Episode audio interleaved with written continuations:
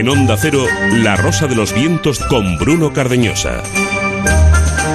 Comenzamos en este punto un fin de semana inmenso, el último fin de semana de la temporada. Iniciamos el puente, porque vamos a estar eh, todo este mes eh, con vosotros, el puente entre la hora y la nueva temporada que comenzará el 5 de septiembre.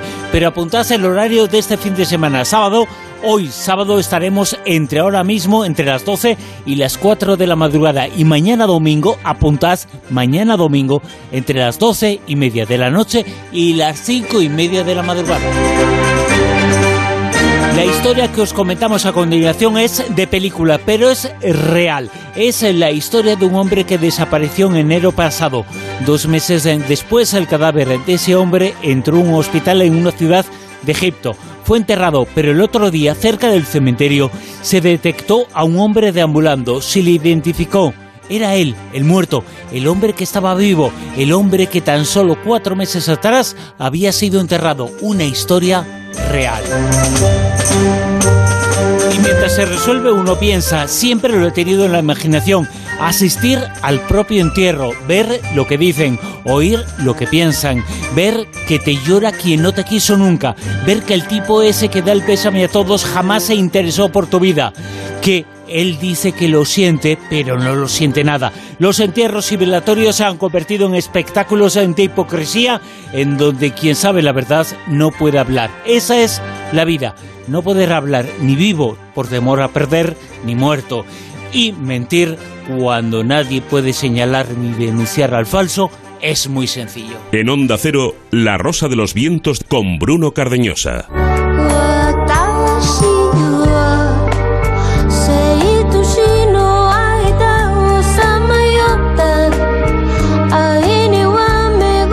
Si no ha quedado claro, a nosotros es muchísimo. Hoy estamos entre las 12 y las 4 de la madrugada. Mañana entre 12 y media de la noche y cinco y media de la madrugada. La Rosa de los Vientos inmensa este fin de semana. Y por supuesto en la página web en www.ondacero.es www.ondacero.es la sección dedicada a la Rosa de los Vientos.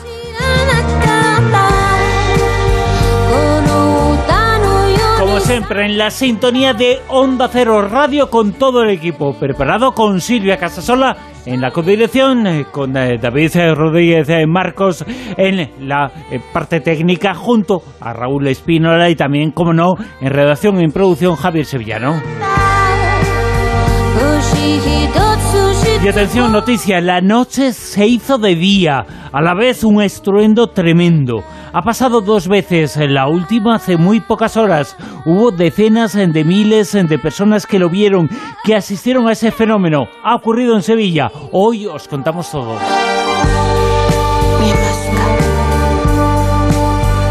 La llegada del hombre a América, nuevas evidencias sobre los que llegaron antes de Colón. Lo comentaremos y lo comentamos eh, con Josep Quijarro en el Círculo Secreto. En materia reservada con Fernando Rueda, una historia que nos habla de la actualidad, del coronavirus, de la vacuna y también del mundo del espionaje que se ha activado y mucho con este tema.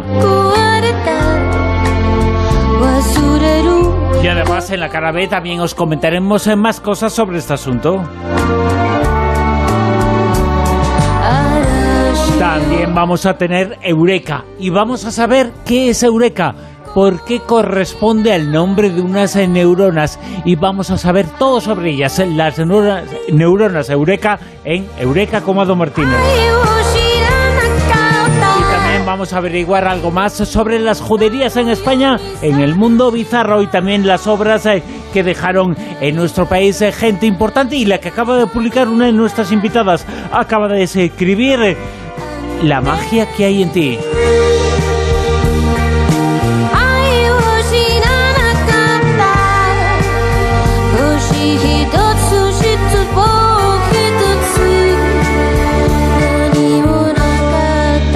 por supuesto, etiqueta que tenéis a vuestra disposición en Twitter y en cualquier otra red. Almadilla Rosaventos, Almadilla Rosaventos. Y como no, concurso.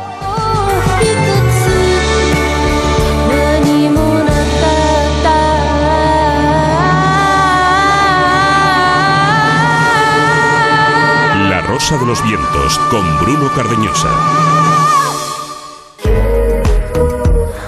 Concurso para averiguar el personaje oculto de esta noche. Primeras eh, pistas eh, nos las ofrece Silvia Casasola. Ay, Bruno, Bruno, Bruno, buenas noches. Buenas noches a todos los oyentes. Que estamos en la última edición ya del concurso de esta temporada. Ah, claro, claro. En la última sí, edición. sí, sí. ¿Recuerdas qué temporada estábamos? Eh, la de la pandemia. La La número 22, 22, sí, sí, sí, los sí, dos patitos. Bueno, bueno, estamos en el 2020, pero estamos en la número 22. Y para la que viene, pues ya será, ya sabéis, uno más. Bueno, esta noche, mira tú por dónde, en nuestra última edición, pues digo, ¿a quién podemos tener? Gente triunfadora, pues emprendedores. Emprendedores que les está saliendo todo fenomenal. Triunfadores en tiempos de tanta tecnología. Y atentos a los datos que os vamos a, dar, porque poquito a poco averiguaréis de las tres eh, personas que os vamos a decir los nombres, quién es el personaje que se esconde en nuestro concurso. Primera pista. ¿De quién estoy hablando si de pequeño sufrió bullying por los compañeros de colegio? Ahora será multimillonario, pero de pequeño sufrió lo suyo. Os damos las opciones. Elon Musk, director de SpaceX y muchísimas otras cosas. Jack Ma, dueño de Alibaba. O Jet Bezos, dueño de Amazon. Nos podéis escribir a nuestro correo rosa.vientos.es o también podéis participar en Twitter, almohadilla rosavientos. Ya sabéis, todos los que soléis escuchar el programa, que entre todos los que acertéis, uno de vosotros recibirá un detalle de la Rosa de los Vientos. Y entre todos los que se incorpora de nuevo o que son los primeros oyentes, que estamos encantados de recibir nuevos oyentes al programa, pues animaros a participar, que tendréis mucha suerte, seguro. Así que venga, rápidamente. Eh, fíjate, eh, una cosa que se han dicho, lo digo yo, eh, lo digo yo totalmente. Pero las eh, tres personas que pueden ser el personaje oculto de esta noche eh, son tres que tienen bastante dinero. Sí, Bastante, un poquillo, yo creo que sí. un poquillo. Pero que también les une una cosa, A ver, ¿el qué? que tiene pocas neuronas. ¿Pero no las tiene Eureka? ¿Eh? Por- no sé si de ne- neuronas eureka, que vamos a hablar esta noche de lo que son, pero no... Hombre, alguna neurona tienen que Hombre, tener, algunas sí, porque algunas- si no, no les hubiese salido la cosa tan bien.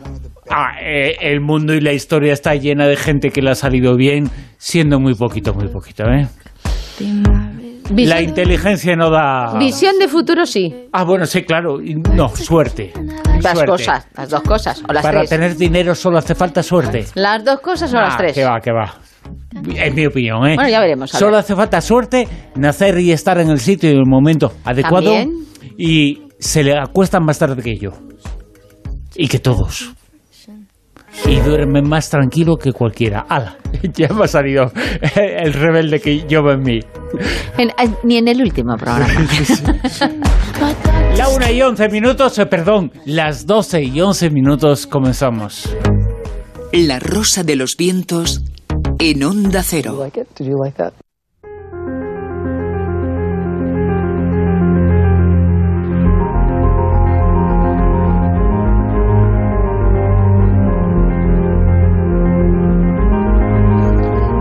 Se trata de uno de los investigadores eh, más activos eh, de nuestro país eh, y estamos con él porque hay una noticia, una información muy muy reciente.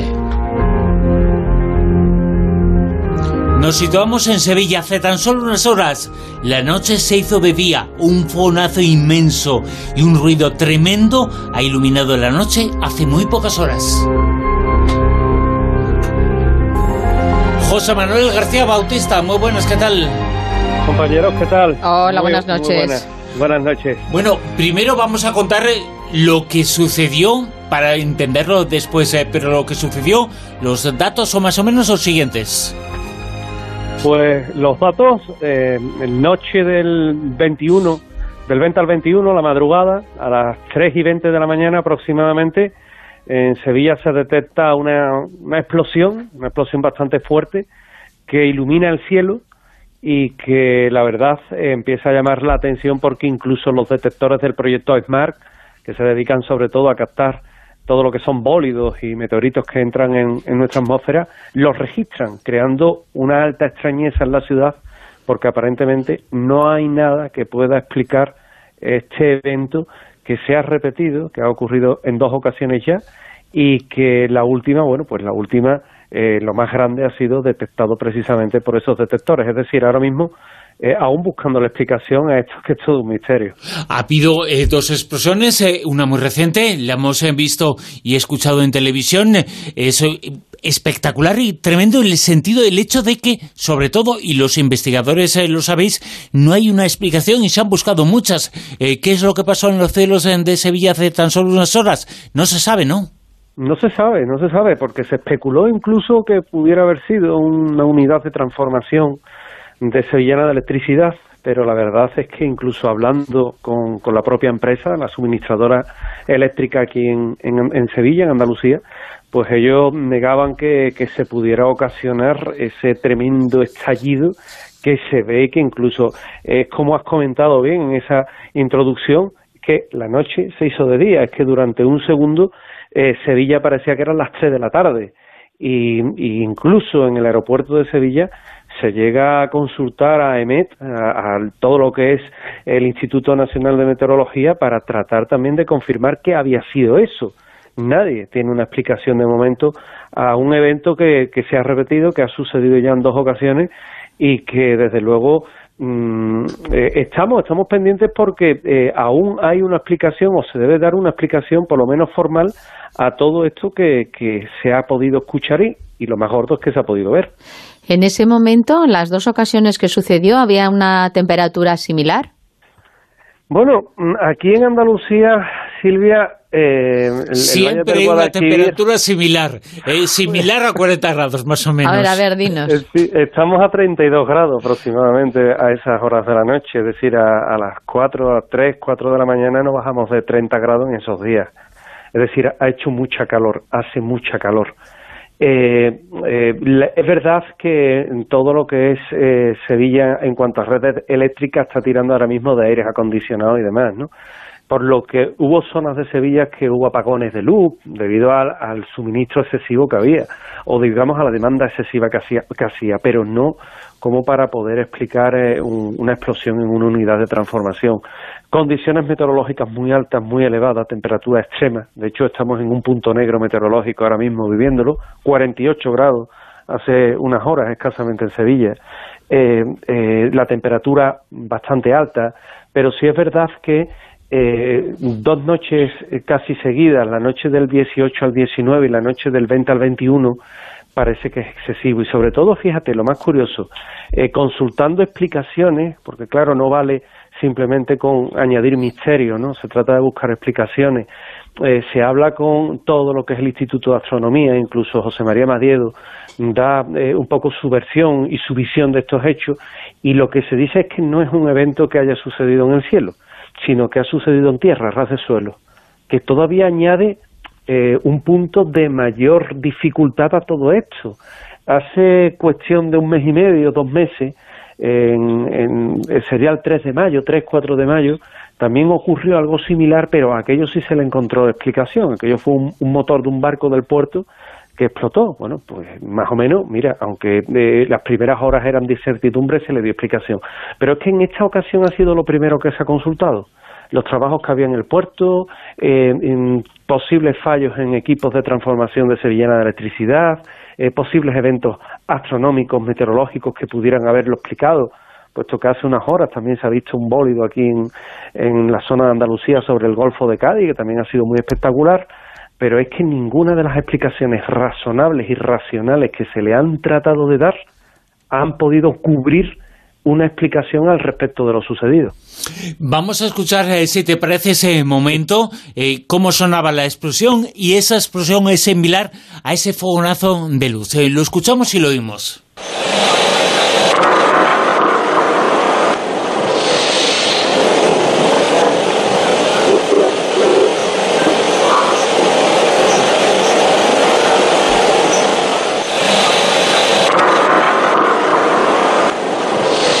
Pues ese es el sonido de la explosión eh, que es eh, paralelo a la iluminación eh, del cielo de Sevilla. Esa descripción que se hace de que la noche se hizo de día no es una exageración, José Manuel.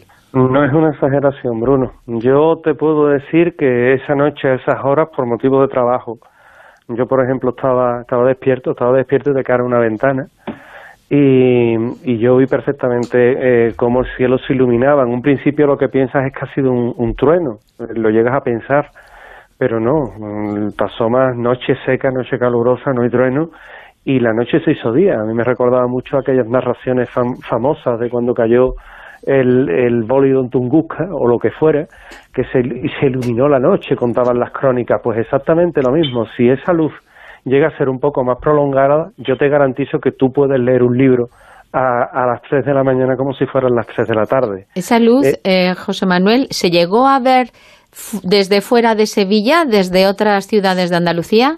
No, se ve desde todo lo que es Sevilla y la cornisa del Aljarafe y, y localidades cercanas. Es decir, todo lo que es, digamos, el núcleo eh, tanto de ciudades dormitorio como de lo que Sevilla capital. Desde otras ubicaciones no, aunque sí es verdad que luego se ha vuelto a repetir por tercera vez y ha sido en, en Cádiz, en Cádiz capital y en Cádiz en Puerto Real, donde también la misma noche se pudo ver también otro fogonazo, según las informaciones que evidentemente nosotros eh, tenemos y yo he manejado en estos días. Eh, no se ve, en, por ejemplo, en puntos como pudiera ser Córdoba, en puntos como pudiera ser Huelva, Badajoz, pero sí es verdad que eh, a nivel local, cubriendo una extensión, eh, pues te pudiera decir que de más de un millón de habitantes, pues se ven afectados por esa por esa luz que, que bueno supone todo un enigma, todo un misterio. Muchas eh, informaciones y muchas eh, personas eh, han pensado y creen que era la entrada de un meteorito, el golpe con la atmósfera, pero todo eso se ha descartado y eso que se han producido varios eh, fenómenos eh, similares en los últimos tiempos allá en Andalucía y también en Sevilla, pero no hay un meteorito al que culpar de eso, ¿no? no, no hay, no hay. De hecho, mm, afortunadamente sabéis que aquí tenemos el tanto el Observatorio de Sevilla como el, el, de, el Calar, como también eh, toda la zona que cubre el Observatorio de Toledo. Y cualquier cualquier bólido que entra, cualquier bola de fuego, como aquí gusta llamar, eh, que entra en nuestra atmósfera es rápidamente detectado por todos lo que son los detectores del proyecto SMART y puntualmente han ido informando de una bola de fuego sobre, sobre Cádiz, una bola de fuego sobre Andalucía, Extremadura, es decir, que van informando.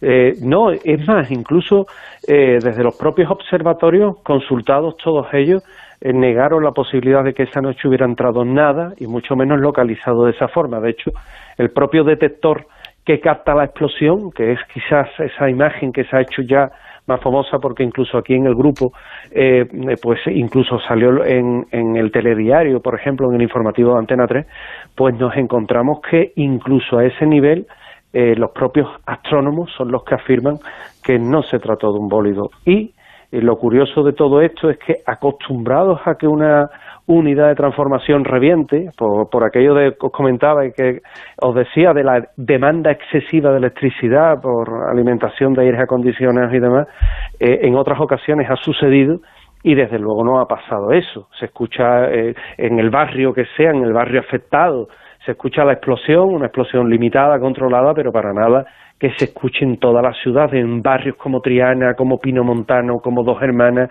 como Bellavista, es decir, barrios muy alejados y que para colmo provoque ese destello, bueno, ese, eh, como, lo, como lo llamaron aquí, este, ese estruondo luminoso, porque de verdad es que fue como si todo se iluminara y como si algo, algo hubiera eh, provocado bueno, pues e, ese extraño destello de, en, desde el suelo, fijaos, desde el suelo de abajo arriba, no de, no de arriba abajo, que es todavía más extraño. Tal cual dices, lo que se ha detectado y todo el mundo concluye que, que en realidad fue un efecto, como tú dices, un estruendo, que era luz y que era sonido. Pero en ningún momento se detectó ningún olor, te lo digo porque al ser un poco que viene del, del suelo, no sé si en algún momento pudiera haber alguna concentración de algún gas o incluso la propia Tierra que a veces hace unos eh, pequeños uh -huh. movimientos y suelta algo de metano. ¿De eso se sabe si ha habido algún indicio? También está estudiada esa posibilidad y también rechazada, también descartada porque de hecho el, el suelo de esta ciudad es, muy arcilloso, es lo que tiene vivir tan cercanos al río y disipa muy bien todo lo que es el gas. con lo que eh, las posibilidades quedan muy reducidas. otra de las opciones que se barajó, oye, una bolsa de, de metano, una, una bolsa de, de, gas concentrado desde el Guadaira o del Guadalquivir, que son los dos ríos, uno más pequeñito y el otro el que cruza, pero no, también descartado. Es decir, llegamos a un punto en el que eh, es un callejón sin salida porque tenemos el hecho palpable, es decir, lo tenemos grabado, lo tenemos captado, pero mm, todas las opciones han fallado y no tenemos una explicación. Eh, yo hablaba ayer con un responsable, un técnico responsable del Ayuntamiento de Sevilla, precisamente en torno a todo esto, y él me decía aquello de lacónicamente y muy ilustrativamente, José Manuel, esto se quedará al final como un misterio al que nadie le va a dar solución y simplemente se le va a llamar la noche de la explosión. A mí me recordó a la, a la Cádiz del año 1947, ¿no? salvando las diferencias pero sí es verdad que eh, incluso desde el Ayuntamiento de Sevilla, un poco eh, es el que gestiona ¿no? con SECOP, con Policía Local, todo lo que son eventos así que inquietan a la población, pues no tienen tampoco ninguna explicación. Y en los últimos eh, tiempos ha habido mucha gente que con el confinamiento y después, no sé si relacionado o no con el hecho de que el cielo esté más limpio, menos contaminado, pero mucha gente que ha visto eh, cosas extrañas en los cielos, en bolas de luz, ruidos eh, misteriosos, que sería el caso. Bueno, ¿ha habido algún caso parecido en los últimos tiempos allí en Sevilla? Mm, de explosiones así luminosas no, pero sí es verdad, Bruno, que todo lo que son objetos voladores no identificados, eh, cuantificados durante la época de pandemia, mm, han sido seis avistamientos. Es decir, luces en el cielo, muchas veces, eh, bueno, pues había personas que se confundían con, con los proyectos del Starlink, ¿no? Los, lanzamientos estos que se han estado produciendo de satélites y que originaba alguna que otra confusión, pero sí es verdad que seis avistamientos ha habido de luces de extrañas formas que no tienen ninguna explicación razonable, que no son satélites, que no son eh, cualquier otro ingenio que pudiera llevar a la confusión y que en tiempos de pandemia no sé si el estar recluidos en casa, si el, tener más tiempo para observar el cielo, si el aburrimiento en muchas ocasiones, que también ha influido, pues ha hecho que sean muchas personas las que hayan visto cosas extrañas en el cielo. El famoso hum, el famoso sonido del Tao, pues también ha sido escuchado en un par de ocasiones, eh, que también no deja de ser significativo y llamativo. Y bueno, se viene todo a sumar en una especie de carrera por lo inexplicable en este año 2020 que desde luego no nos va a dejar a ninguno indiferente. Me alegra que menciones lo del sonido Hun o Han, porque la verdad es que lo hemos comentado muchas veces aquí en el programa, La Rosa de los Vientos, y es cierto que es un misterio que todavía está sin resolver en diferentes puntos del planeta, diferentes ciudades, se ha escuchado, pero eh, si lo comparamos con este sonido y destello que ha habido en Sevilla, mm, no son muy similares, ¿no? No, porque el sonido del, del hum es un sonido chirriante. Para que eh, nuestra audiencia un poco se haga eh, una idea, el hum es como si retorcieras hierro o como si arrastraras una cuba, una cuba de esta de escombro de toda la vida de Dios, eh, la arrastraras por el asfalto y, y provoca ese sonido chirriante que encrespa el oído y que es tan desagradable hay personas que lo escuchan y personas que no lo escuchan. También va un poco con la sensibilidad. Pero eh, este sonido en cuestión es que era una explosión, una deflagración, era un boom, un, sonido bastante potente, bastante fuerte, que marca mucho la diferencia de lo que es uno de lo que es el otro. Por eso, desde un primer momento, cuando se escucha esta explosión, no se etiqueta como un hum, porque entre otras cosas eh, digamos que las características del sonido, el sonograma es absolutamente diferente. José Manuel García Bautista, en La Rosa de los Vientos, eh, contándonos lo que ha pasado esta semana, hace muy pocos días en Sevilla, esa noche que se hizo de día, hubo una gran explosión, hemos escuchado el sonido. José Manuel, quedas emplazado al programa si te enteras qué es lo que pasó, ¿no? Por supuesto, compañeros. Estaréis puntualmente informados y seréis los primeros. Y, sacando un poquillo la, la guasa de, la zona, a ver si es que ha habido una feria de Sevilla y un poco oculta y no nos pues hemos enterado. Vete tú a saber si no era la noche del pescadito y tiraron algún que otro cohete. Gracias, José Manuel. Un abrazo. Gracias, compañero. Muchísimas gracias.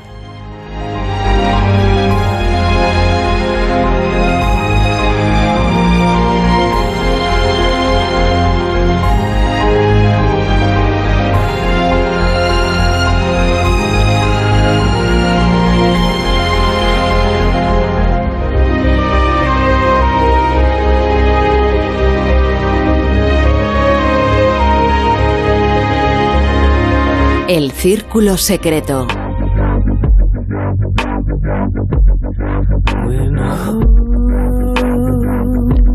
La llegada del hombre a América siempre ha sido objeto de discusión y hay novedades. Por un lado, la llegada del ser humano que según la cronología oficial fue hace 11.000 años por el estrecho de Bering. Es una fecha y un lugar que está siendo puesto en duda. Los últimos hallazgos lo demuestran. Y la incorporación de América a la civilización occidental, que según esa cronología oficial fue en 1492 con la llegada de Colón, también está siendo puesta en duda. Ambas fechas están en revisión.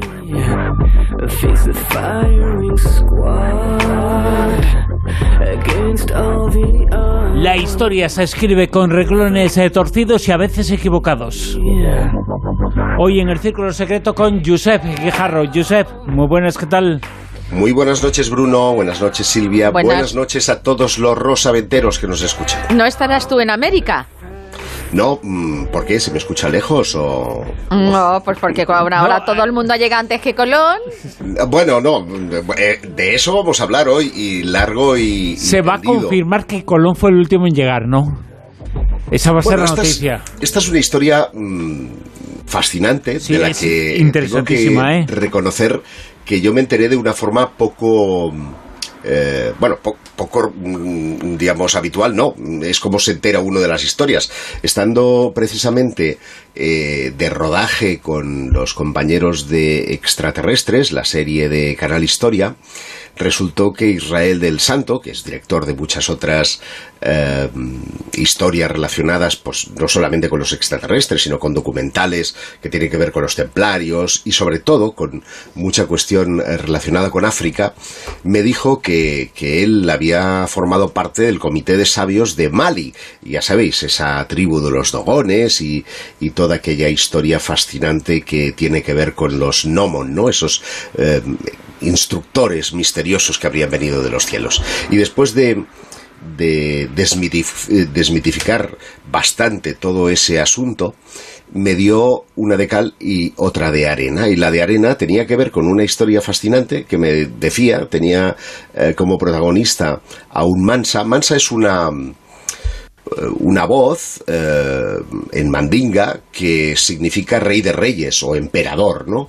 Eh, bueno, pues un Mansa que era eh, concretamente Abubakar II que habría llegado a América. Y, O sea, que es bueno, como, un, gen- como un Gengis Khan. Es lo mismo. Sí, pero, pero a, lo, a lo africano, Sí, ¿no? sí. Y en este caso, eh, cuando empecé a investigar este asunto, me resultó tan molón que empecé a, a ir coleccionando información y así di con un trabajo extraordinario, recientemente publicado por eh, Xavier Puigcerver Blas- Blasco y Enric García Moral, que son profesores de la Facultad de Geografía e Historia de la Universidad de Barcelona, en el que dentro de un libro, con muchas otras cuestiones que nada tienen que ver con, esta cuestión, hay un capítulo de ellos eh, titulado Construcción Social y Cultural del Poder en las Américas, que tiene co- como protagonista a Abubakari II, que es eh, el protagonista que si todo es cierto, y parece que es así,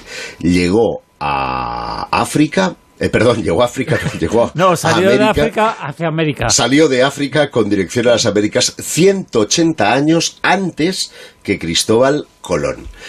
Y ostras. Siempre se ha dicho los vikingos eh, llegaron antes, eh, pero en este caso no, no hablamos de los vikingos, hablamos de un grupo de africanos que llegó 200 años antes que Colón.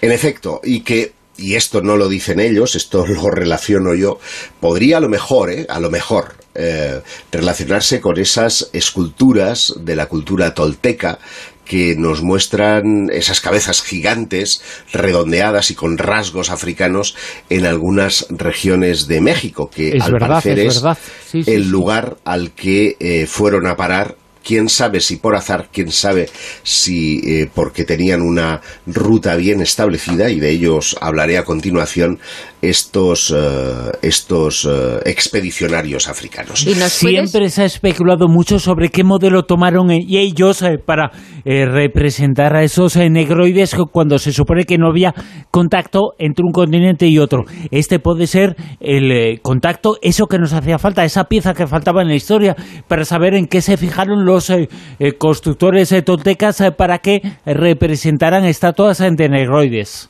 Correcto. Pues fíjate, primero tal vez hay que hacer una precisión para que eh, nuestros oyentes se hagan idea de que cuando hablamos de África eh, no siempre ha sido un país subdesarrollado, un país, perdón, un continente subdesarrollado como ahora eh, intentamos creer, ¿no? A mí nunca me ha gustado del todo ese, palabra, esa palabra de subdesarrollo, sino más bien en vías de desarrollo. Bien, pues Mali eh, que entonces no era solamente Mali, se extendía desde Mali pues prácticamente hasta las costas de Senegal, formaba parte de un imperio tan grande que llegó a aparecer en el Atlas catalán o el Mapa Mundis Cresques, eh, que es una conocidísima cartografía eh, efectuada en el siglo XIV y que abarcaba el mundo conocido por los europeos. Y luego, en todo caso, subiré, a Twitter una imagen para que mm, nuestros eh, oyentes puedan tener una idea más adecuada pero en la parte inferior del mapa se ve a un, a un señor eh, con, con, que tiene corona y que es representado pues con, con una mano eh, sosteniendo un cetro y en la otra una moneda de oro. Siempre se había dicho que este señor era Abubakar II. Falso. Estos eh, chicos lo que han hecho es primero de todo acudir a las fuentes digamos, árabes que jamás habían sido consultadas por una cuestión de traducción, de idioma, de ignorancia en este sentido, y lo que dice el, eh, el mapa, que, este no estaba en árabe, este estaba en, en eh, latín, dice, este señor negro es llamado Muza, señor de los negros de Guinea, este señor es el más rico y más noble señor de toda esta región por la abundancia en oro que fertiliza su tierra. Bueno, si no era Abu Bakari, sino que es Kanku Musa o, el Mansa Musa, como se le conoce también, eh, es porque es el que le sucedió a nuestro protagonista, Abu Bakari II. Eh, y yo es lo que quiero, que, incidas, que incidas en la figura de Abu Bakari, a ver qué has, claro, has eh, investigado porque resulta que eh, hasta ahora todo esto era un rumor, pero lo que han conseguido rescatar es que hay, un, hay una fuente árabe, eh, concretamente un erudito egipcio que se llama Al-Umari, eh, que este señor en 1342, es decir, tres décadas después del supuesto viaje transatlántico de Abu Bakr II, se entrevista en el Cairo con el emir Hajib, eh, mm, eh, un señor que se llama Abu Hassan Ali, que había conocido personalmente a Musa, es decir, al sucesor de nuestro protagonista, y cuando él le pregunta, bueno, ¿y eh, este señor cómo ha conseguido ser sultán? Pues le dice que el rey que me precedió no creía que fuera imposible alcanzar el límite extremo del mar circundante. Él quería alcanzarlo y se obstinó en su deseo. Así equipó 200 barcos llenos de hombres y el mismo número de repletos de oro, de agua y víveres, suficientes para varios años, ordenó al almirante que no volviera hasta haber alcanzado el extremo del océano, o si se agotaban las provisiones y el agua, ellos partieron, su ausencia duró un largo periodo y al fin solo un barco regresó. Es decir, manda 200 y solamente uno llega de nuevo a Mali y eh, interrogando al capitán que estaba hecho polvo, dice, Príncipe, navegamos durante mucho tiempo, hasta que vimos en mitad del océano como si un gran río estuviera fluyendo violentamente. Mi barco era el último, otros iban delante de mí. Tan pronto como uno de ellos alcanzaba ese lugar, se sumergía en el remolino y no volvía a salir a flote.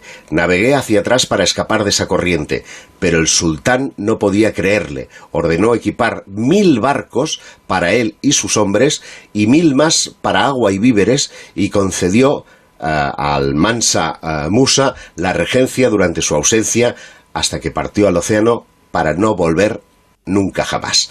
Es decir, una fuente que conoció a Musa le cuenta que eh, se crearon dos expediciones, una de 200 barcos y otra de 2.000 barcos, de los cuales la mitad de cada uno de ellos eran víveres para esa travesía. ¿Por qué esa obstinación de Abubakari? Y una cosa, Yusef, y en esa Sí. segunda iba Abubakari. Sí, bueno, claro, esto no lo hemos dicho. Abubakari se metió, él estaba convencidísimo porque eh, digamos que él había conocido en Egipto, pero también en otros lugares de, Arabia, a sabios eh, cartógrafos y también a ciertos visionarios que hablaban de que más allá de- de- del, del- del Finisterre, eh, digamos, existía una tierra. Mm, y que, bueno, esto necesitaba mucho tiempo eh, para poder llegar hasta allí, no le podían concretar exactamente la distancia, pero es curioso porque antes de que fletaran eh, digamos, esta segunda expedición, se sabe, y esto sí está documentado, que hicieron eh, colocar toda una serie de menires en la costa de Senegal para, de alguna manera, como marcar radios, como marcar eh, latitudes y longitudes en función de la eh, posición del Sol. Y esto es muy curioso, mm, porque solemos, eh, no sé si sabéis vosotros de qué viene el nombre de Senegal. Yo no. ¿A que no? Bueno, pues lo de gal es el tipo de embarcación que tenían eh, en aquella época, en la Edad Media, y que ha prosperado hasta, hasta la actualidad. Por lo tanto, Senegal era ya un, un, pueblo de navegantes. El gal es la embarcación, que es para nuestro moderno cayuco. Y lo que los academicistas han puesto siempre en duda es que con un cayuco pudieran llegar a las costas americanas. Es decir, em, no, no da, no da para tanto, ¿no? Lo que ocurre es que parece ser que Abubakari hizo eh, una evolución de ese cayuco, eh, pues colocando velas, colocando eh, este remos y colocando toda una serie de mejoras que hacían que estos barcos pudieran tener un, un- un- un mayor calado, ¿no? Una, un- Sí, sí, cubrir sí. una mayor distancia. Autonomía, más, eh, más fuerza, más eh, resistencia, que podía estar más tiempo sobre el mar y transportar eh, grandes cosas eh, y grandes eh, pesos, ¿no? Claro, y que y no le hay- afectaban hay- las eh, no le afectaba el tiempo, no le afectaba el clima, las tormentas, Hay un detalle, hay un detalle importante en ese sentido, y es que eh, quienes sí creyeron en la gesta de Abubakari II fueron los miembros de la, de la Fundación Thor Heyerdahl quienes eh, también se embarcaron, entre comillas, en una especie de congreso internacional en el que, entre otras cosas, abordaron esta cuestión eh, en un dato que posteriormente revelaré que me parece sensacional para eh, cubrir de gloria, nunca mejor dicho, la gesta de Bubakari II, pero eh, citaba ahora lo de Thor Heyerdahl porque recordaréis que él fue quien sostuvo que en tiempos pretéritos se podía haber navegado desde las costas africanas hasta las costas americanas, pues con, con una barca de totora, Sí, sí, eh, sí, que tiene todavía mayor complicación ¿no? Que, que la de un cayuco de estas Que, características. que con lo luego cual, ciertos aventureros, incluso alguno español, lo el recreó. Tom Kitty, claro. efectivamente, consiguió ese proyecto llegar a las costas americanas. Eh, cierto es que con muchas dificultades, pero nadie dijo que esto tuviera que ser fácil. Máxime cuando ya una de las dos eh, expediciones pues ha resultado fracasar, ¿no? Ha resultado eh, que, que- que- solamente de los 200 ha podido regresar uno. Lo, lo más probable es que ese remolino del que hablara fuera algún, alguna suerte de tempestad, alguna eh, suerte de las tormentas tropicales que son tan habituales en el Golfo de México, porque hasta ahí parece que iban las, las expediciones. Al menos Así lo sostienen varios especialistas eh, que han eh, documentado también este eh, trabajo. Por ejemplo, hay un historiador y antropólogo, también lingüista, que es de origen guyanés, que se, se llama Iván Van Sertima. Él publicó una obra polémica en la que asociaba, por ejemplo, la figura de Quetzalcoatl con, em, con, estos, con estos africanos. Y tú Ah. dirás, coño, si los... Si los Por los ropajes. habla- hablaban de los dioses blancos, ¿no? Sí, sí, sí. Eh, y ¿cómo, que cómo siempre puede se ser? Bueno, a los pues- españoles que llegaron, que incluso los endivinizaron, pero no. Según esta teoría, fue antes y fue con los africanos. Eh, según esta teoría sí, porque no es tanto por el color de la piel, sino por las eh, vestimentas que llevan, los atuendos que llevan consigo los navegantes eh, africanos, que eran de color blanco. Ajá. Y también eran barbudos. Eh, de hecho, hay una representación que a mí mm, me ha dejado muerto mm, absolutamente al verla, que es la del eh, dios eh, Ekchuak, no sé si se pronuncia muy bien así, que es eh, un- uno de los eh, dioses mexicanos, que es representado pues con un- una piel de jaguar a las espaldas, pero su piel es negra, tiene su barba blanca y eh, puedes ver perfectamente que eh, su, su, eh, su porte es exactamente al de, un negro al de un negro africano de la época en la que podría haberse producido esta, esta gesta. Pero es que va más allá. Van Sértima, por ejemplo, puede argumentar la presencia de comerciantes mandingas en la zona de México y asegura eh, que algunos otros dioses e incluso eh, algunos ritos eh, llevados a cabo por las eh, culturas amerindias pues fueron claramente influidos por eh, cultos de origen mandinga que habrían llegado precisamente de este otro lado del, del Atlántico. Y, por ejemplo, señala eh, pues similitudes entre el, el culto al hombre coyote, entre los amanteca, por ejemplo, y el culto al hombre hiena que tenían los bambaras de Mali, o, mm, o sus rituales, que también son muy parecidos, o el culto bambara, eh, que es llamado Nama, y su sacerdote se llama Nama Tiji y Amantiji también se le puede denominar. Y le sirve esto para defender que en Amanteca esta palabra eh, eh, eh, es, es idéntica, se llama también Namatiji al, al, al chamán y, para él es una clara influencia de, que muchos nombres mandingas fueron utilizados a partir de entonces por ese mestizaje que se produce entre, entre culturas, ¿no?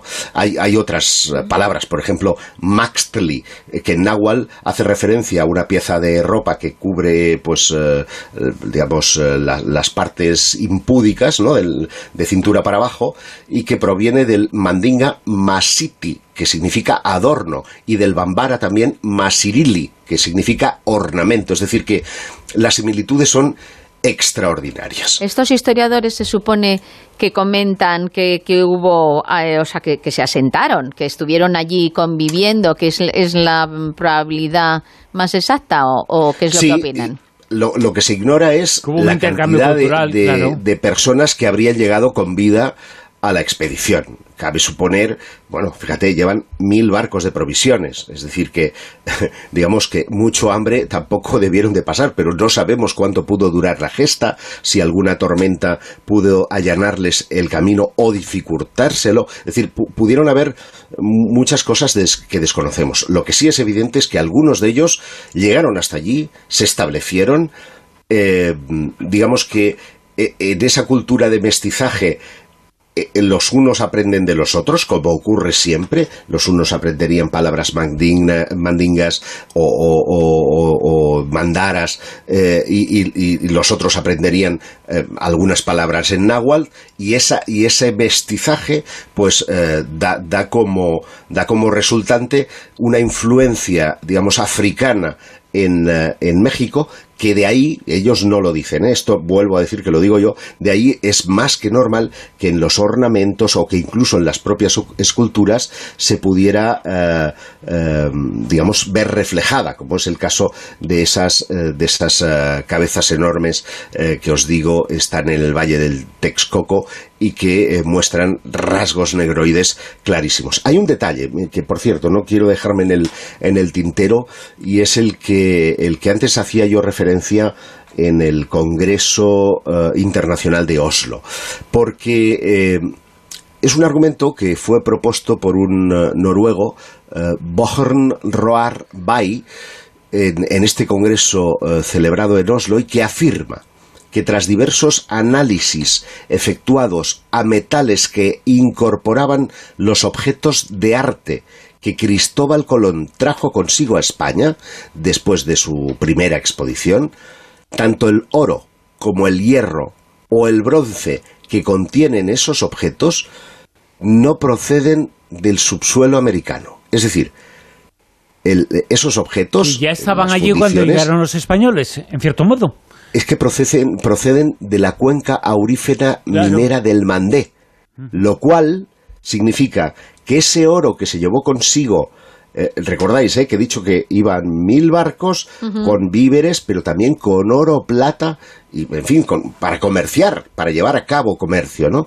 Eh, lo, que, lo, que, lo que demuestra esas piezas, a mí me gustaría ver, no, no, he podido dar con las actas del Congreso para conocer exactamente qué porcentaje de, de digamos, de, de de pureza eh, tienen eh, o, de procedencia de esta cuenca minera del Mandé, porque para mí es una prueba definitiva, eh, inequívoca, de que 180 años antes de que Cristóbal Colón pisara suelo americano, estos africanos, siguiendo un, sueño, una entelequia, una obsesión, dieron con, con, ese continente que anhelaban y que los sabios árabes ya barajaban en sus, en sus cartografías, primitivas cartografías, porque en ese sentido estaban mucho más avanzados, por ejemplo, mallorquines o portugueses en esa época, en esa época eh, de la historia.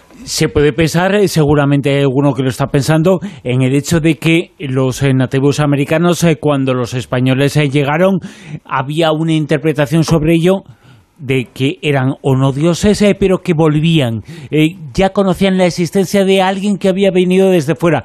Quizás se estaban refiriendo a ellos y ellos eh, eran posiblemente la influencia, eso que se ha dicho en muchas ocasiones, que cuando llegaron los españoles había como alguna evidencia de que alguien hubo antes. pues quizás eran estos, ¿no?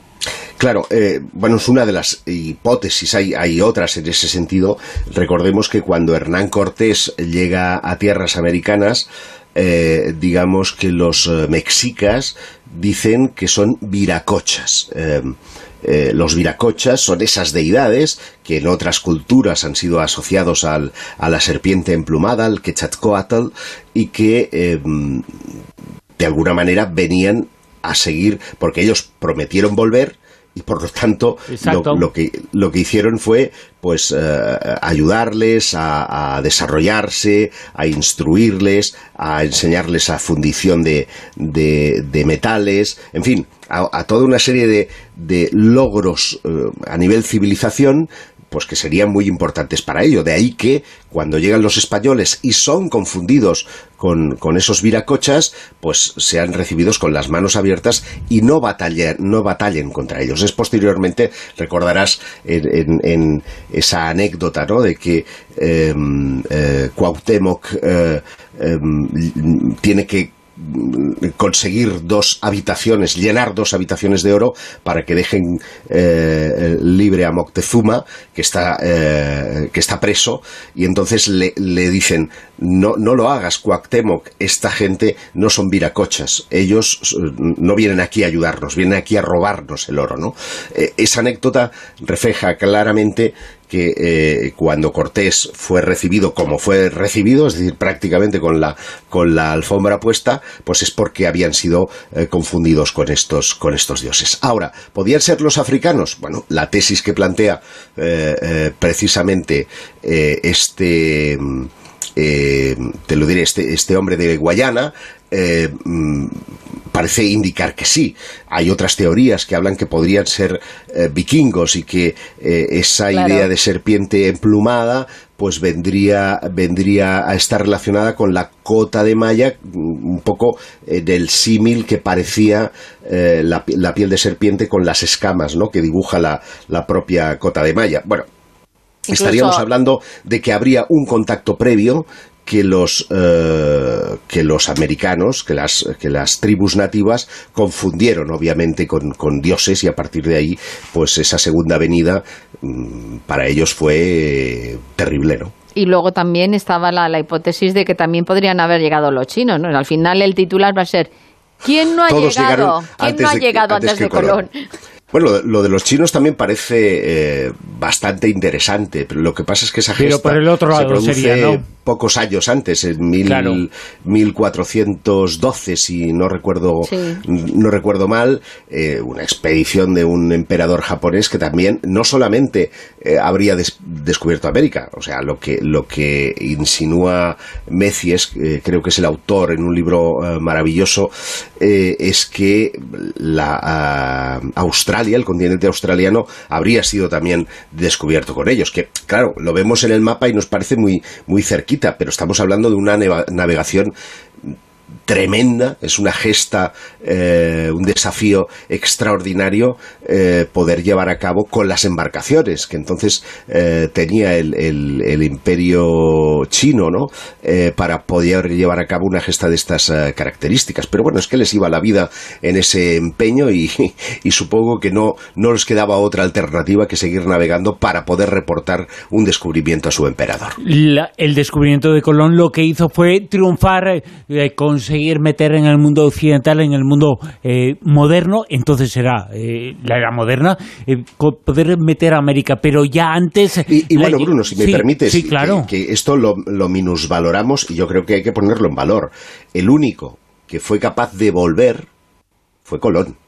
Es decir, tanto africanos como vikingos como chinos eh, murieron en el empeño, es decir, sí pudieron llegar a sus lugares, sí pudieron mezclarse con eh, las poblaciones indígenas, sí pudieron de alguna manera ayudar, avanzar o instruir en esa mezcolanza de conocimientos que venía de un lado al otro. Pero el único que consiguió ir y volver, por lo tanto comunicar su descubrimiento, fue Cristóbal Colón. Y es algo que yo creo que no ponemos en Seguramente valor. explica mucho de lo que Claro. pasó después. eh. Y la colonización comenzó entonces eh, gracias eh, a eso, a que el que fue y descubrió América lo pudo contar aquí.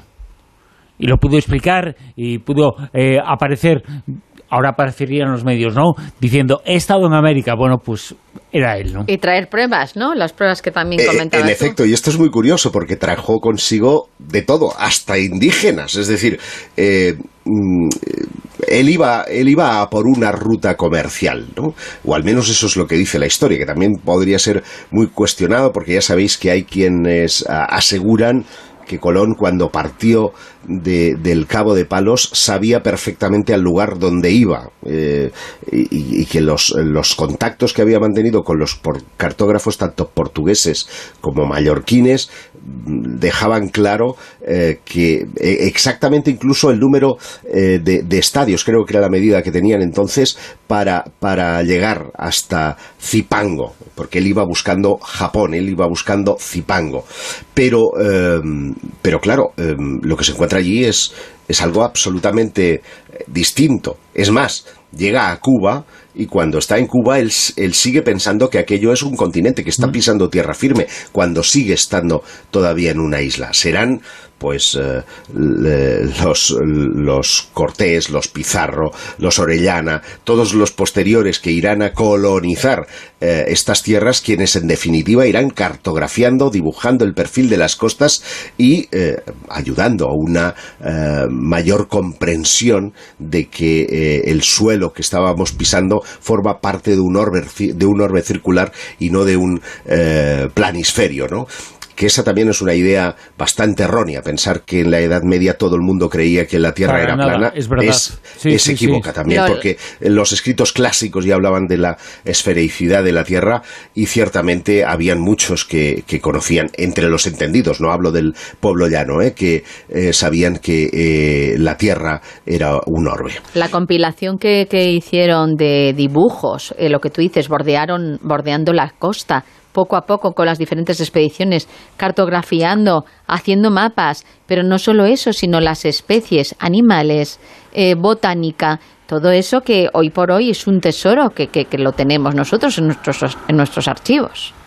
Sí, eh, por desgracia, eh, cuando en la historia entra la política, eh, suele ennegrecer todo esto, ¿no? Porque ya sabéis que la, conquista de América tiene la leyenda negra de la, de la masacre o de la o de la del genocidio, ¿no? Que llaman muchas veces los los indigenistas, los movimientos indigenistas. Es cierto que se produjeron matanzas enormes, pero no sabría yo decirte si murieron más a causa de las enfermedades para las que los nativos no tenían eh, defensas, como podía ser la simple gripe o una viruela, que, eh, por la, por, que por fruto de la guerra. Habida cuenta de que eran pueblos muy beligerantes y que ellos mismos estaban en lucha permanente los unos con los otros. Y sobre todo sin embargo, sin embargo, nos hemos quedado con esa leyenda negra, mientras, eh, por ejemplo, los británicos, que no hicieron menos daño en sus tierras conquistadas que las que, que, las que eh, hicieron los españoles, pues eh, nosotros llegamos y lo primero que hicimos fue montar una universidad. No montamos una iglesia, montamos una universidad. Después vinieron las iglesias y después fue un, trabajo por parte de las, de las misiones muy importantes de evangelización porque entendían que eran salvajes, veían a aquella gente sacando el corazón eh, de, de, de, algún, de alguna víctima propiciatoria y sacrificándola a los dioses. Aquello les parecía eh, tan, tan terrible, pues que, pues que es evidente, ¿no? Eh, eh, se tomaban medidas en ese caso contra el salvajismo. Pero yo creo que la, la digamos, la incursión española fue no, no tan terrible como lo pudieron ser otras en el continente americano. Solo una puntualización, que igual que hubo mucho salvajismo, y es cierto que hubo algunos dueños de tierras que las encomiendas correspondientes que hacían bestiadas y, se enfrentaban a los nativos y de todo, pero también es cierto que gracias a que Bartolomé de las Casas defendió los derechos de aquellos nativos, quedó constancia de esas cosas que se habían hecho cosa que los que tú decías, los anglosajones, pues no, es que les daba absolutamente lo mismo, porque para ellos eran como ni personas. Y en cambio, en España por lo menos se intentó defender y que esta gente tuviese unos derechos que Hombre, la, la, prueba más evidente eh, es que en Estados Unidos, por ejemplo, los, las tribus aborígenes están puestas en reservas y prácticamente como una pieza de museo. Y en, en toda Latinoamérica todos son pueblos libres que saben pensar por sí mismos. Es verdad que se independizaron de España, eh, gracias a Dios también diría yo, y que eh, lo que tenemos que intentar es que esas relaciones cordiales que siempre nos han unido sigan siendo cordiales no porque se, eh, digamos, se haga una idea perversa y anacrónica de la historia, sino que eh, se contextualice todo en su, en su justa medida y momento. Ahora, en la Edad Media eh, se intentaba eh, digamos, amedrentar en un sitio, eh, en un sitio, no me refiero a un lugar, eh, sino a cuando se estaba sitiando una localidad a tirar las cabezas de los enemigos por encima de la, de la muralla y ahora, gracias a Dios, no, no hacemos ese tipo de cosas. A, lo mejor hacemos otras de peores, pero, pero desde luego no tan salvajes. El círculo secreto, Guijarro, Yusef, Guijarro, gracias. Ha sido un placer. Igualmente, un besito. Hasta mañana. Abu Bakari.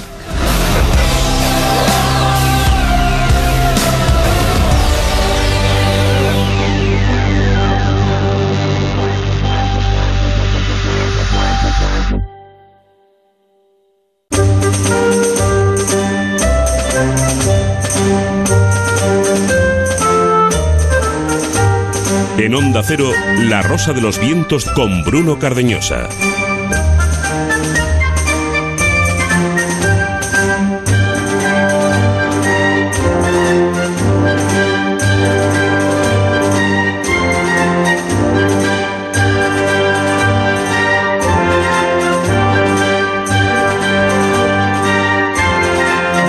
De todo este mes de agosto en el puente entre temporadas. Ahí estará la Rosa de los Vientos eh, todos los sábados y domingos por la noche. La Rosa de los Vientos eh, no descansa también en agosto aquí en la sintonía de Onda Cero. Eso sí, hacemos una pequeña pausa en la temporada que finaliza ahora, que comienza el 5 de septiembre en la nueva temporada. Pero insistimos, está la Rosa los Vientos eh, todos los sábados eh, por la noche, los eh, domingos por la noche también, aquí en la sintonía de Onda Cero. Una etiqueta, Almohadilla Rosavientos, Almohadilla Rosavientos. Entonces, en agosto y también ahora, por supuesto. Que es este fin de semana larguísimo, este fin de semana más que especial, el sábado por la noche ya estamos en él, desde las 12 hasta las 4, hemos eh, comenzado hace más de una hora, estaremos hasta las 4 de la madrugada. La Rosa de los Vientos, con Bruno Cardeñosa. Y mañana, eh, domingo, también estamos aquí en eh, La Rosa de los Vientos, en la sintonía de Onda Cero Radio. Vamos a estar entre las eh, doce y media de la noche y las cinco y media de la madrugada. Una hora, un programa que ahora vamos a tener, materia reservada con Fernando Rueda. Vamos a hablar de espionaje relacionado con el mundo de las vacunas. Vamos a tener también la cara B. Vamos a tener, hablando de las neuronas eureka, la sesión Eureka con Mado Martínez. Vamos a tener eh, también, eh, vamos a hablar de el mundo de las juderías en España. Vamos a conocer mucho más sobre ese pasado en nuestro país. Y vamos a estar eh, también con la autora de La magia está en ti, con Cristina Corral.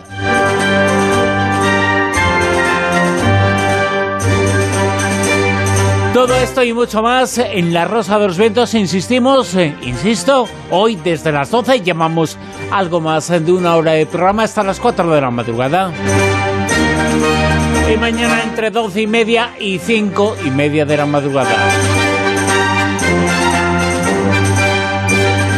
Y como todas las noches de los sábados, eh, personaje oculto, pistas, eh, pistas que ya nos ha ofrecido Anteriormente, al comienzo del programa, Silvia Casasola, las primeras. Ahora vamos eh, con más eh, pistas eh, para saber quién es el personaje oculto de esta noche.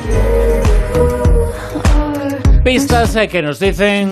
Vamos a ver, recordemos. Es un emprendedor y además es un triunfador que de pequeño sufrió bullying en el colegio. ¿Quién? Y aquí es la segunda pista. De los tres candidatos es si pasó de compartir piso con sus hermanos a CEO de una gran compañía. Las opciones que os damos son Elon Musk, director de SpaceX y muchísimas otras empresas, Jack Ma, dueño de Alibaba, o Jeff Bezos, dueño de Amazon. Vamos, yo creo que mm, hace mucho tiempo que esta gente no pasa hambre. Ya sabéis que podéis escribir en rosa.vientos.onda0.es o en Twitter con la almohadilla rosavientos y decirnos cuál es vuestra opción. Venga, rápidamente a participar, que estamos encantados de recibir vuestros mensajes. La una y seis eh, minutos, eh, continuamos en La Rosa de los Vientos.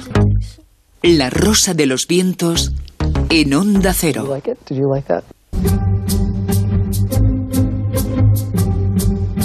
Materia Reservada 2.0 Atención al titular, importante, importantísimo en este tiempo que nos ha tocado vivir. 2020, los hackers, un grupo de hackers, está intentando robar las fórmulas de las vacunas contra el coronavirus. ¿A qué intereses obedecen este equipo de hackers?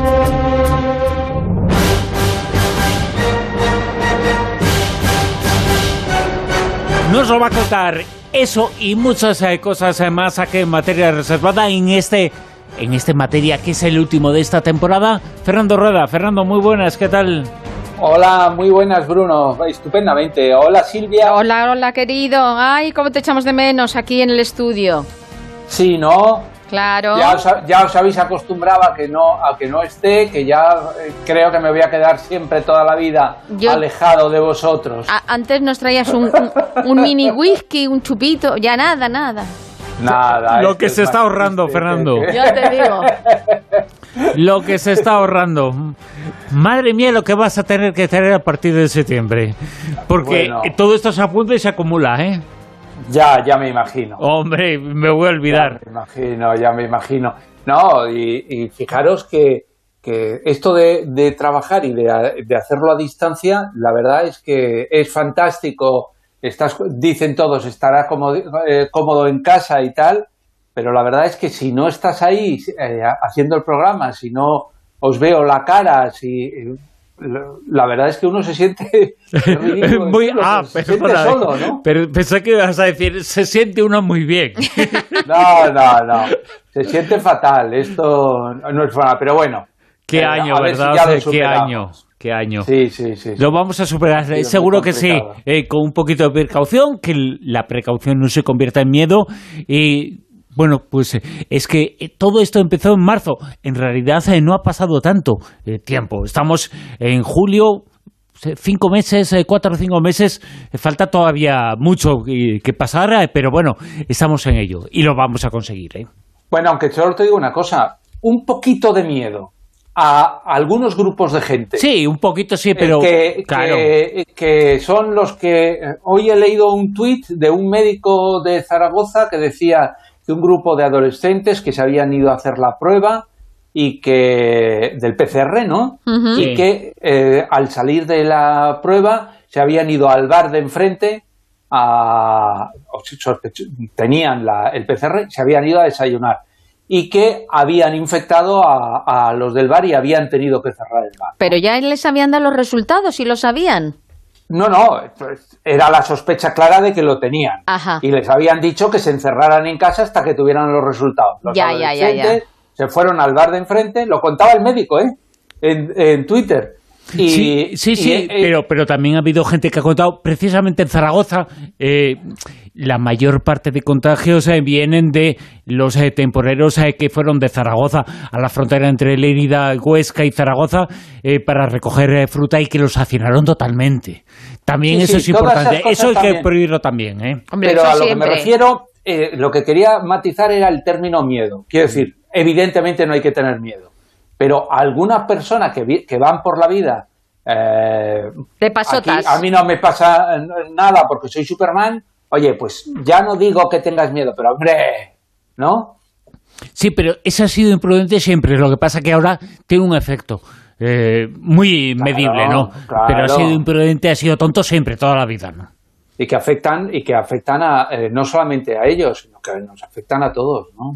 Bueno, pero con toda seguridad eh, vamos a superar esto, vamos a, a pasarlo hace tres, eh, cuatro meses estábamos casi hablando de mil víctimas en diarias.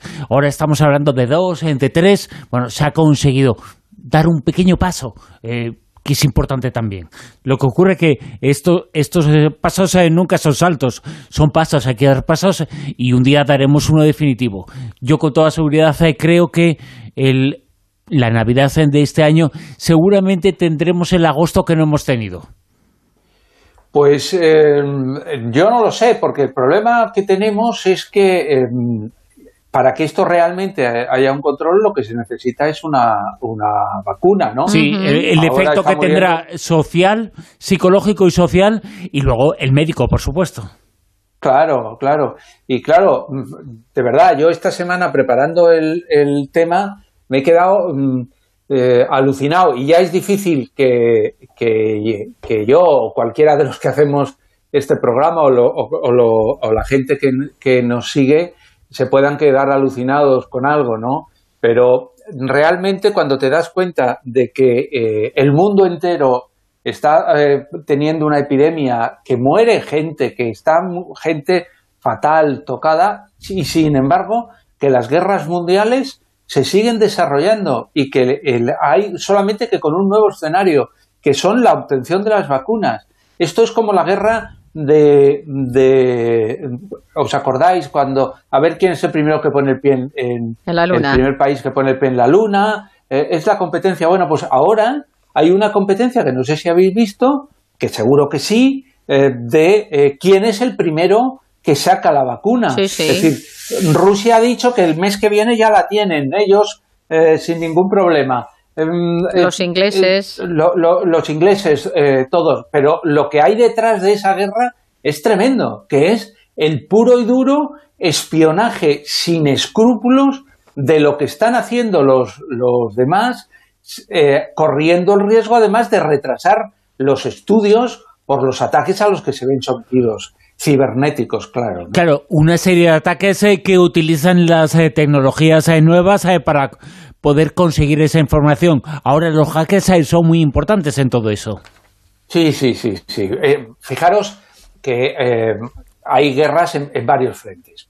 Esta semana el gobierno de, Estados Unidos ha presentado una, demanda en uno de sus tribunales contra dos ciudadanos chinos Li Xiaoyu y Dun y así, que no dicen nada y que nadie sabe quiénes son, que viven en China además, ¿no?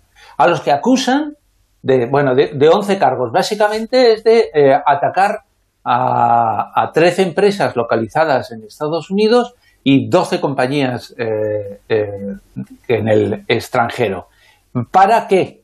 Para robarles el tema las fórmulas de la, de la vacuna, aparte de para robar otro tipo de, tecnología, porque como vamos a ver hoy, los atacantes, eh, estos grupos que están tratando de robar las fórmulas, los datos eh, en, estas investigaciones de la, de la vacuna, son los mismos que habitualmente se dedican a robar tecnología, a robar eh, a las empresas, a robar información en todo el mundo.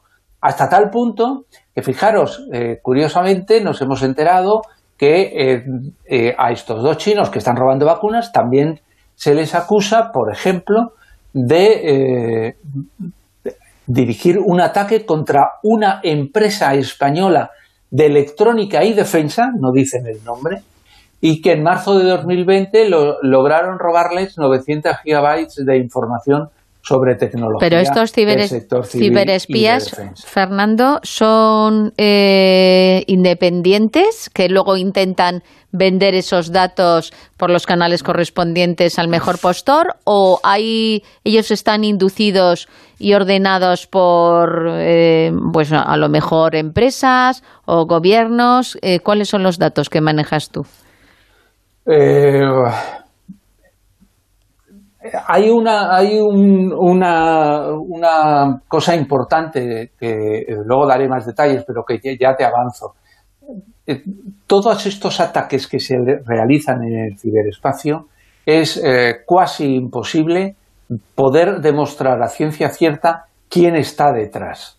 Lo que hay es la sospecha de, que eh, son los estados que los amparan los, que, eh, los responsables de, eso, de esos ataques. ¿Esto qué quiere decir?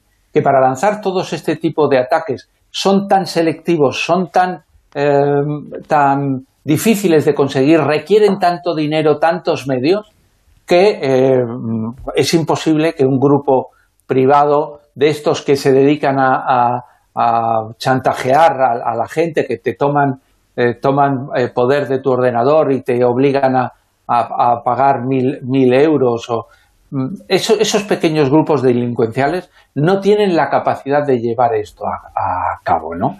Entonces, es obvio, es obvio, por otra serie de pistas que son los estados. Por ejemplo, em, en, los ataques eh, eh, chinos eh, se ve que muchas veces se trabajan desde determinados lugares donde coincide que está el servicio secreto eh, chino o que determinados eh, eh, virus atacantes han sido realizados en unos horarios de trabajo que corresponden con, determinados países, como por ejemplo en, Rusia. O que las claves, como os diré más adelante, que aparecen, que han hecho los desarrolladores, aparecen determinadas expresiones que solamente se usan, por ejemplo, en España. ¿Casualidad? Eh, pues eh, parece que no. Evidentemente no es una carrera donde haya solo una vacuna y el primero que llegue es eh, la vacuna. Seguramente serán de muchas, de muchos sitios y de muchos orígenes. pero si hay una carrera, en esa carrera está China en cabeza o segundo lugar, Estados Unidos en tercero, pero en cabeza desde luego que está el Reino Unido y la Universidad de Oxford. Y la Universidad de Oxford parece que ha sido objetivo de ataque por hackers rusos. Efectivamente. En este caso ha sido mm, el Centro Nacional de Seguridad Cibernética del Reino Unido. Es verdad que en colaboración con Estados Unidos y con eh, Canadá, una colaboración que ya sabéis que viene después de la Segunda Guerra Mundial, ¿no? Y que viene de eh, que son, mm, tienen eh, estos dos países, junto con Nueva Zelanda y Australia, tienen lo que se llama Echelon, es decir, que es el sistema de espionaje por satélites más salvaje que hay en, el mundo, ¿no? Entonces estos están acostumbrados a colaborar. Bueno, pues estos han eh, señalado directamente a un grupo que se llama APT-29, que es un grupo ruso, de eh, atacar directamente a los eh, grupos de expertos, investigadores. Y entre los atacantes está el Imperial College de Londres y la Universidad de Oxford. Y entre los atacados. Entre los atacados, sí. que por cierto, eh, que mucho más eh, sobre el Imperial College, evidentemente tiene una participación eh, médica importante y muy relevante, pero el Imperial College tiene una serie de, de personas que han sido las responsables de trazar un poquito el plan de todos los países europeos, entre ellos España, para el confinamiento. Es también importante ese dato. No solamente el tema médico han influido, sino también el tema económico, en el tema social. Y el confinamiento en España y en el Reino Unido tiene que ver con ellos. Claro, es que nos estamos centrando hoy en, el tema de, las vacunas, ¿no? Sí, pero para, que, para que sepamos eh, la relevancia del Imperial College. Eso es, claro. Eso es. Pero ah, hay, que, hay que matizar lo que tú has dicho, que eh, está demostrado en todos estos estudios, ¿no? Y es que buscan no solamente la vacuna, sino que buscan información de inteligencia sobre todo el tema del coronavirus. Y ahí es donde ellos eh, quieren, de alguna forma, eh, disponer de esa, eh, de esa información. Lo que pasa es que, claro, cuando se habla, habla del de, el tema de Oxford, que están diciendo que la vacuna puede estar en cualquier en, en, los próximos meses, ¿no? Y que además están con una perspectiva que es eh, suministrar 2.000 millones de dosis en, todo el mundo y que es una vacuna que genera, eh, por un lado, genera los anticuerpos del nuevo virus, pero por otro lado, parece ser que tiene capacidad para eh, lo que ellos llaman estimular unas células asesinas, unos linfocitos, que para que nuestro sistema inmunológico actúe contra esas infecciones. Es decir, que es la repera.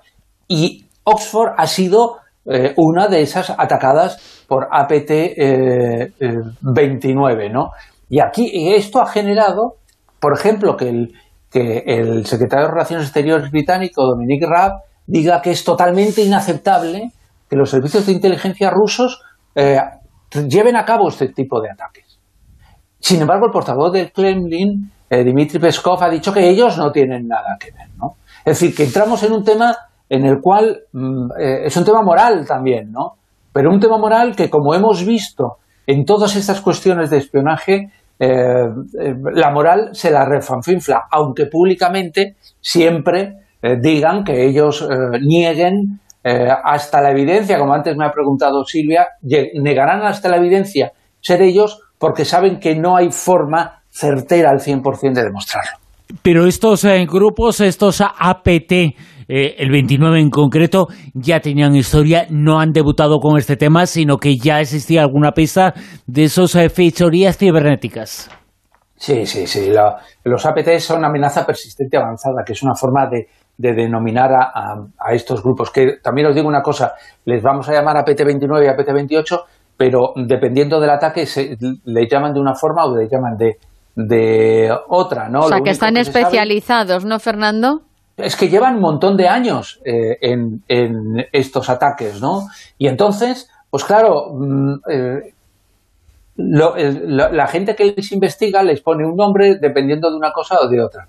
Y, se sabe poco de ellos, pero lo que sí se sabe, por ejemplo, es que el APT-29 está vinculado estrechamente al Servicio Federal de Seguridad ruso, al FSB, que es la antigua KGB, que depende directamente de Vladimir eh, Putin, ¿no? Y estos lo que hacen siempre es un espionaje gubernamental. Eh, no, no van a sacar dinero, no buscan secuestrar ordenadores.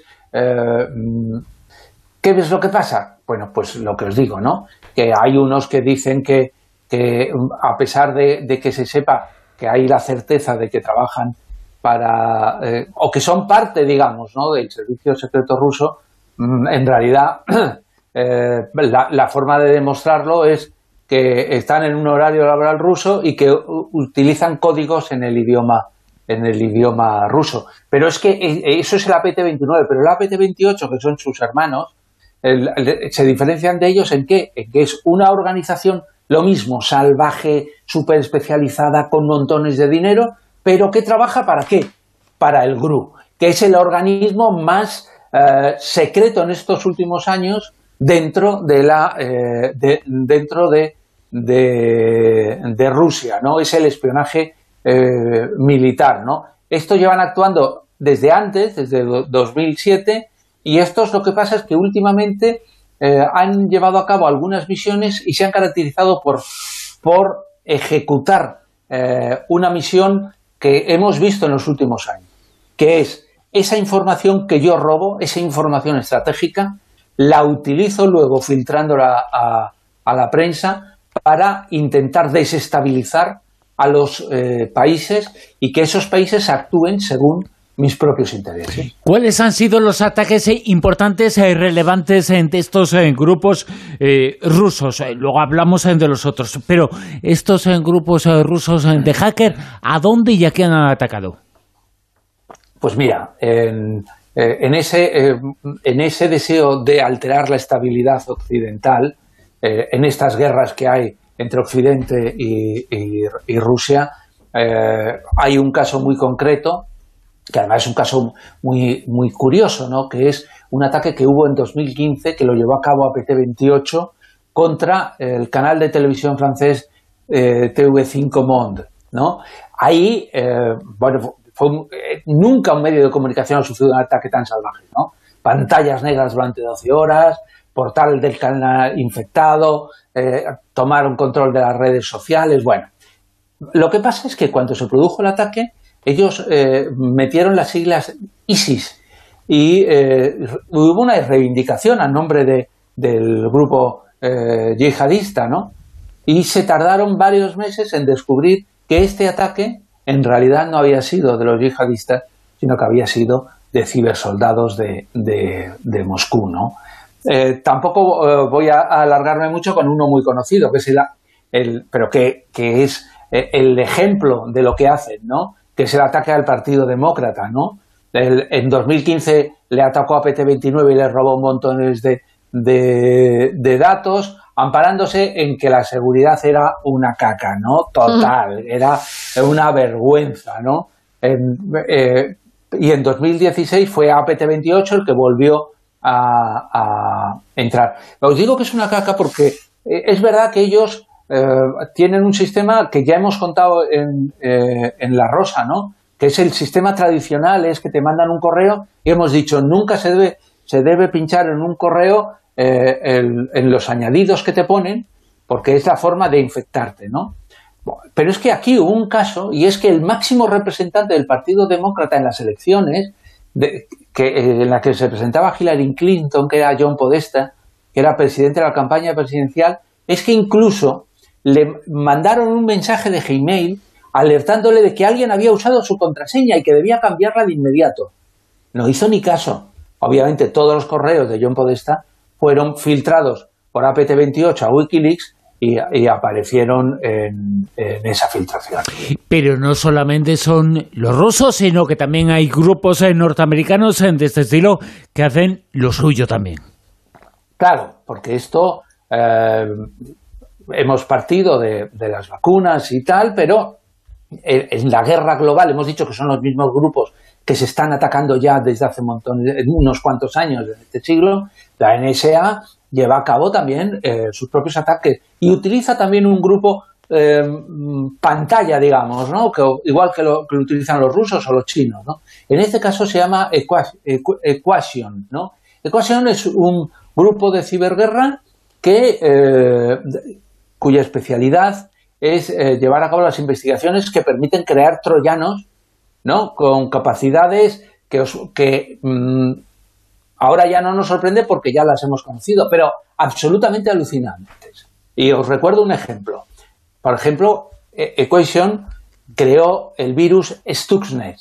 Stuxnet era un, virus que metieron en la planta nuclear iraní de Natanz, ¿os acordáis cuando estaban eh, en, todo el proceso de crear sus armas nucleares?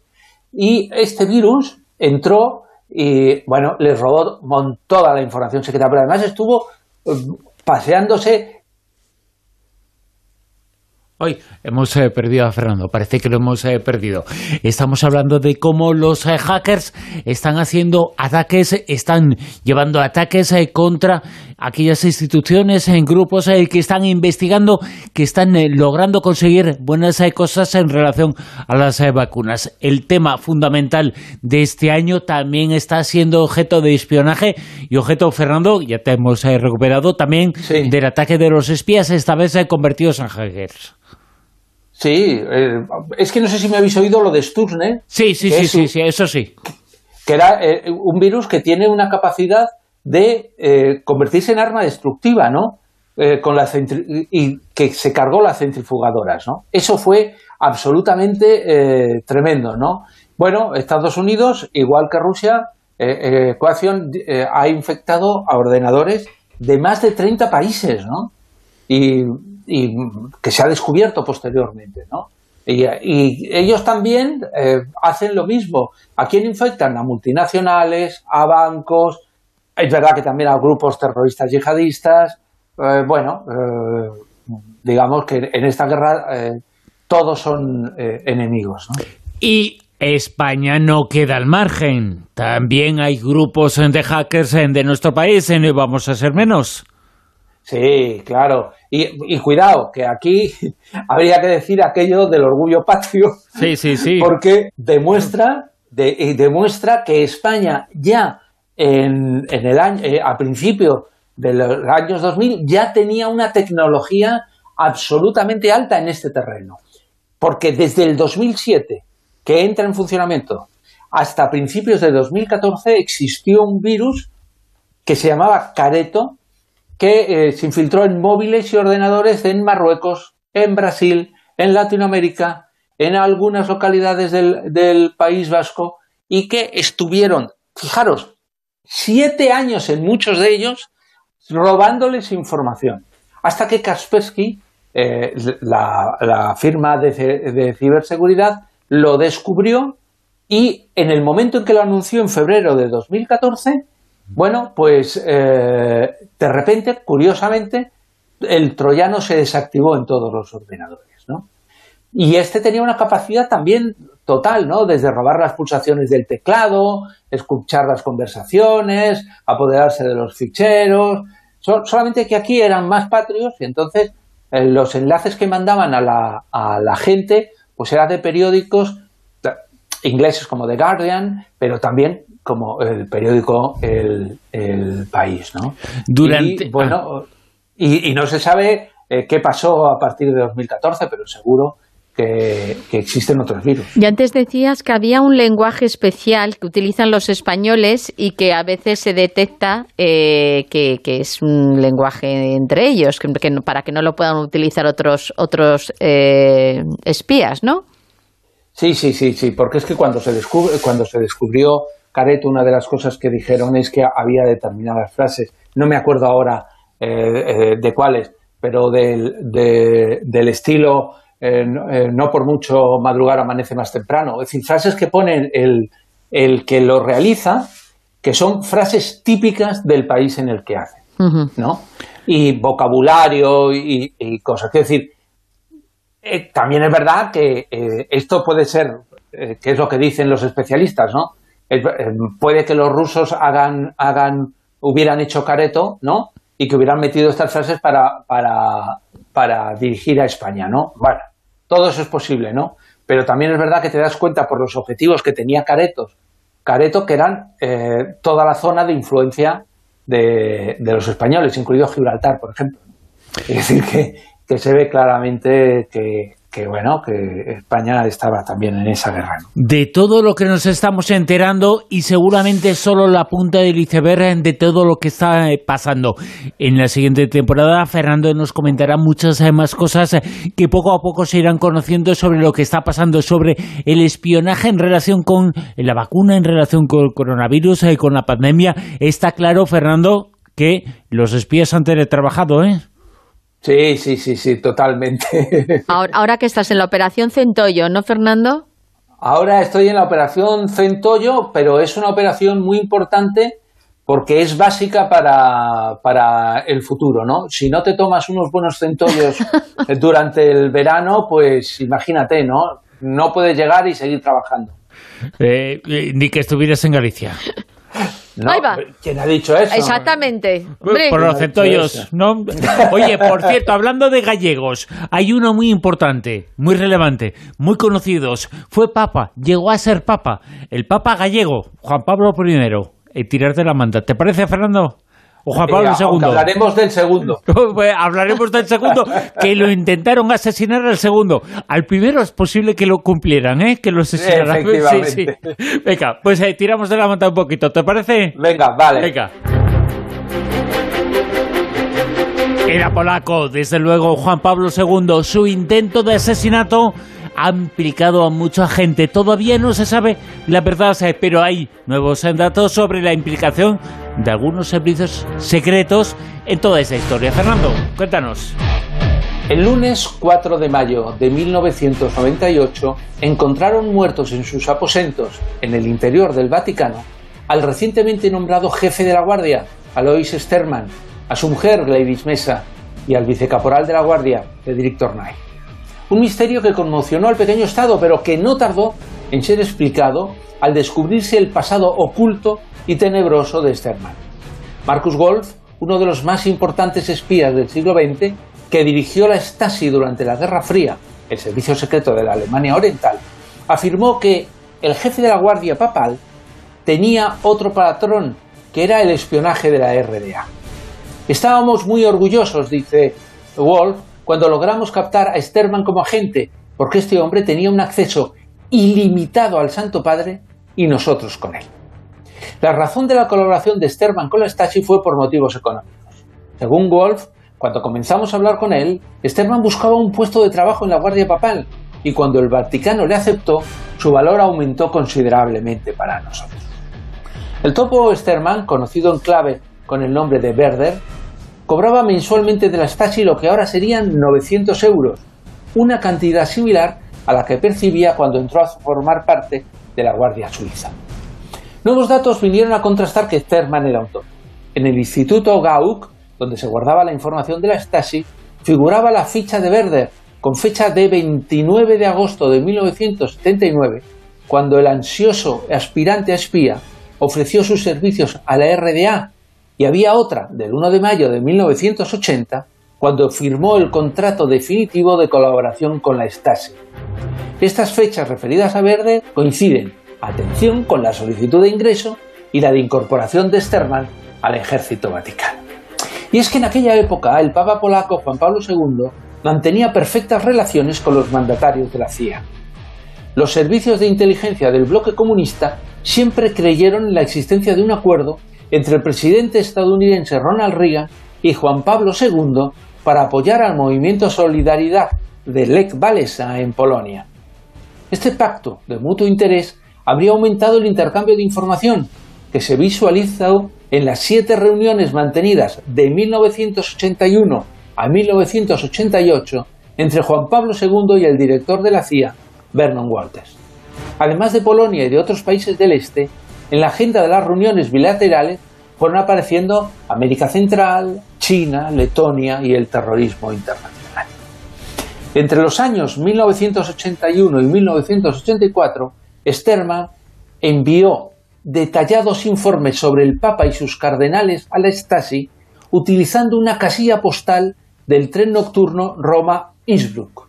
Para ello, llegó a instalar micrófonos en las mismas habitaciones del Papa, cuyas conversaciones más íntimas eran recogidas en cintas, posteriormente enviadas y escuchadas por los hombres de Marcus Wolf. A día de hoy se desconoce oficialmente la causa del asesinato de Stern, su mujer y de Frederick Torray, pero muchos consideran que fueron las últimas víctimas de la red de espionaje del Este en el Vaticano. Si en aquella época hubieran existido los virus informáticos, no habrían podido conseguir la información de Sterman, porque el espionaje del hombre contra el hombre sigue siendo insustituible. Qué historia el intento de asesinato tantos años después, en tantas décadas después de Juan Pablo II, sigue dando muchas informaciones. No sabemos eh, exactamente qué es eh, lo que pasó, sabemos eh, cosas, tenemos piezas, pero la verdad la sabe Alias K, pero no parece que la vaya a dar, ¿eh? No. El hombre que disparó al Papa. Esa es una historia que ya que ya yo creo que se ha contado y que al final nunca sabremos la certeza, pero sí sabremos. Seguramente no lo sabe él a quien estaba siguiendo, de quién seguía órdenes, ¿eh? porque él evidentemente disparó contra el Papa, pero hubo mucho más y hubo mucha gente detrás de él, detrás de ese intento de asesinato, detrás de todo lo que ocurrió, porque Juan Pablo II, eh, guste o no, pero Juan Pablo II marcó un antes y un después en la historia del Vaticano. Sí, sí, y, sobre todo porque Juan Pablo II eh, fue la persona que facilitó de una forma absolutamente alucinante la caída del muro de, Berlín y de todos los países, ¿no? Es decir, él con sus gestiones, él con todas esas cosas, ayudó en ese tema, ¿no? Y entonces, obviamente, los servicios secretos del Pacto de Varsovia eh, les caía, pero que muy mal, muy mal, ¿no? El asunto es, ¿quién está ahora espiando al Papa Francisco? Si lo sabes ya, no nos lo digas. Dínoslo después del verano. Y si no lo sabes, te lo mandamos como deberes para la temporada que viene. Vale, pues a, la vuelta hablamos de, quién espía al Vaticano. Hace 22 años se comenzó esta aventura en La Rosa de los Vientos en 22 eh, temporadas con Fernando Rueda también. Eh, Fernando, muchas gracias eh, por todos los años eh, pasados y los que vienen en el futuro. Mucho mundo del espionaje, mucha actualidad y todo lo que se debe estar escribiendo ahora. Madre mía, lo que nos tienes que contar. Mamá, mamá, mamá mía. Bueno, entonces nos vemos la temporada que viene. Pues sí, sí, sí. Nos traes todos los datos de la operación Centollo y de paso una muestra. Fernando Rueda, mil gracias. Un beso. Besos para todos. chao.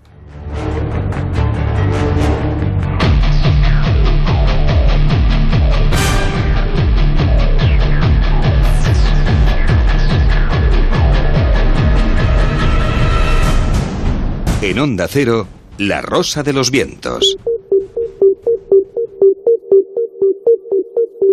Eureka.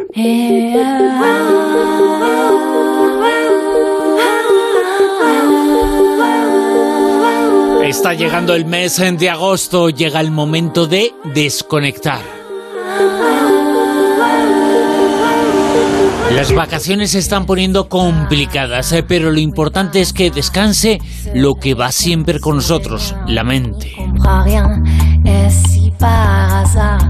Y en esto tiene mucho que ver, lo vamos a saber, las neuronas eureka. ¿Y dónde en esta sección? En Eureka, con Mado Martínez. Amado, muy buenas, ¿qué tal? Buenas noches. Pues yo con ganas de decir Eureka, pero en realidad tengo ganas de decir Dios, porque me acabo de pegar un golpe en el ¿Ah, codo. ¿Ah, sí? Dios, pero que estoy viendo las estrellas, no lo puedo ni apoyar. Vaya mujer, por Dios, nunca mejor dicho. Por Dios. Por, Dios, nunca mejor dicho, Jolines. Sí, sí. Eh, ¿qué, ¿Qué vacaciones tan extrañas, no? vacaciones extrañas, pero porque no podamos irnos de vacaciones o no podamos viajar o, no lo vayamos a disfrutar igual. Eh, Eso, que no eh, vayamos a disfrutar. Siempre estamos eh, con un ojo delante, un ojo detrás, a ver lo que pasa, la expectación, la expectativa, pero bueno, vacaciones, la, por lo menos la mente tiene que tomárselas, ¿no? La mente tiene que tomárselas y además que a nadie se le ocurra coger el mes de agosto y porque tenga que estar en casa o no pueda salir o haya decidido que va a quedarse, que no se le ocurra quedarse todo el mes de agosto trabajando. Por eso hay que desconectar y además es necesario todo lo que es descansar y darle a la mente un respiro, como yo digo, que no te puedes ir por ahí, pues vete a casa de tu amigo, aunque sea, no claro, sé. Claro, haz lo que no haces y lo que no puedes hacer precisamente porque estamos en fechas de trabajo. Pues, si tiene piscina el amigo, mejor, ¿eh? Claro. Y, si al amigo no lo puedes ver en todo el año, pero se encuentra a dos calles, eh, pues aprovecha ahora, ¿no? Eso son también vacaciones. Con responsabilidad podemos hacer todo, absolutamente todo. Las vacaciones están para relajarse y también para permitir que el cerebro dé a luz a grandes ideas. ¿eh? Eh, y que se vaya de excursión un poquito. Y que se vaya de excursión. La verdad es que no lo hemos dicho, pero tú, tú has comentado antes que hoy vamos a hablar de neuronas Eureka. Y es que este programa se llama Eureka. Claro, y es como, claro, pero hace honor a esa, a esa palabra, ¿vale? Es, eh, que, que, que normalmente asociamos con, uy, se te ha encendido la bombilla vaya, has descubierto la resolución a ese problema que llevabas dándole vueltas, yo que sé, una semana o todo el día eh, delante del ordenador o, lo que sea, ¿no? Pues bien, pues eh, hay que dejar que el cerebro se vaya de vacaciones, como tú dices, de excursión, para que pasen esas cosas. Que la mente vague a sus anchas es lo que favorece que de pronto aparezca la solución a esas preocupaciones que nos llevan consumiendo durante meses en la mesa de, trabajo. Yo he recogido aquí unos, una nota de prensa de la agencia SYNC, que como sabéis es la agencia de noticias del, Ministerio de, Ciencia de España, y vamos a hablar de unas cosas muy curiosas de estudios de neurociencia y de qué realmente pasa en nuestro cerebro cuando llegamos a ese eureka, porque además esta semana ha sido el día, ha sido el Día Mundial del Cerebro, no sé si lo sabías, así que así lo celebramos, de paso. Ah. Tras varios días, además, eh, no sé si, si, si, conocéis esta, algunos oyentes la conocerán, la, la, leyenda de Arquímedes, no sé si tú la conoces. No. ¿No? No. ¿En qué consiste? Bueno, pues es que dice que Arquímedes estaba así como varios días ahí dándole vueltas y vueltas y vueltas a un problema que, bueno, que el rey le había encargado solucionar una cosa y el pobre estaba ahí que no llegaba a ninguna conclusión, estaba en un callejón sin salida. Y entonces, pues llega un momento en el que ya, pues ya rendido, ya tira la toalla, eh, agotado y, exhausto, pues dice, me voy a dar un baño, ¿sabes? y a desconectar un poco, ¿vale? Iba Arquímedes y de repente ahí, dándose un baño ya relajado, que lo había mandado ya todo a tomar por saco y no quería saber nada más del problema, y estando en el agua, dice, ¡Eureka! ¿Vale? Como, Ahí viene todo, ¿no? claro, y salió a la calle, dicen, lleno de emoción ahí, voy diciendo, que estaba desnudo ¿Se y todo, ¿vale? no, no se vistió, vale, vale. que salió a la calle desnudo y todo, fíjate si estaba agobiado con este problema, ostras, si el, el, rey te encarga algo, como que mejor lo solucionas, ¿no? Entonces estaba muy agobiado. Y aunque muchos historiadores han dudado de que, bueno, que salieran pelotas, pues, pues no hay fotos del momento, ¿no? que, esta, que esta exclamación atribuida a Arquímedes pues se ha instalado un poco en el lenguaje para ilustrar ese instante de felicidad que, bueno, en el que alguien que está atormentado porque no consigue encontrar la solución a un problema, de repente se topa con la, con la solución, ¿no? Y, y es precisamente cuando te das por vencido un poco y dices, a relajarme, yo qué sé, a encender la play, a ponerme a fregar los platos, a hacer otra cosa, ¿no? A dar un paseo, salir a tomarme una cerveza. Pues en esos momentos, aunque no te lo creas, Mira, yo siempre digo que me acuerdo que una vez estaba yo intentando resolver un, un problema que tenía que ver con presupuestos, con cálculos matemáticos, con, con historias, y, y, no conseguía, vale, yo es que además soy de, soy de letras, ¿vale? Y no conseguía sacar las cuentas como las tenía que, que, sacar. Había algo que a mí se me estaba escapando, ¿vale? Y no, no me salían las cuentas, no, no me salían. ¿Y te puedes creer que por la noche soñando soñé la solución? ¿Ah, sí? Sí, sí. O sea, me fui a dormir y, y, soñé la solución exacta y me di cuenta del error que estaba cometiendo. Pero fue una solución acertada. Eh, lo que soñaste te ayudó a resolver el tema. Acertada, acertada. Y, y, bueno, hay gente que, bueno, Henry Poincaré, que era otro matemático muy famoso de, de bueno, de todos los matemáticos conocían a Henry Poincaré, eh, él decía que iba un día en autobús para ir de un sitio a otro, ¿verdad? coge el autobús y en el momento en el que puso el pie en el escalón, le llegó una idea. O sea, sin nada en sus pensamientos, sin estar pensando en resolver nada, nada, ni haber camino hecho ni preparado para ello, ni que estuviera ahí, ¿sabes?, dilucidando, analizando, nada. Eh, y es que la transformación que él había utilizado para definir las funciones fuchsianas era idéntica a las de la geometría no euclidiana. Y eso lo explicó así, que se lo ocurrió así, imponiendo pie para subir al autobús en 1908, de repente, sin estar eh, pensando en eso, ni pensando en resolverlo, ni nada por el estilo. O sea que todo el mundo puede tener ese, ese, momento de ajá, Y para alcanzarlo, dicen los científicos que eh, lo mejor es levantarse de la mesa de trabajo y evadirse, porque en reposo las neuronas hacen excursiones. Em, De hecho, hay un, investigador en la Universidad de Drexel, en, en, en, Estados Unidos, que se llama John Cunios, que, bueno, si le preguntáramos que el momento eureka existe realmente o es solo una sensación subjetiva, ¿vale? Pues él nos diría que, que sí, que existe y que hay dos mecanismos generales para resolver un problema. Uno que es el cuando tú lo resuelves de manera consciente y metódica, pues por ahí haciendo cuentas o pensando o no, ahí cavilando, tratando de resolver un problema, que es por análisis, y el otro que es de forma repentina, inesperada y por inspiración, o sea, así, por inspiración. Y mm, Gustavo Deco, que es jefe del grupo de neurociencia computacional de la Universidad Pompeu Fabra, eh, él, ha estudiado a fondo qué es lo que hace el cerebro cuando no hace nada, ¿vale? Y es que el cerebro siempre está haciendo algo, aunque parece que no hace nada. cuando no hace nada, aparentemente, ¿no? Es un poco la lectura que podemos eh, sacar de esto. Aunque no hagamos nada aparentemente, el cerebro, las neuronas están eh, funcionando y están resolviendo aquello, bueno, las hemos sometido a un estrés, están reordenándose y en ese momento viene la iluminación.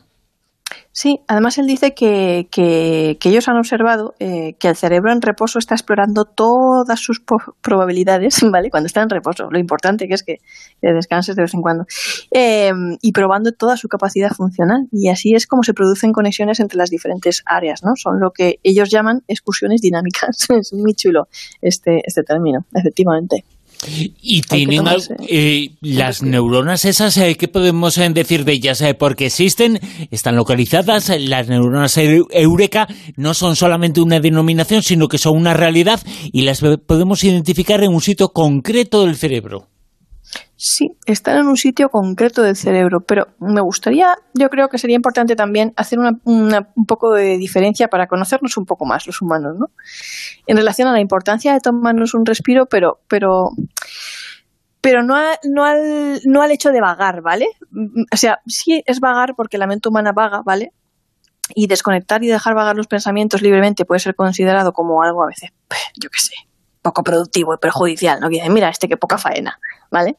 no entiendes que a lo mejor necesitas ese, ese espacio de tomarte un respiro para realmente rendir y poder resolver un problema. Porque mientras estás enzarzado y estás que no encuentras la solución y estás en un callejón sin salida, si sigues y sigues y sigues en ese momento, lo más probable es que no te venga nada a la mente y no consigas dar con la solución. Pero si te tomas un respiro, descansas, ¿vale? Y, bueno, pues haces otra cosa o dejas vagar o lo que sea, probablemente sí que encuentres la solución. Y además, eh, recordar también que algunos psicólogos señalan que nuestra mente eh, está hecha para vagar, ¿vale? Pero que también lo, relacionan con la infelicidad, ¿vale? Esto creo que alguna vez, bueno, no lo hemos comentado nunca, pero, pero es importante eh, traerlo aquí, porque si no lo hemos comentado o lo hemos comentado, lo recordamos.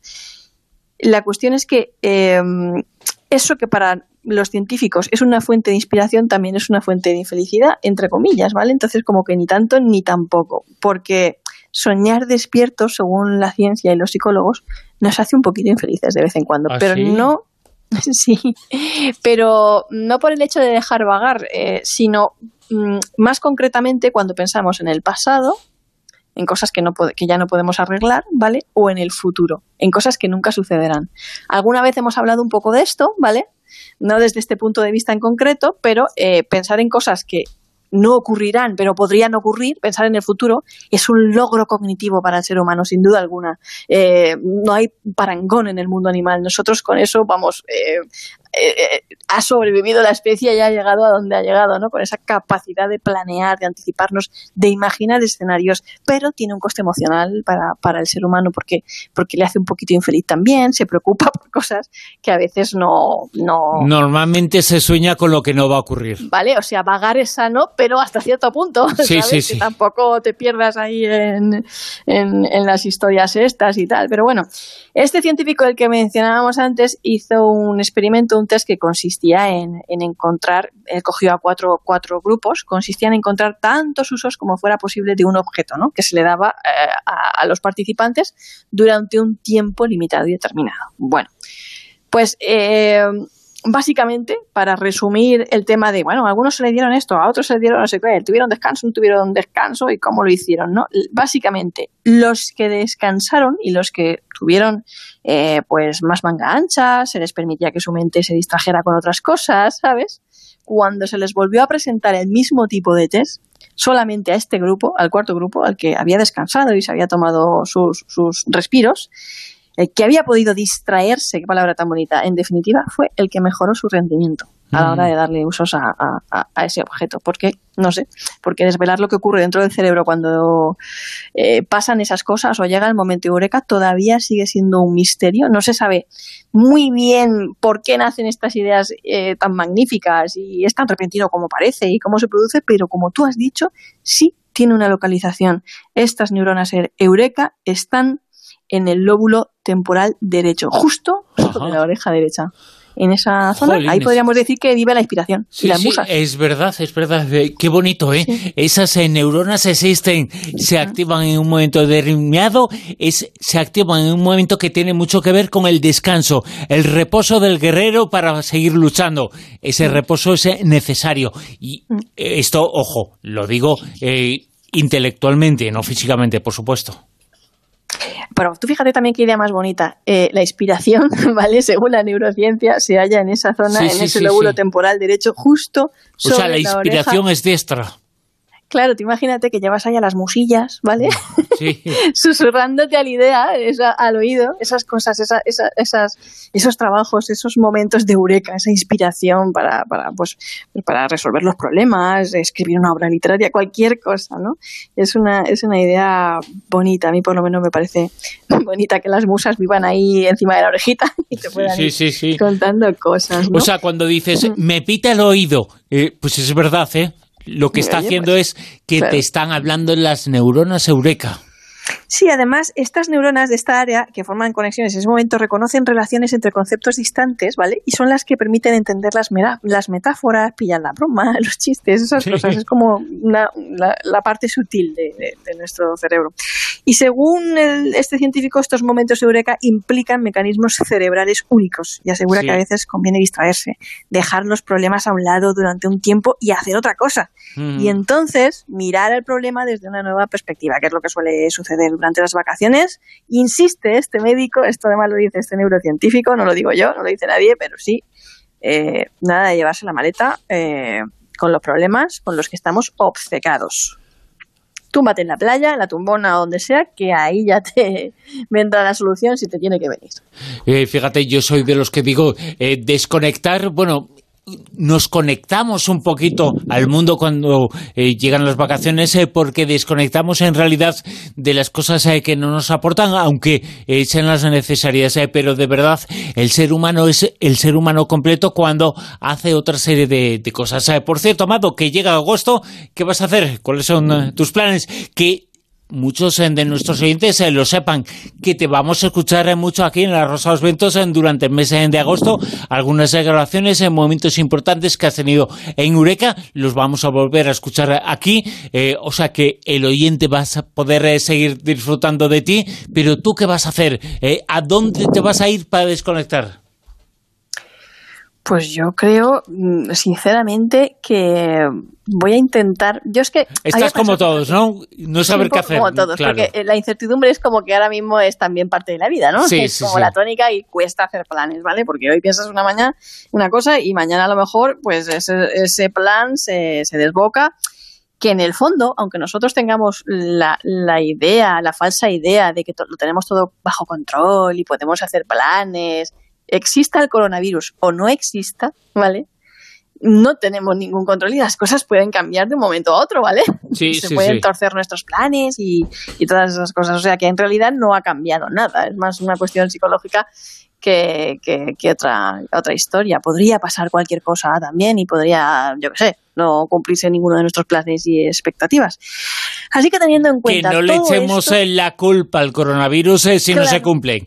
Que hay más eh, motivos y más hay cosas que pueden influir. Claro, así que teniendo en cuenta todo esto y que a veces se me han trastocado planes, más por darme un vértigo que por coger el coronavirus o por perder un tren, que yo soy una pieza de trenes y una pieza de aviones, todo el mundo que me conoce lo, lo sabe.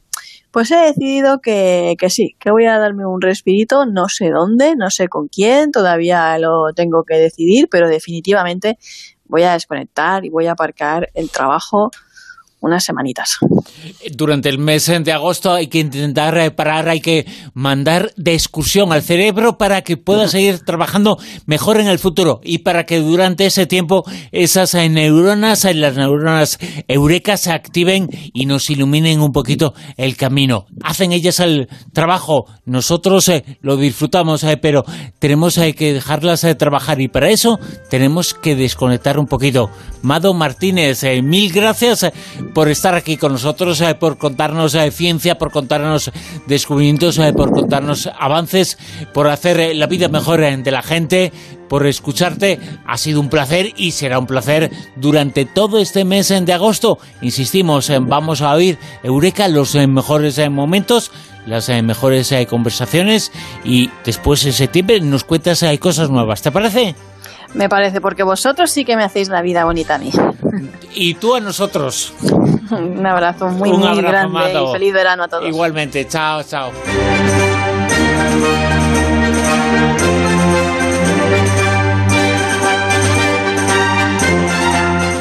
Ya sabéis, os lo hemos contado hoy, La Rosa los Ventos en la sintonía de Onda Cero, desde las 12 de la noche hasta las 4 de la madrugada. Todavía estamos en el ecuador del programa.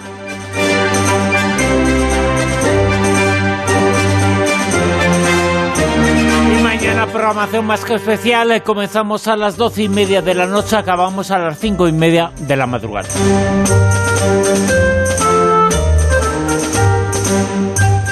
Como Dios se manda, toda la noche con vosotros en la Rosa de los Vientos.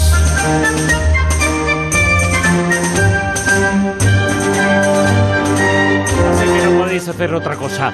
Ahora llegan en Onda Cero las noticias, la información, nos vamos a poner al tanto de todo lo que está ocurriendo en España, de todo lo que está ocurriendo en el mundo y después eh, continuamos, eh, quedan más de dos horas con nosotros, con muchas cosas, eh, con muchas informaciones que os vamos a contar. Insistimos, después de las noticias llega mucha más Rosa de los Vientos.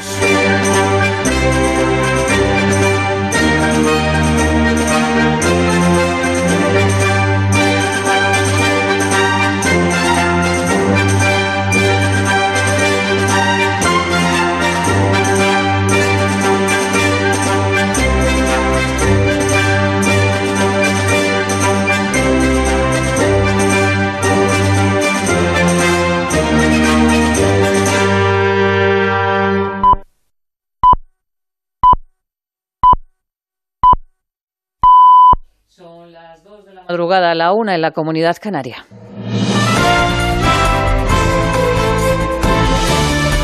Noticias en Onda Cero.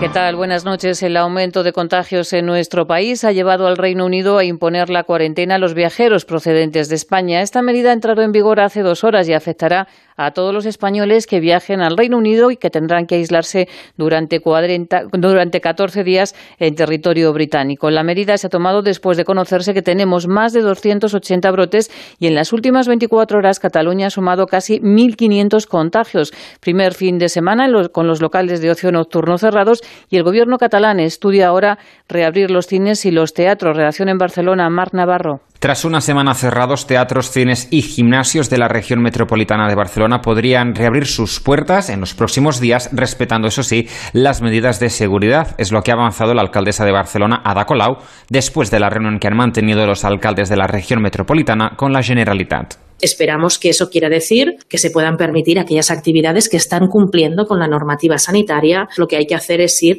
a especificar muy claramente qué se tiene que hacer para que se cumpla la normativa. Eso también afecta al tema de la movilidad, que también ha generado mucha confusión y han hablado del concepto de movilidad responsable. Es en ese sentido que los alcaldes metropolitanos han reclamado a Quintorra aclarar si esta movilidad permitirá a los residentes de Barcelona desplazarse a segundas residencias. También han pedido el apoyo de los Mossos de Escuadra y que se refuerce el cuerpo de rastreadores. En Madrid, el equipo del Fuenlabrada suma ya 28 positivos, 12 más que ayer, y las autoridades sanitarias madrileñas están elaborando un plan de contingencia para detectar los contagios. El consejero Ruiz Escudero ha dicho que no descarta volver a imponer restricciones si empeora la situación en varios ámbitos. Restricciones eh, respecto a las reuniones familiares, ocio nocturno y terrazas y desplazamientos. Escudero reconoce un cambio de tendencia y pide que se hagan test en origen a los turistas. Nosotros lo que pedimos es establecer una una, PCR en origen, especialmente en los países con una situación epidemiológica más compleja, puesto que Sanidad Exterior es la que tiene ese conocimiento, además con un principio de reciprocidad, que se hiciese allí, que con ese certificado de PCR positiva pudiese, que va asociado a su tarjeta de embarque, que fuese necesario para poder venir a, nuestra comunidad, lo cual haría un efecto de cribado inicial bastante importante. Ante el temor a una nueva oleada, el Ministerio de Defensa también se ha puesto a trabajar y prepara un equipo de rastreadores para responder al aumento de casos. Este equipo de rastreadores detectará los casos positivos dentro del ejército, pero también prestará apoyo a las administraciones civiles y a las comunidades autónomas. Lo anunciaba la ministra Margarita Robles. También se están formando rastreadores dentro del ejército para que cuando fuera necesario, si las comunidades autónomas eh, lo, estudia, lo consideran oportuno, puesto que es competencia de ellos, eh, apoyar. El número de contagios en el mundo supera los 15.800.000 personas y según ha confirmado la Organización Mundial de la Salud, los fallecidos ascienden a 639.000. En Brasil, el presidente Jair Bolsonaro ha dado negativo tres semanas después de infectarse. En Brasil, la pandemia parece que está lejos de ser controlada. Hoy ha notificado 1.200 fallecidos y el número de contagios se acerca a los dos millones y medio. Y en México, la pandemia sigue también en ascenso y el presidente López Obrador pone en duda la eficacia del uso de la mascarilla. No quiero yo entrar en polémica sobre este tema. Si se considerara de que con esto se ayuda, entonces lo haría, desde luego. Pero no es un asunto que esté ahora sí que científicamente demostrado. Yo lo que puedo comentarles es que la pandemia está perdiendo fuerza poco a poco. Finalmente, Mar Márquez no correrá el Gran Premio de Andalucía. El corredor de Honda se probó ayer en la prueba de calificación, pero los intensos dolores han frustrado su intención de disputar la prueba de Jerez. El francés Cuartararo ha hecho pole, segundo saldrá Viñales y Rossi desde la cuarta posición. Tras probarse en pista, Márquez ha dicho que su cuerpo le ha dicho que lo realista era no correr. Esta tarde, sea por el calor, sea por la fatiga de la mañana, he hecho una tanda larga que me he encontrado bien, he parado a box y cuando he salido de box he visto inmediatamente que algo pasaba, ¿no? Que sea por la inflamación o algo, me quedaba el brazo sin, sin fuerza y es ahí donde uno mismo tiene que ser realista y sobre todo, como le prometía Onda en, cuando hablamos de esto, escuchar el cuerpo, ¿no? Más noticias en Onda Cero cuando sean las 3 de la madrugada, las 2 en la Comunidad Canaria y toda la información actualizada en ondacero.es. Las mejores fotos de tus viajes a concurso con gente viajera. Envía una de tus fotos y podrás conseguir fantásticos viajes. Por ejemplo, a Santiago de Compostela o Sevilla con Iberia Express. Con Meliá Hotels International podrás disfrutar de dos noches de hotel en Torremolinos o en Isla Canela. Un viaje sorpresa a bordo de Air o pasar un fin de semana en una de las villas turísticas de Andalucía. Envía una foto de uno de tus viajes con tus datos personales a genteviajera.ondacero.es. Este año también podrás subir tus fotos y textos a las redes sociales. Cita a Gente Viajera y utiliza la etiqueta hashtag concurso Gente Viajera. Suerte y gracias por viajar con nosotros.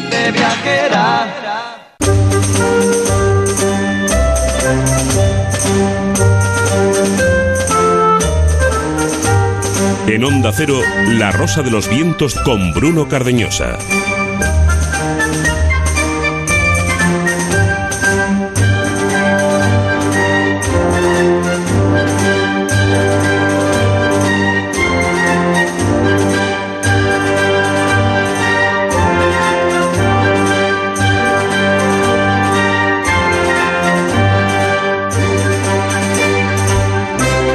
Dos y seis eh, minutos eh, comienza un nuevo tramo en La Rosa de los Vientos, un tramo en el que tendremos a eh, Carabé Vamos a hablar mucho sobre, todavía sobre las vacunas, sobre ciertas eh, teorías. Eh, va a estar con nosotros el presidente de la Asociación Española de Vacunología y una socióloga que nos va a contar cosas más que interesantes sobre eh, las vacunas. Acaba de publicar una investigación científica apasionante y vamos a tener también Mundo Bizarro, la red de juderías españolas.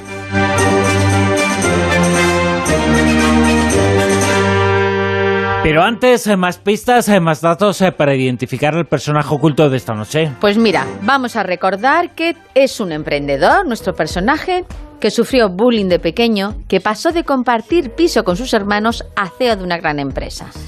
Y ahora vamos con la tercera pista, que yo creo que esta ya es la definitiva. ¿Quién es? Sí, la tercera gran empresa que creó está relacionada con los viajes espaciales. Qué buena soy. Bueno, Elon Musk, director de SpaceX, sería un candidato. Jack Ma, dueño de Alibaba, sería el segundo. Y Jeff Bezos, dueño de Amazon, sería el tercero. Bueno, digo que, que soy buenas porque es, la pista es súper fácil. Así que ya sabéis, escribir en rosa.vientos.es y si no, en Twitter con almohadilla rosavientos, decirnos quién de los tres es y mucha, mucha suerte.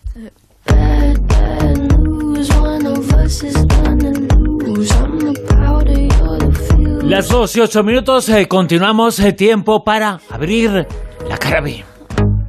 La rosa de los vientos en onda cero. Respirar para sacar la voz, despegar tan lejos como un águila veloz. Respirar un futuro esplendor, cobra más sentido si lo creamos los dos. Liberarse de todo el pudor, tomar de las riendas, no rendirse al opresor. Caminar erguido sin temor, respirar y sacar la voz. La cara B. Cada vez eh, falta menos, eh, faltan meses. La aparición de una vacuna contra el virus eh, que nos ha cambiado la vida de todos se antoja como el principio del fin.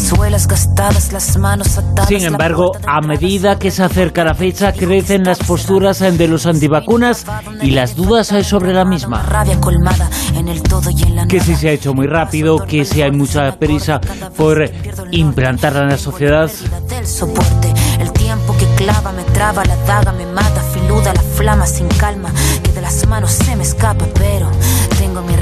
Que si no se saben los efectos eh, secundarios, eh, nos va a aclarar mucho sobre este tema el presidente de la Asociación Española de Vacunología y la socióloga que va a estar eh, con nosotros de la Universidad Complutense, Celia Díaz Catalán.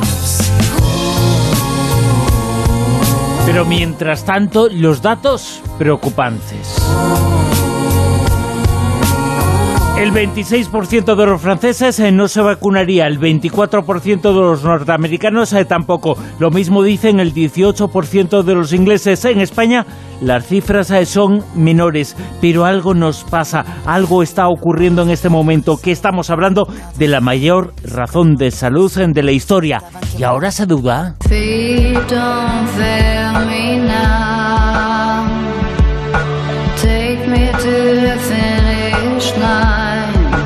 Pero un 29% de los españoles creen que el virus es artificial, eh, como las pruebas eh, para demostrar que no es natural son del 100%, cuando se conocen, el 29% sigue creyendo eso. Y es que este tipo de pensamientos se han convertido en rígidos, eh, son a priori, pero a lo priori se ha convertido en la realidad. En su libro Este virus eh, nos vuelve loco, que se acaba de publicar uno de los filósofos eh, más importantes del mundo, Bernard Henry Levy, recuerda que los comportamientos humanos están haciendo buena esa definición según la cual una pandemia es un asunto de relaciones eh, sociales y después médicas. También recuerda Levy cómo vigilar y castigar se ha convertido en la actitud eh, predominante de, esta pandemia. El planeta, dice Levy, sigue girando, que a diferencia de otras eh, pandemias, este permanecerá en el recuerdo. Esta pandemia permanecerá en el recuerdo, siendo más leve que otras que hemos olvidado. Que el botón de pause que hemos pulsado para abrir un paréntesis ha sido aprovechado por la sinrazón de unos y otros para subirse al carro.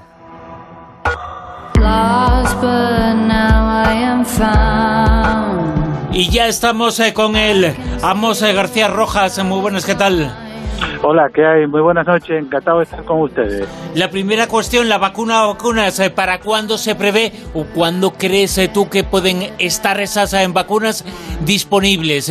para, para esta enfermedad. Eh, tanto se está hablando que se está progresando en las últimas eh, semanas bastante, pero ¿cuál es eh, la fecha que se puede decir sin arriesgarse demasiado que puede estar? vamos a ver, si es verdad que se está avanzando bastante, pero una cosa es que el producto esté liquidado y otra cosa es que esté disponible para toda la población que lo necesita.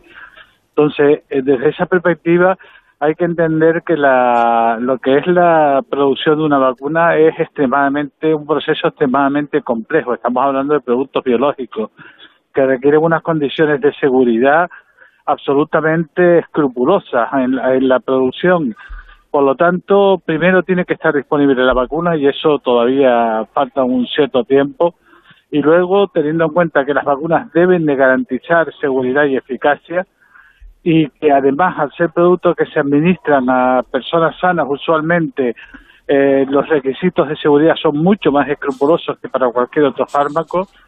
Eh, además, una vez que esté disponible la vacuna, hay que considerar que el proceso de producción es extremadamente complejo, por lo cual yo creo que hasta bien entrado en el 2021 no vamos a disponer de la vacuna. Eh, hay gente que en estos días está diciendo, yo no me vacuno, yo no me vacuno. Eh, ¿Es obligatoria eh, la vacunación? ¿Sería obligatoria o no sería obligatoria? Porque esta duda legal, de derecho, la tenemos todos. ¿Alguien se puede negar a ser vacunado?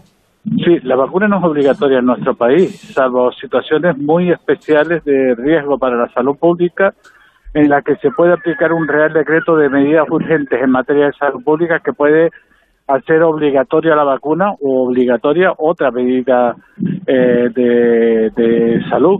Eh, pero en principio la vacuna no es obligatoria, es altamente recomendable y desde luego eh, tampoco es obligatorio comer todos los días y sin embargo tenemos que comer todos los días. Tampoco es obligatorio hacer una serie de actividades que realizamos eh, de manera frecuente y, aún así, lógicamente, eh, es necesario el ser consciente de que las vacunas han supuesto eh, un instrumento tremendamente poderoso para lo que es el avance de la, de la sociedad.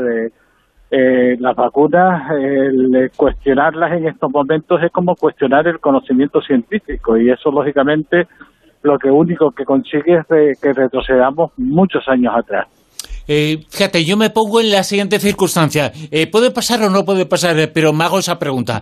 Es decir, una persona, es que según algunas estadísticas, uno de cada diez, hasta el 25%, uno de cada cuatro, puede no vacunarse o no querer vacunarse por las dudas que se están dando a conocer ahora, ¿no? Pero esa persona, evidentemente, no lleva una matrícula, no lo dice, pero me puede contagiar a mí, puede contagiar a otra persona. Es un peligro de salud pública. ¿Se puede actuar contra eso de alguna forma? Sí, es un peligro de salud pública, ahora teniendo en cuenta que yo voy a estar vacunado, evidentemente me voy a vacunar. Eh, eh, esa persona que no esté vacunado simplemente es un riesgo para él mismo, no para mí, porque yo sí estoy protegido con la vacuna. Mm. Lo que es evidente es que a lo mejor hay personas que por su eh, estatus personal, es decir, a lo mejor tienen alguna enfermedad crónica que les impida, les contraindique la vacunación, eh, no el, estar, por lo tanto, sin vacunar, el que una eh, no porque no quieran, sino porque no pueden, el que una persona que no quiera vacunarse pueda pueda ser estar en una situación clara de riesgo de someter a un riesgo a esa persona que desgraciadamente no se ha podido vacunar, pero porque no puede, no porque no quiere. Luego, hay situaciones y situaciones que yo creo que conviene analizar con prudencia, con tranquilidad, con sosiego a la hora de tomar decisiones. Pero el no vacunarse, evidentemente, es una actitud del siglo pasado y por decir, por no decir de hace dos siglos. Y sin lugar a dudas, la defensa de la no vacunación pues debería llevar aparejada la defensa del consumo de agua no potable. Claro, claro. El consumo de leche eh, no pasteurizada sino cruda, etcétera, etcétera. Es decir, es retroceder a la época en la que desgraciadamente la ciencia no había podido aplicar todos los conocimientos que en estos momentos ha podido aplicar. Para la investigación de las vacunas, eh, ahora se habla de que se inicia fase 3 en algunos casos. ¿Qué significa todo eso? ¿Y ¿Cómo se traduce el hecho de que comienza la fase 3 eh, porque se ha superado con éxito la fase 2? ¿Eso qué significa? Eh, mm, el proceso de producción de una vacuna, como ya digo, es extremadamente complejo. Y lo que es un proceso normalizado de, una vacuna nueva frente a una enfermedad es un proceso que dura aproximadamente eh, de cuatro a cinco años mínimo, mínimo. ¿Y por qué dura tanto tiempo? Porque es un proceso secuencial, secuencial, en el que hay una fase preclínica en la que se hacen ensayos fundamentalmente en animales y después de la fase preclínica se entra en la fase clínica, que a su vez está conso- eh, constituida por diferentes fases, una fase 1, una fase 2, una fase 3, en la cual se van experimentando, empezando a experimentar en, humanos de, en, en diferentes ratios. Y es un proceso evidentemente complejo, complicado, que dura mucho tiempo. Las vacunas frente al SARS-CoV-2 eh, van a durar menos tiempo de lo habitual en, la, en, en ser producidas. Esto no quiere decir que se que haya alguna duda sobre la seguridad o eficacia de las mismas, no. Lo que lo que significa es que hay un riesgo mundial de salud pública y que entonces todo ese proceso secuencial que hay para la producción normalizada de una vacuna lo que hace es que las diferentes fases se van superponiendo unas con otras y esto es lo que explica un poco el por qué se está acelerando en, el, en la producción de las vacunas frente al SARS-CoV-2 no porque se vaya a poner en juego la seguridad o la eficacia de la misma, en absoluto. Es simplemente porque hay un riesgo para la salud pública mundial y eso significa que todas estas fases que se utilizan normalmente en el contexto de la producción de una vacuna, pues se superpongan unas a otras para tener una mayor posibilidad de disponer de un producto de manera lo más rápida y urgente posible. Eh, fíjate, cada año pienso yo si tiene algo que ver o no tiene algo que ver. Eh, cada año se varía según la cepa, según los eh, cambios eh, que hay. la gripe, la vacuna es un poquito distinta porque varía cada año un poco la, la gripe. Algunas de las vacunas que se están utilizando en esto tienen que ver con unas que ya existían que tienen que ver con el coronavirus, con otro tipo de coronavirus. Puede ser que el hecho de disponer de algo previo, algo sobre lo que se puede trabajar, ayuda a cortar esos tiempos? Sí, eh, de hecho, las vacunas frente al SARS-CoV-2 tienen una ventaja y es que cuando apareció el SARS ya se empezó a investigar en la producción de una vacuna frente al SARS y entonces hay una base ya en relación a, estas vacunas. Aún así, repito, el proceso de producción de, de un producto de estas características es extremadamente complejo y dura un tiempo. Y dura un tiempo fundamentalmente porque tenemos que garantizar dos aspectos fundamentales, eficacia y seguridad. Muchas eh, gracias eh, por eh, acercarte al programa, acercarte a la Rosa de los Vientos, eh, contarnos un poquito este asunto sobre el que tanto se ha hablado, se está hablando y se hablará, por supuesto, en el futuro a medida que se acerque esa vacuna. Amos García Rojas, eh, presidente de la Asociación Española de Vacunología. Muchas eh, gracias eh, por estar con nosotros. Un abrazo. Nada, muchísimas gracias a todos y todas ustedes. Un placer. Hasta luego.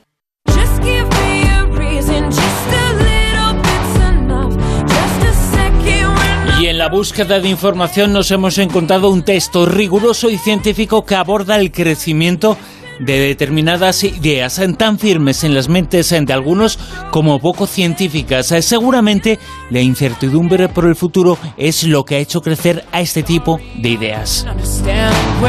El texto ha sido publicado en la revista científica Social Science and Medicine. Estamos eh, con una de las autoras de este texto de la Universidad eh, Complutense de Madrid. Ella es Celia Díaz Catalán. Celia, muy buenas, ¿qué tal? Buenas tardes, Bruno. Muy bien. Celia, eh, hay una serie de, connotaciones en lo que se puede hacer y lo que se piensa es el desconcierto con o el descontento o la duda sobre la medicina tradicional, lo que hace abrir las puertas en algunas eh, personas a este tipo de ideas, a este tipo de, eh, de bueno, de otro tipo de terapias, ¿no? Sí, efectivamente, hemos visto en este estudio, basado en, el informe que se hace de cada dos años de percepción social de la ciencia y la tecnología, eh, que lo aborda el, la FECIP, eh, lo que hemos visto es que si bien eh, parece que, bueno, pues que normalmente se habla de la relación de las pseudoterapias, ¿no? conocidas como pueden ser la acupuntura, la homeopatía, el reiki, son concretamente las que hemos estudiado desde esta encuesta, eh, parece que está más relacionada con ser reticente a las vacunas, pero lo que hemos visto es que, eh, bueno, pues esto más bien, el, esta confianza en estas pseudoterapias es más bien una consecuencia de la falta de confianza en eh, prácticas médicas, ¿no? Eh, claro, esto está muy relacionado y, bueno, pues lo estamos viendo, desgraciadamente, demasiado amplificado estos días, ¿no? En el que parece que, bueno, pues se culpa un poco a, a, desde Bill Gates a Soros a bueno aquí hay una mezcla no de, de cuestiones un poco enrarecidas acerca de la vacuna de, de la covid de diferentes males. Entonces eh, claro esto de dónde sale pues un poco como hablabas al principio de esa incertidumbre no nadie tiene certezas eh, y esta es una de las ventajas de la ciencia, que nunca nos va a ofrecer una certeza, siempre vamos a poder derribarla cuando tengamos nuevo conocimiento. Pero, pero lo, que se pensaba hasta ahora, bueno, pues eh, podía ser anecdótico, eh, simpático si quieres, igual no tanto, pero, pero bueno, es que ahora estamos en una situación muy grave y según las estadísticas varía de país en país, pero hasta una de, de cada cuatro personas se puede aceptar este tipo de teorías y puede dudar de la vacuna cuando llegue, que va a llegar, pero una de cada cuatro personas, estamos hablando de mucha gente. Eh, ¿Qué es lo que ha pasado? Bueno, aquí se juntan varias cosas. Eh, primero, eh, claro, todavía no hay una información. A ver, por ejemplo, viniendo al caso español, tenemos que realmente la gente reticente a las vacunas es, es poca, ¿eh? O sea, más del 90% de la población cree que son buenas o beneficiosas. Eh, ¿Qué pasa con ese, eh, ese 10% restante que puede aumentar en el caso de eh, que encontremos la vacuna de, de, la COVID? Pues también ese principio de precaución, porque lo cierto es que, bueno, pues que normalmente todas eh, la, la, gente que tiene un nivel educativo alto, pues más o menos hace una medición de riesgos-beneficios. Entonces, claro, esta vacuna no, no tiene tanto tiempo, no llevamos, eh, pues desde que hemos, desde hace muchos años, ¿no? Como pueden ser la triple vírica, etcétera, no convive con nosotros. Entonces, eh, por ahí, pues hay más, eh, pues más incertidumbre acerca de cuáles van a ser los efectos secundarios posibles de esta vacuna, ¿no? O su seguridad. Entonces, bueno, pues aquí puede aumentar ese porcentaje de gente que no está dispuesta a vacunarse. Pero en cualquier caso, eh, creo que también hay una cuestión de falta de información, ¿no? Dado que todavía no existe una vacuna, no se ha podido informar de cuáles van a ser los procesos o cuál ha sido el proceso hasta llegar a ella y cuáles son eh, pues los experimentos que han sido eh, que han probado la seguridad de tal vacuna. Entonces bueno todo lo que es hablar ahora por parte de otros agentes que provocan ruido etcétera pues hombre, ahora mismo es peligroso y desde luego en las redes sociales se está agitando mucho en torno a esos peligros y no tanto a los beneficios pero bueno pues eh, va a ser importante la labor que hagan eh, sobre todo pues eh, las instituciones públicas no de, sanitarias tanto de ciencia como como de salud pública.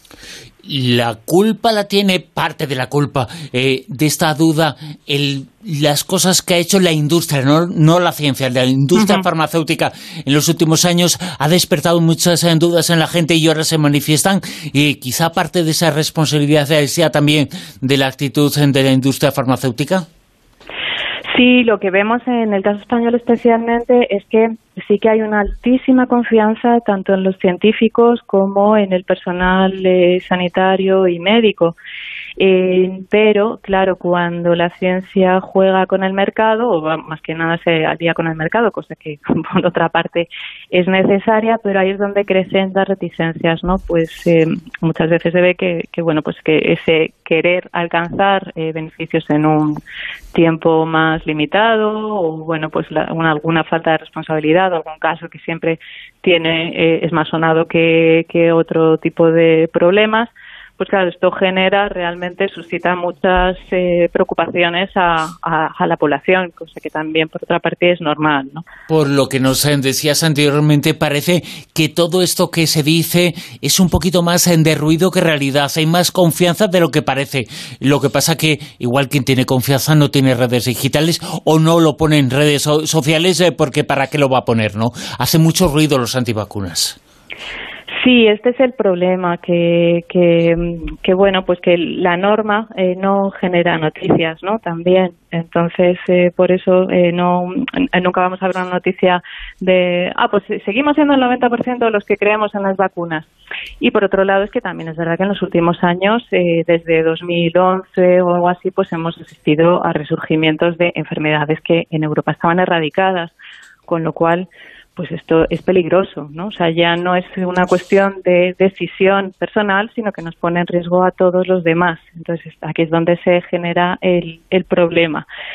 Y sí, efectivamente, ahora mismo en redes sociales el tema de antivacunas se ha tejido en, en una cuestión eh, bastante mágica, ¿no? Porque se juntan ya demasiadas cosas, que si hay vacunas, microchips en la vacuna, eh, ¿no? Entonces es, es un poco desproporcionado, pero efectivamente tiene mucha eh, mucha amplificación, ¿no? Está por todas partes e incluso yo creo que todas y todos conocemos a alguien que está más por esa vertiente, ¿no? A mí lo que más me choca es la, la negación de la propia enfermedad, ¿no? Cuando, bueno, no sé, pero viviendo en Madrid creo que eh, todos hemos conocido a, gente que, pues que o bien ha fallecido o, ha tenido consecuencias bastante nefastas, ¿no? Entonces, este negacionismo no sé muy bien en qué se sustenta, para mí esta es mi, mi, mi gran intriga, pero desde luego está generando bastante ruido. ¿no? Y hay, muchas eh, cosas eh, sobre las que hablar y con todo esto. A mí me parece muy increíble que los eh, negacionistas de la enfermedad que existen sean los mismos que están en contra de las vacunas. Es como un pensamiento de negación a todo, negación a todo. Pero uno tiene miedo, yo tengo miedo, ¿no? Que en el futuro que va a haber vacuna, ojalá sea pronto, ojalá no tarde nada, pero puede tardar unas semanas, unos meses, pero ya se está hablando de una serie de resultados que son positivos y que parece que ese puede ser el futuro. ¿Tú crees que este tipo de movimientos se sentirán más fuertes eh, cuando eh, la vacuna está aquí ya? Eh, a ver, lo cierto es que están tejiendo, están tejiendo redes. A ver, eh, hay que ponerlo en situación. Quiero decir que una cuestión es la gente que tiene reticencias a las vacunas en general y que esta gente sea también negacionista, ¿no? No son, no tiene por qué ser los mismos. Sí que es verdad que ahora hay movimientos como incluso desde el Partido de los Verdes, etcétera, que movimientos más cercanos al ecologismo, aunque, pero no, no envuelve todo el ecologismo. Quiero dejar esto claro pero eh, sí que hay una petición incluso hablando de libertad para elegir si vacunarse o no, ya no solo de la COVID en el caso de que aparezca más o menos pronto, sino de cualquier vacuna, ¿no? Entonces, esto ahora está teniendo fuerza porque, claro, todos tenemos miedo, todos tenemos incertidumbre acerca de qué va a pasar si encontramos la vacuna, si no la encontramos, eh, qué va a pasar con la economía, etcétera, etcétera, ¿no? con nuestros seres queridos. Es que hay demasiadas eh, preguntas y pocas respuestas certeras ¿no? y claras. Eh, entonces, pues parece que sí que hay una mayor aspiración a creer en una magia que arregle esto o buscar por lo menos un enemigo común, ¿no? Que por ahí junta todas esas cosas, como pues pues ya que tengo incertidumbre, pues por lo menos me busco una certeza, ¿no? O sea, esto iría, sería así más o menos el, el mecanismo. Pero Sí, digo que hay gente que pregunta, bueno, cuando viene esa pregunta yo no entiendo absolutamente nada, ¿no? Pero eh, te lo habrán preguntado en algunas ocasiones. Eh, Celia, eh, ¿tú te vas a vacunar cuando llegue la vacuna? Pues si lo manda el médico lo hacemos, ¿no? Si lo manda el médico lo hacemos, claro, eh, para mí sí, o sea, yo ahí tendré confianza, tengo confianza en nuestro sistema de sanitario y efectivamente me vacunaré. Eh, vamos, yo me imagino que al ser una enfermedad estacional como la gripe, eh, no sé si será o sea, primero tenemos que conocer qué vacuna es. Lo que quiero decir es que no sé si solo se, se, se mandará a la gente con más riesgos, ¿no? Como puede ser la, la gripe estacional, o, a quién va a envolver esa vacuna, ¿no? Para quién va, a estar. Entonces, eh, bueno, pues lo que sí es necesario, desde luego, es que cuando aparezca la vacuna y cuando se comercialice y se generalice su uso, es informar bien ¿no? de todo esto, de quién es el que se tiene que vacunar, de qué, qué, qué conlleva, cómo se ha hallado, cuál es la seguridad que tiene. Esto sí es necesario. O sea, lo que yo diría es que nos tenemos que informar bien de, con fuentes fiables de que de dónde sale esa vacuna y qué conlleva, ¿no?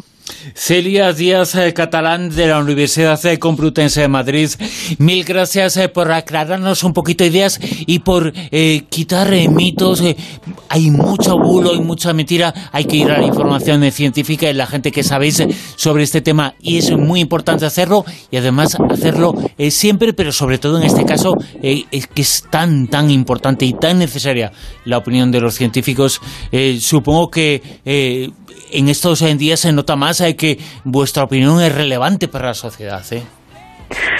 Sí, eh, y aquí voy a reivindicar también mi propia disciplina, porque es cierto que también somos científicos, científicos sociales. Bueno, claro, claro. Claro, eh, no se recurre tanto a nosotras, ¿no? Como puede ser tanto a, pues, al equipo médico, etcétera, pero también vemos, pues, que, por ejemplo, todo lo que está sucediendo ahora, ¿no? De las reuniones familiares, de cómo se contagia, pues eh, tanto en reuniones familiares como en discotecas, qué pasa con los jóvenes, ¿no? Todas estas cuestiones, estos determinantes sociales para eh, suscitar un mayor contagio, pues quizá no han sido tan tenidas en cuenta y quizá porque eh, ha faltado ese componente de las ciencias sociales, ¿no? Dentro de eh, todos estos equipos multidisciplinares y muy potentes, pero que desde mi punto de vista puedo decir que, creo que ha cojeado. ¿no? Y esto es una cosa que no la digo yo, sino que también es verdad que, es una reclamación que hacemos las ciencias sociales. ¿no? Celia Díaz eh, Catalán, eh, socióloga de la Universidad eh, Complutense de Madrid. Muchas gracias por estar con nosotros y aclararnos un poquito este asunto en unas fechas tan importantes porque estamos viviendo una cosa extraordinariamente importante y tenemos que comportarnos bien en el futuro para la sanidad, pero también para la sociedad. Celia, muchas gracias. Muchas gracias a vosotros. Ya para concluir sobre este asunto, un artículo de la Constitución, el 15, señala que en asuntos de salud eh, pública que han sido refrendados eh, por el Tribunal Constitucional, bueno, pues eh, las vacunas habría que convertirlas y considerarlas un asunto relativo a la salud pública, a la salud general, con lo cual el futuro será bueno. Y aquí en La Rosa los Vientos en estos últimos meses, hoy acaba la temporada, en estos últimos meses hemos informado, hemos eh, querido contar muchas cosas, eh, cosas eh, propias de los misterios y enigmas de este programa, pero evidentemente no nos hemos mantenido al margen de lo que estaba ocurriendo y paralizando al mundo. Incluso hemos escrito un libro, La cara B de la pandemia, se titula, que tiene que ver ahí con esta sección, La cara B de la pandemia, que se encuentra en Amazon, que se encuentra en Apple, en donde contamos un poco cosas eh, sobre este asunto. Y en este libro del filósofo, uno de los más importantes del mundo, Bernard Henry Levy, este virus se titula así, este virus eh, que nos vuelve locos, dice que ya es el momento de hablar de esos instantes, algunos son hermosos, que han demostrado que el ser humano se comporta con solidaridad y con una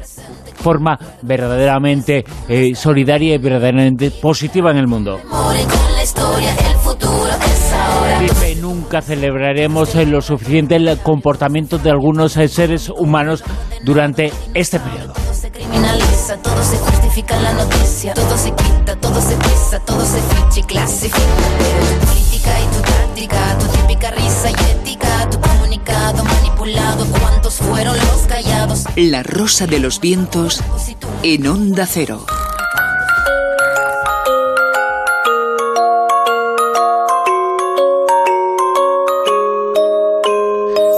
seres especiales, eh, pero somos únicos.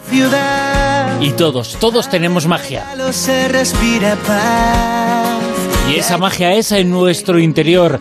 La pócima más sagrada es nuestra. No está fuera, está dentro de nosotros. Hoy sueñan los niños con lo que vendrá.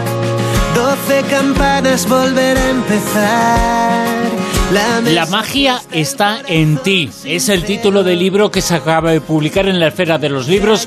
El título del libro que acaba de publicar eh, Cristina Corrales, su autora. Está con nosotros. Cristina, muy buenas, ¿qué tal? Buenas noches, ¿qué tal estáis? La, la mágica Cristina. Uy, la, ma- la magia en todos vosotros. Eh, y la magia está dentro de uno. Tenemos eh, que querer un poquito nosotros. eh, ir con la cabeza alta, no baja, ¿no? Siempre. A ver, eh, hay, hay momentos en la vida en los que perdemos un poquito el rumbo, pero, pero viene bien primero ro- rodearnos de las personas adecuadas y creer un poquito más en nosotros para volver a, a encontrar ese rumbo y esa magia. Sí, sí. Una magia que está dentro de nosotros eh, mismos. ¿Qué cosas, eh, son muchas, ¿no? Pero ¿qué cosas nos impiden encontrarla? Pues eh, sobre todo nuestros miedos. Sí, nos dejamos invadir por los miedos que no nos tenemos cuando nacemos. Los niños eh, van por la vida como muy libres, somos los mayores los que les sol- solemos cortar las alas, ¿no? Niño, no te subas ahí que te vas a caer.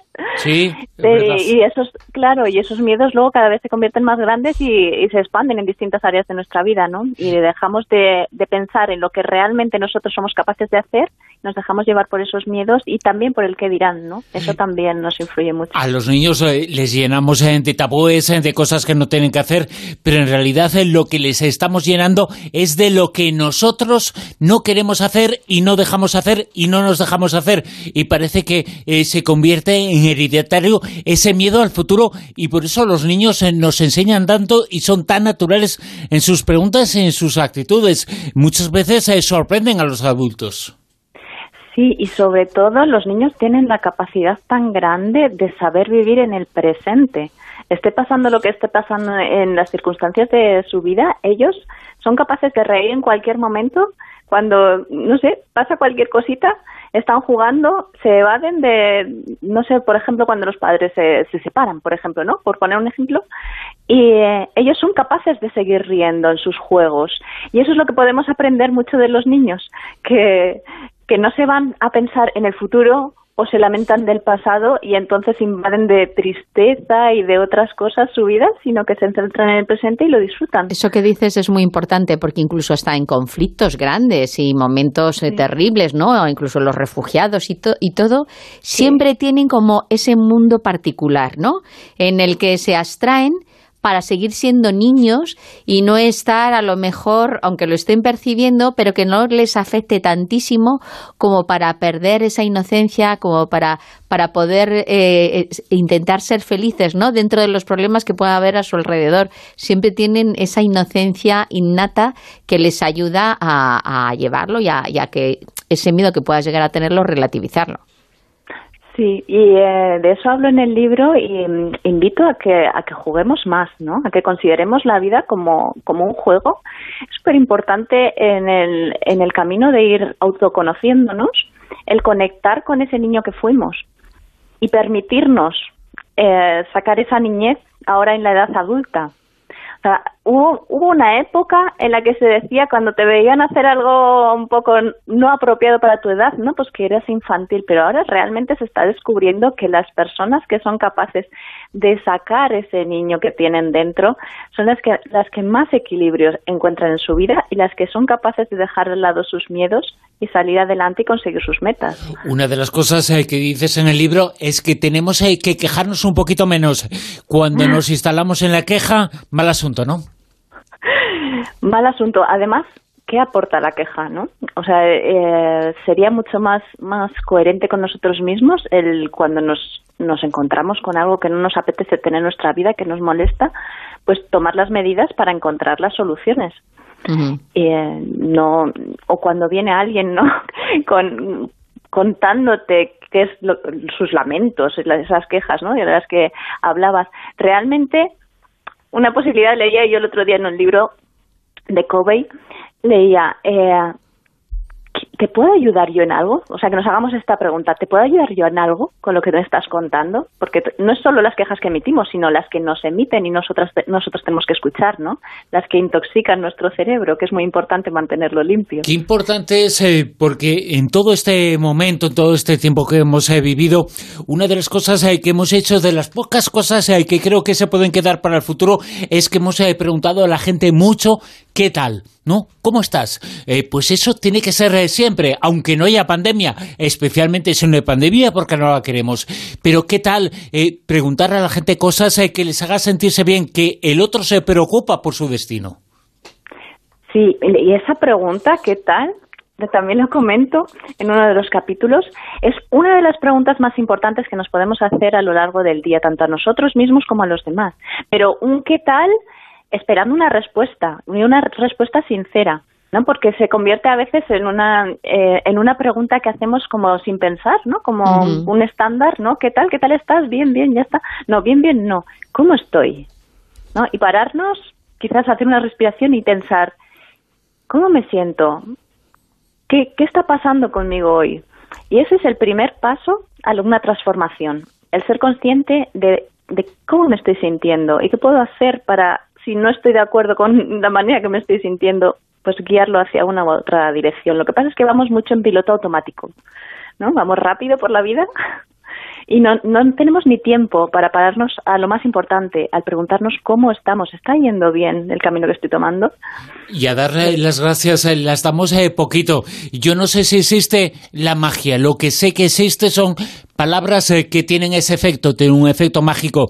Y una de esas palabras, una de esas expresiones, es muy fácil decirla, pero la decimos poquísimo. Dar las gracias a la gente por lo que sea. Dar las gracias, tenemos que hacerlo mucho.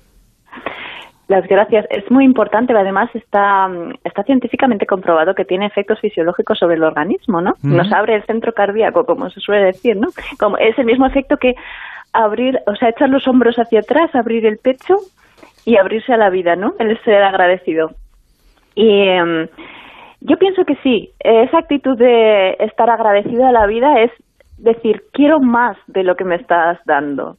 ¿No? Que cuando, no solo cosas materiales, cuando agradeces a alguien algo, sino cuando te pasa algo, el ser agradecido por lo que te está pasando.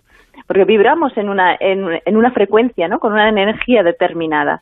Y cuanto más agradecemos eso, más nos va a venir de lo que nos está gustando. Es una actitud muy necesaria, pero, pero más allá de la palabra, de la palabra gracias, es que sea un sentimiento sincero. Lo mismo que perdón. Ajá, exactamente. Y hablando, hablando de esas palabras tan importantes que estás diciendo, hay unas que además mueven el mundo, mueven el mundo, y que mm. es un leitmotiv entre todos, que, que es eh, tener amor y también que, que te quieran, ¿no? Y, saber querer. Y muchas veces, pues eh, por miedo a, a lo mejor a que te rechacen o por, eh, por desidia, lo vas dejando y, y, no manifiestas las emociones que tú sientes realmente y no dices a la persona que tienes más, más cerca, te quiero. O, a tu o, incluso a tus padres si no lo dices y, cuando te quieres mm, percibir según va pasando el tiempo pues eh, te, te, lo reprochas y yo creo que eso también es algo que, que debería de ser más natural debería ser más natural y sobre todo eh, has hablado, has tocado el tema de los padres. Hablo de eso también en el libro porque eh, la relación con los padres es, es, un tema clave en nuestra vida. Y eh, se ve mucho en las familias, pues, redecillas y rivalidades y a veces, pues, temas que no están aclarados de nuestro pasado como de nuestro presente con, con nuestros padres y es uno de los mayores bloqueos que psicológica y emocionalmente suponen a la hora de avanzar hacia nuestros objetivos, hacia nuestros sueños, pero incluso tiene influencias en, nuestra, em, en nuestras finanzas. En Bloqueos de riqueza se ven que se desbloquean cuando uno consigue desbloquear la relación con sus padres. Y yo propongo en el libro un ejercicio muy, muy valioso que es eh, escribir en una hoja rápidamente, en unos cinco minutos, así unos puntos de sobre qué cosas les pediría yo perdón a mis padres y, eh, y después, en un segundo lugar, qué cosas me han aportado, qué cosas les agradezco y qué he aprendido de eso. Entonces escribirlo y luego hacerles una llamada telefónica. Decirles, mamá, papá, estoy bien, mira lo que te voy a contar, simplemente escucha y recíbelo, ¿no? Igual te dicen, eh, los padres también son muy prácticos en esas relaciones, igual te dicen, te pasa algo, hijo.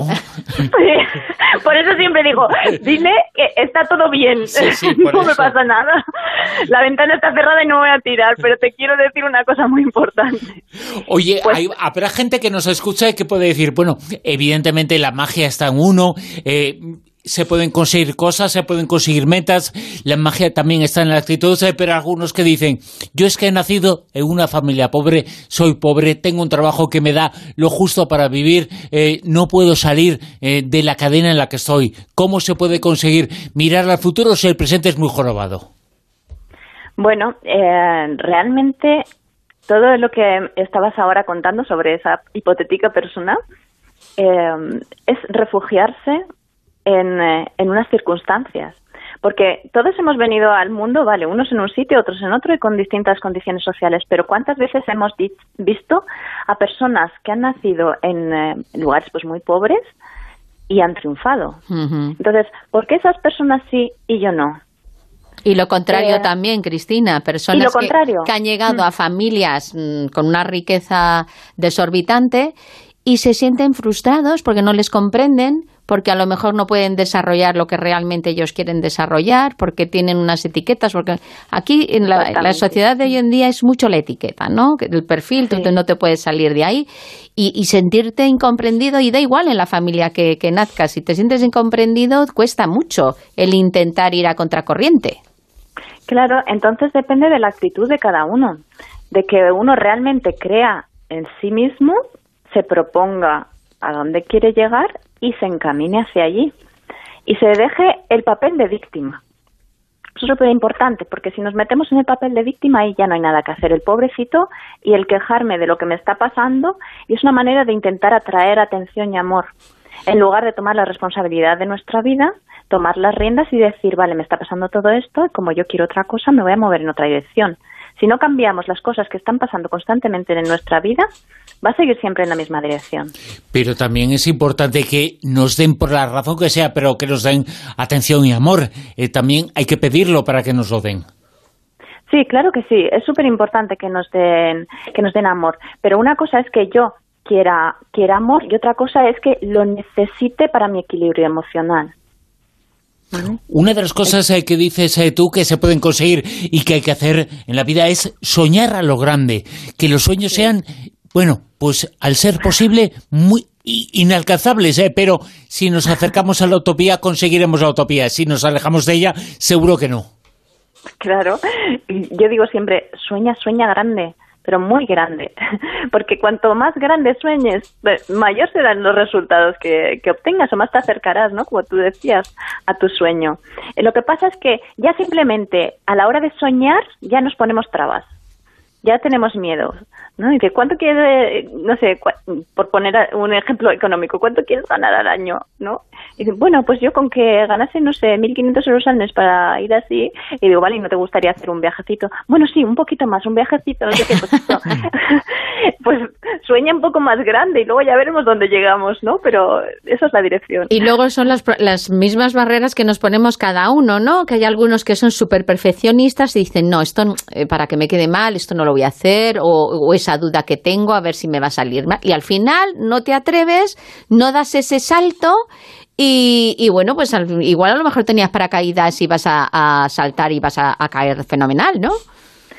Es que nos solemos enfocar mucho en el qué pasará si sale mal, ¿no? ¿Y si sale mal? Y es lo que yo digo, vale, pero ¿y si sale bien?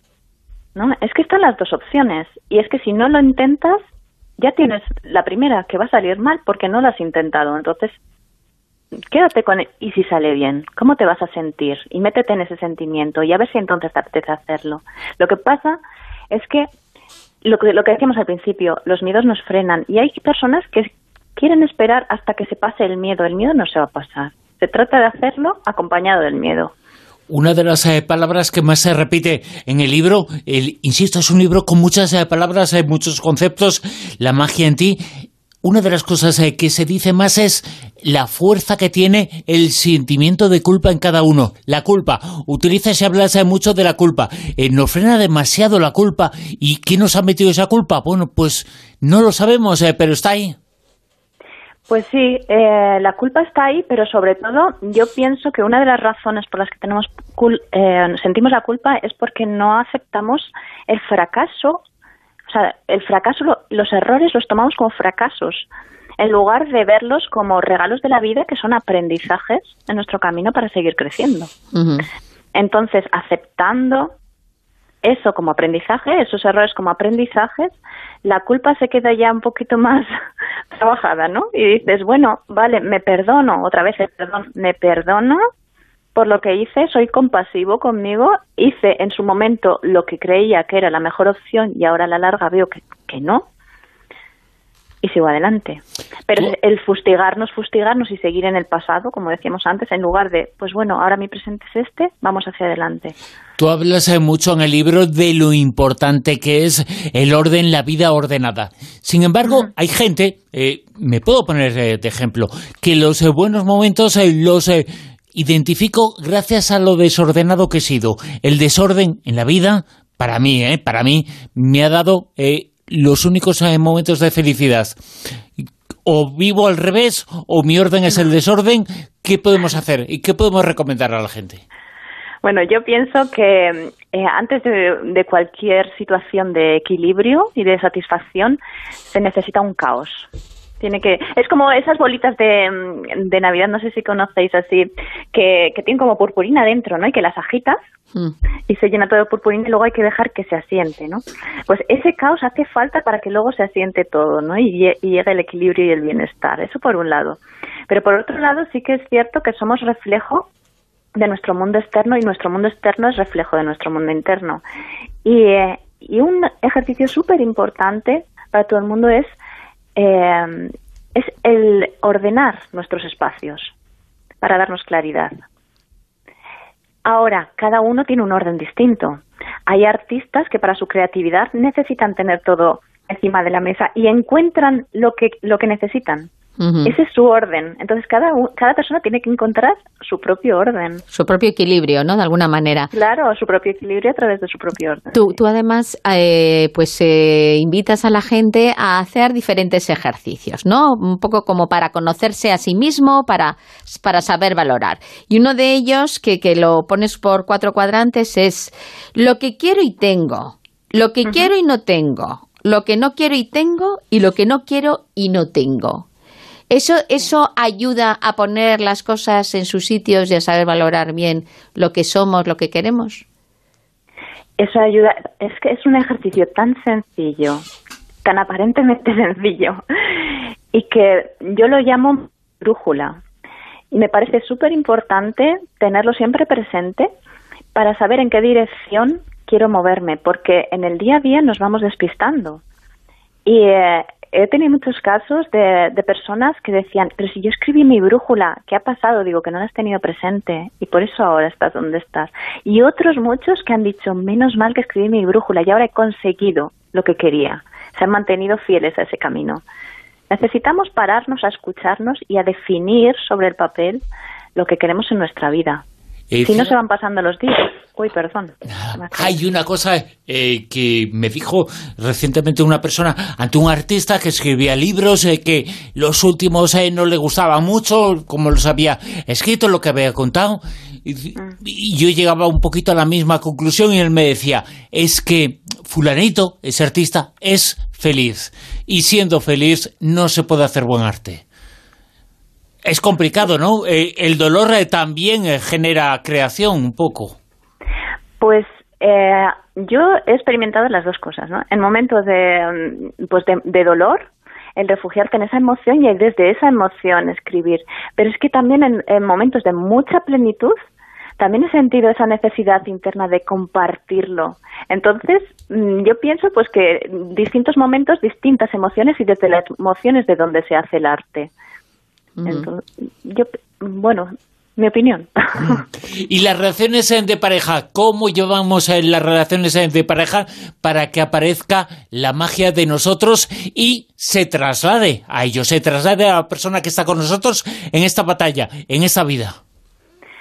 Pues para mí fundamental y sin ninguna duda es dedicarle atención plena a la pareja. Eh, atención plena no significa pasar todos los días con ella, ni todos los momentos, ni, sino eh, dedicar momentos como cuando nos conocimos, ¿no? Nos citábamos y en ese momento no estaba el móvil delante, por así decir, sino que hablábamos de nuestros temas, nuestros sentimientos, de lo que nos estaba ocupando nuestro día, nos mirábamos a los ojos.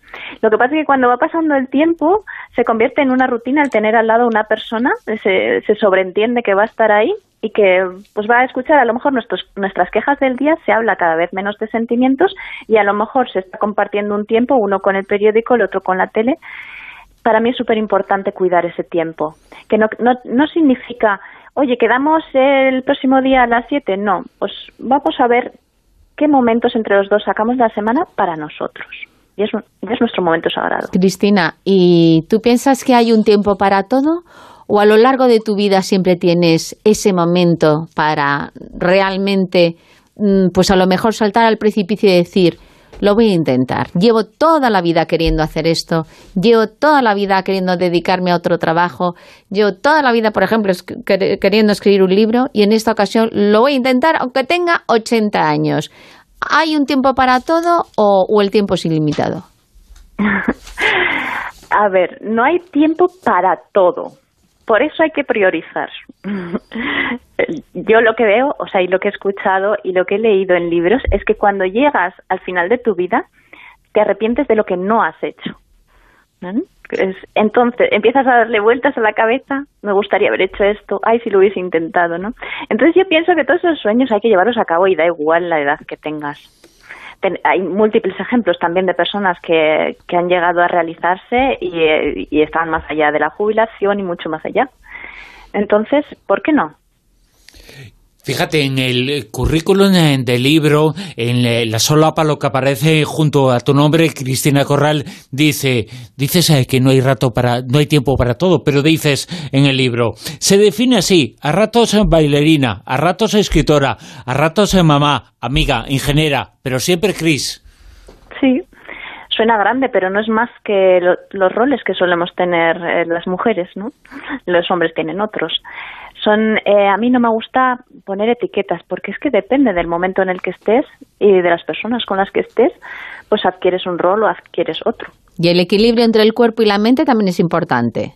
Ah, súper importante además es que el cuerpo es el que retiene toda la emoción en nuestra musculatura. Es súper importante y es súper importante soltar a través del cuerpo eh, no, no contener, contenemos en forma de tensiones, es donde salen todos los dolores de espalda, eh, de, cadera, de rodillas, todos. Es súper importante ese equilibrio y se equilibra a través del movimiento. Ha estado con nosotros en La Rosa de los Vientos, acaba de publicar en la esfera de los libros eh, La magia en ti. Cristina, mil gracias. A vosotros, muchas gracias por invitarme. Un beso, Cristina, muy grande. Gracias, un beso. Hasta luego, buenas noches. La Rosa de los Vientos en Onda Cero.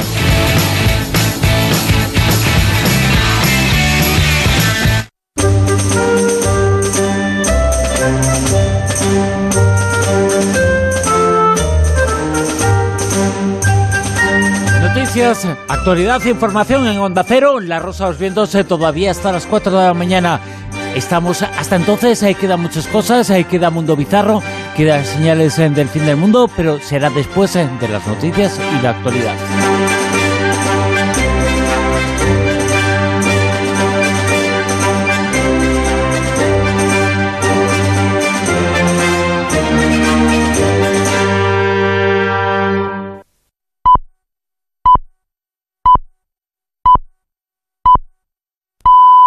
Son las 3 de la madrugada, las 2 en la comunidad canaria.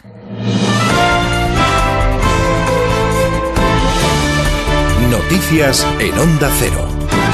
¿Qué tal? Buenas noches. La última hora nos sitúa en Ávila, donde han sido desalojados 400 vecinos de San Pedro del Arroyo como consecuencia de un incendio que se ha declarado en una planta de residuos. La nave estaba llena de materiales peligrosos como disolventes y restos de pintura. Los vecinos desalojados van a pasar la noche en un polideportivo de un pueblo cercano. Y en Orense siguen activos tres incendios forestales que ya han arrasado 850 hectáreas. El fuego más grave se sitúa en la localidad de Monterrey y en las labores de extinción se han sumado ya más de 60 efectivos de la UME. El subdelegado del Gobierno piensa que estos fuegos han sido provocados. Yo creo que, que estos incendios son provocados. Llevamos una semana en el entorno de Monterrey con, con muchos incendios de este tipo y además por los mismos, más o menos, en las mismas zonas donde eh, años anteriores, incluso el anterior, se provocan estos incendios y yo creo que, que hay que intensificar la vigilancia en esta zona muchísimo más. En el Día Grande de Galicia, Día de Santiago, el rey Felipe ha apelado a la unidad y a la solidaridad entre los ciudadanos y entre las regiones para afrontar y superar la encrucijada económica y social que tenemos que atravesar como consecuencia de la pandemia. Redacción en Galicia, Pilar Ozores. En su ofrenda, el rey ha recordado a las miles de víctimas del coronavirus y ha ensalzado la labor de los ciudadanos a los que ha agradecido su impagable sacrificio. Para afrontar el futuro, Felipe VI reclama unidad. Además de mantenernos diligentes y prudentes ante el virus, debemos afrontar las consecuencias sociales y económicas de la pandemia, que requieren una unidad profunda en torno a nuestros valores compartidos y un compromiso firme con la búsqueda del bien común. El conjunto de los españoles estamos llamados a un esfuerzo común, similar al que se produjo en otras encrucijadas de nuestra historia. Nada mejor que evocar al apóstol Santiago para entender esa necesidad. En su respuesta, el arzobispo compostelano Julián Barrio ha reclamado la intercesión del apóstol Santiago para reconstruir el tejido económico, para lo que llama también a pensar en el bien común. De la política es noticia que el Partido Popular presentará la próxima semana en el Congreso de los Diputados el Plan B al estado de alarma. El presidente del partido, Pablo Casado, ha anunciado que presentará un plan jurídico que dé seguridad a los ciudadanos y que al mismo tiempo no suponga el cierre total de la economía. Casado pide ahora al Gobierno que no se lave las manos y que coordine la actuación con las comunidades autónomas para frenar los rebrotes. Y yo creo que hay que mandar un mensaje muy claro al Gobierno y es que menos aplausos, menos autobombo y más coordinación y más eficacia para evitar estos rebrotes, para dirigir una actuación sanitaria coordinada que permita a los españoles estar tranquilos. La réplica a Pablo Casado la ha dado esta noche en la sexta el expresidente del Congreso, José Bono, que ha cuestionado el papel del presidente del Partido Popular y su tibio apoyo al Gobierno durante las negociaciones que han tenido lugar en Bruselas sobre los fondos de recuperación para la pandemia. Pero es que le he oído durante un tiempo decir que no iba a haber acuerdo. Y cuando ha habido acuerdo, hasta llegó a decir que es que el Grupo Popular Europeo lo había favorecido. Y, luego decir que el acuerdo no es suficiente o que no vale.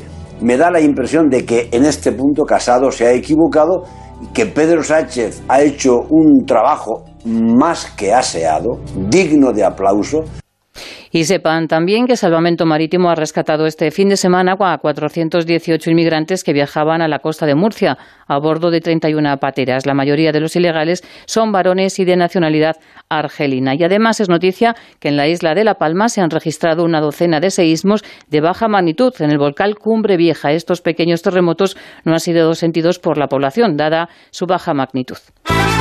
En motociclismo, Gran Premio de Andalucía hoy, Cuartararo saldrá desde la pole, mientras que Viñales saldrá segundo y Rossi cuarto. La carrera el Marc Márquez la verá como espectador de lujo, ya que ha decidido no disputar la prueba tras los intensos dolores en su brazo, cuatro días después de ser operado. Márquez, no obstante, está tranquilo y ha aceptado la realidad. Trabajaré ya esta tarde para llegar al máximo, a las máximas condiciones posibles en Breno, porque lo veo posible y, y bueno, eh, quedan eh, muchas carreras eh, por delante. Y si no se puede ganar, pues no se puede, ¿no? Pero por voluntad y por esfuerzo no, no será.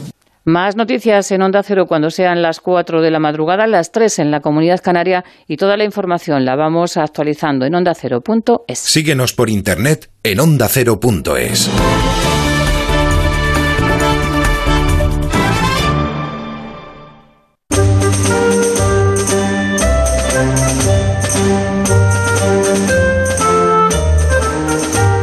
En Onda Cero, La Rosa de los Vientos con Bruno Cardeñosa.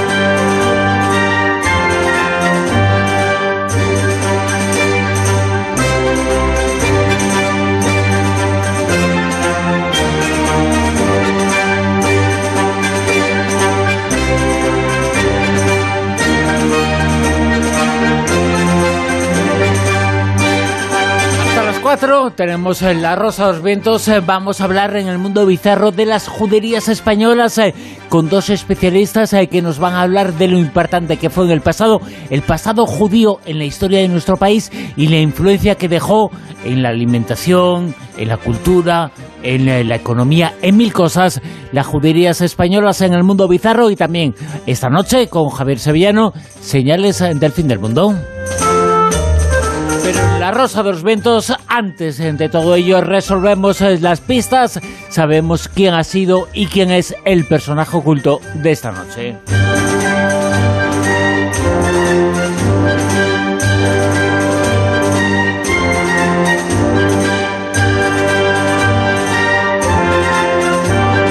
La Rosa de los Vientos con Bruno Cardeñosa. ¿Y la resolución y los últimos datos son Silvia Casasola? Pues mira, está claro que los tres son auténticos triunfadores que han ganado, como decíamos antes, porque eso está clarísimo, muchos millones gracias a su visión de negocio. Jeff Bezos comenzó una librería online y apostó tanto por la compra de artículos en Internet que en qué derivó pues en Amazon o en Amazon sí. Bueno pues en tan solo dos años pasó de vender sus primeros libros a, sus primeros libros perdón a ser conocido internacionalmente ampliando su catálogo de artículos ahora prácticamente todo el mundo compra algo por Amazon y bueno pues eh, qué decir de su alter ego en China pues este es nada más y nada menos que Jack Ma. Bueno, pues Jack es el gerente del grupo Alibaba, que es un conglomerado de empresas chinas que agrupadas para el comercio y la compra-venta online, pues también tiene un volumen de negocio enorme e incluso dicen que es mayor que el de Amazon. Pero ni Bezos ni Ma son los protagonistas de hoy. Nuestro personaje es el más arriesgado y visionario de los tres, porque ha diversificado mucho más su área de negocio, pasando de proyectos relacionados con el dinero como PayPal a coches eléctricos como Tesla o su empresa más arriesgada y futurista, SpaceX. I'm extremely confident that solar will be at least a plurality of power and, and most likely a. Um, Estamos escuchando a Elon Musk, que además está hablando en este corte de la energía del futuro, lo que es para él la energía del futuro, que dice que será solar. Bueno, pues Musk tiene actualmente un patrimonio neto que supera los 74 mil millones de dólares, tras casi triplicarse desde mediados de marzo. Por lo visto, la pandemia le ha ido fenomenal, ha sido uno de los pocos suertudos. Bueno, pues Elon Musk ha sido noticia entre entre otros temas, porque ha sido padre, ha sido recientemente padre. Al bebé que acaba de nacer, fruto de su relación con su novia Grims, pues le han puesto de nombre XAEA12. Y el curioso, el curioso nombre tiene una explicación que ha desvelado la madre de la criatura, que es una cantante canadiense. ¿Quieres saber por, por, qué se llama así, Bruno? Y queridos oyentes, ¿por qué se llama así? ¿Queréis saberlo? ¿Sabes cómo se llama? Hemos dicho XAE-A12. Bueno, pues Grims dice que la X corresponde a la variable desconocida en matemáticas. Que la ligadura AE es una variación en lenguaje élfico de las iniciales AI, o sea, inteligencia artificial, que significa amor o inteligencia artificial. Y el A12, que es lo último que tiene el nombrecito, pues es el nombre del modelo de avión favorito de la pareja. Pues bueno, ya veremos. En un futuro, como le llaman? complicado, ¿no? ¿Cómo le llaman al niño en clase? Imagínate. Joder, qué barbaridad. Así que no sé si el niño se va a estar acordando de sus papás sí. durante el resto de su vida. Bueno, imagino que luego le llamarán Cookie o... ¿Sabe Dios? Pero como le llamen Cookie también se va a acordar de sus padres. ¿eh? Bueno, y el ganador. Bueno, pues yo qué sé, ya veremos. O ahí, ahí, ahí. El ganador o ganadora de esta noche ha sido. Participó en el correo de la Rosa de los Vientos y es Manuel G. Así que nada, Manuel G. Bueno, iba a decir una broma un poquito, me callo. Sí, sí, sí. Manuel G, no Manuel toques donde no debes. 5G, Manuel 5G, Manuel 5G.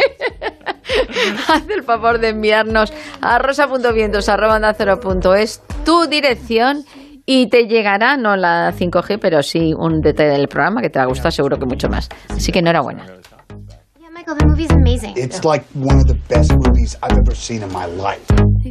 La Rosa de los Vientos en Onda Cero.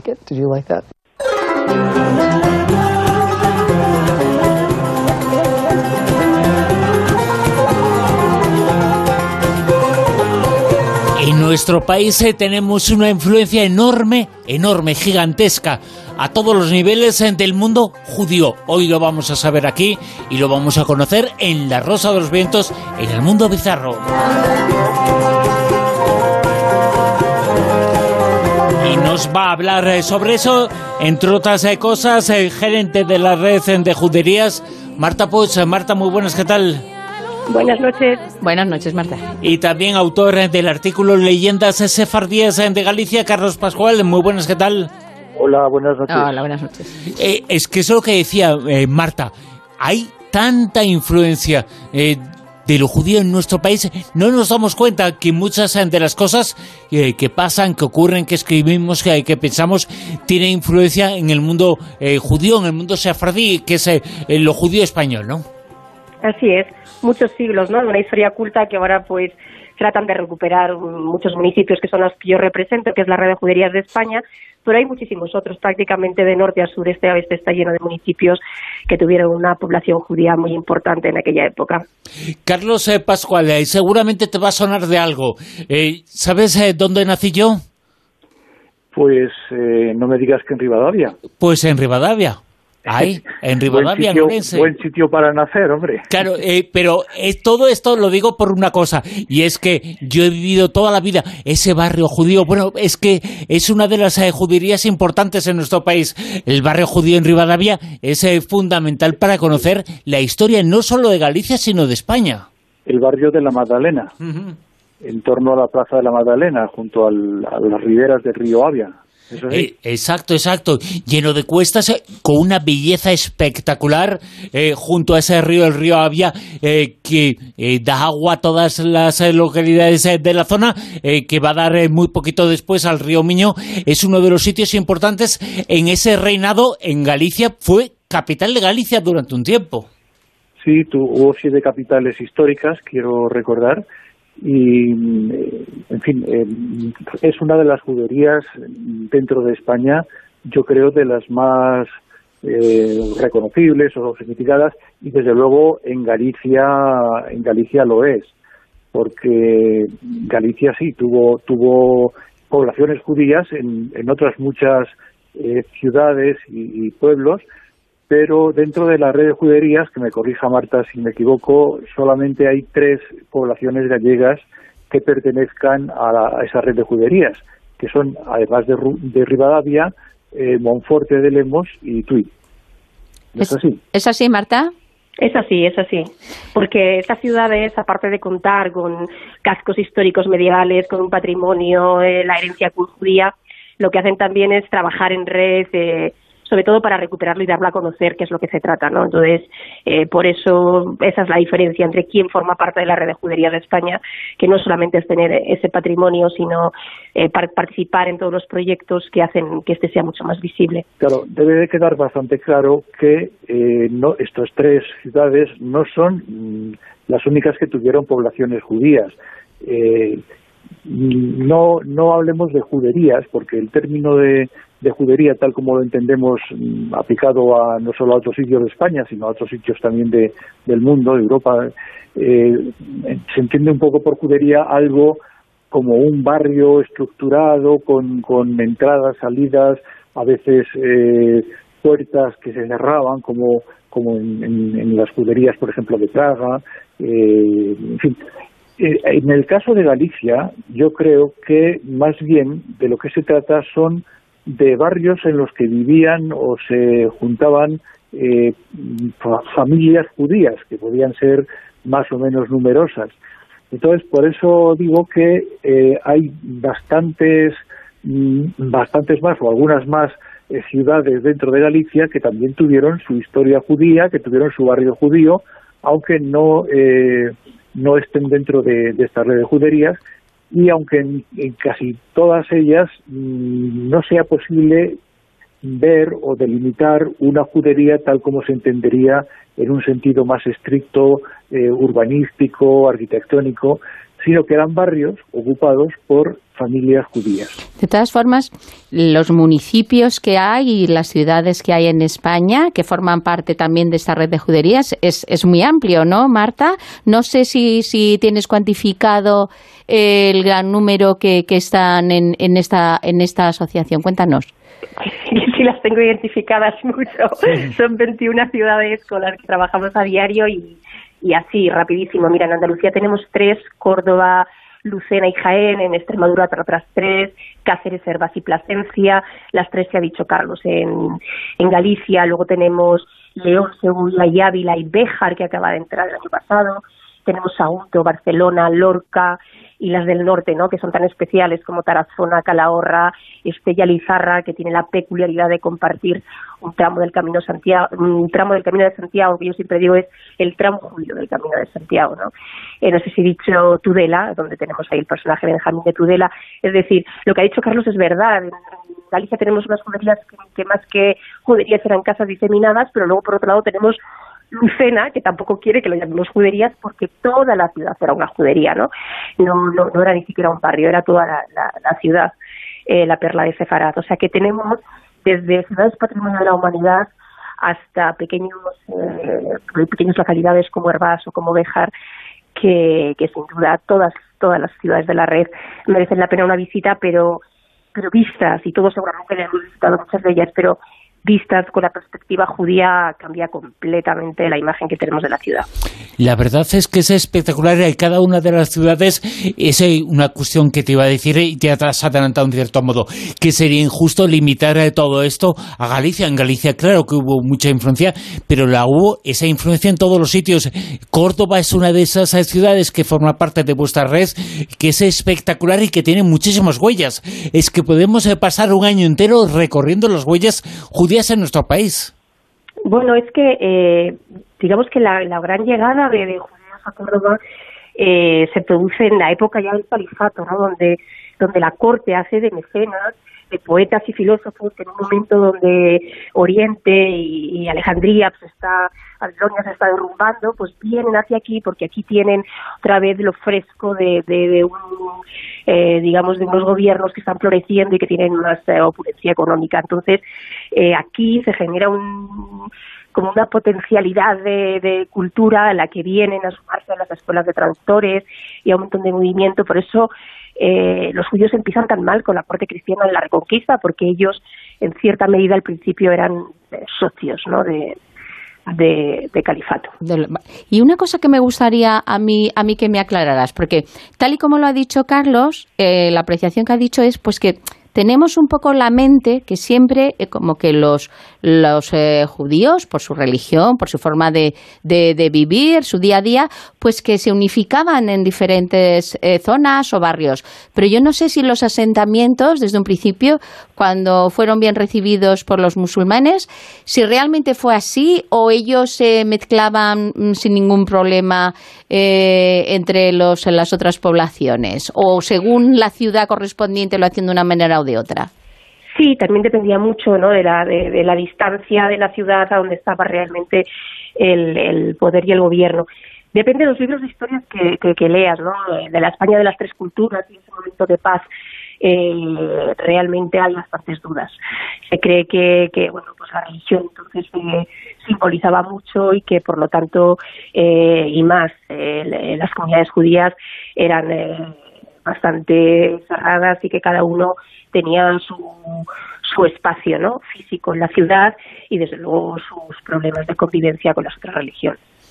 perdón, Marta, yo creo que ocurre, o sea, no es una cosa tan extraña ni tan rara, lo estamos viendo ahora mismo en, en, nuestra, en nuestras ciudades y en nuestra vida del siglo XXI. Es decir, en, si hay muchos eh, musulmanes en París, pues eh, se, se suelen juntar en un barrio que tiene, o en Marsella, que hay, hay pasas por barrios de Marsella que parece que estás en, en el Magreb, ¿no? No, ves carteles más que en árabe. Eh, no digamos, por ejemplo, con, con, los, con los chinos. Eh, se ju suelen juntar siempre en, unos, en unas zonas. Esto yo creo que es algo, algo común de, de del ser humano que busca el eh, arroparse, rodearse con, con los similares, con sus eh, congéneres eh, de cultura y de, de lengua y de, de religión eh, para, pues no sé, para, para sentirse mucho más arropados y mucho más cómodos, ¿no?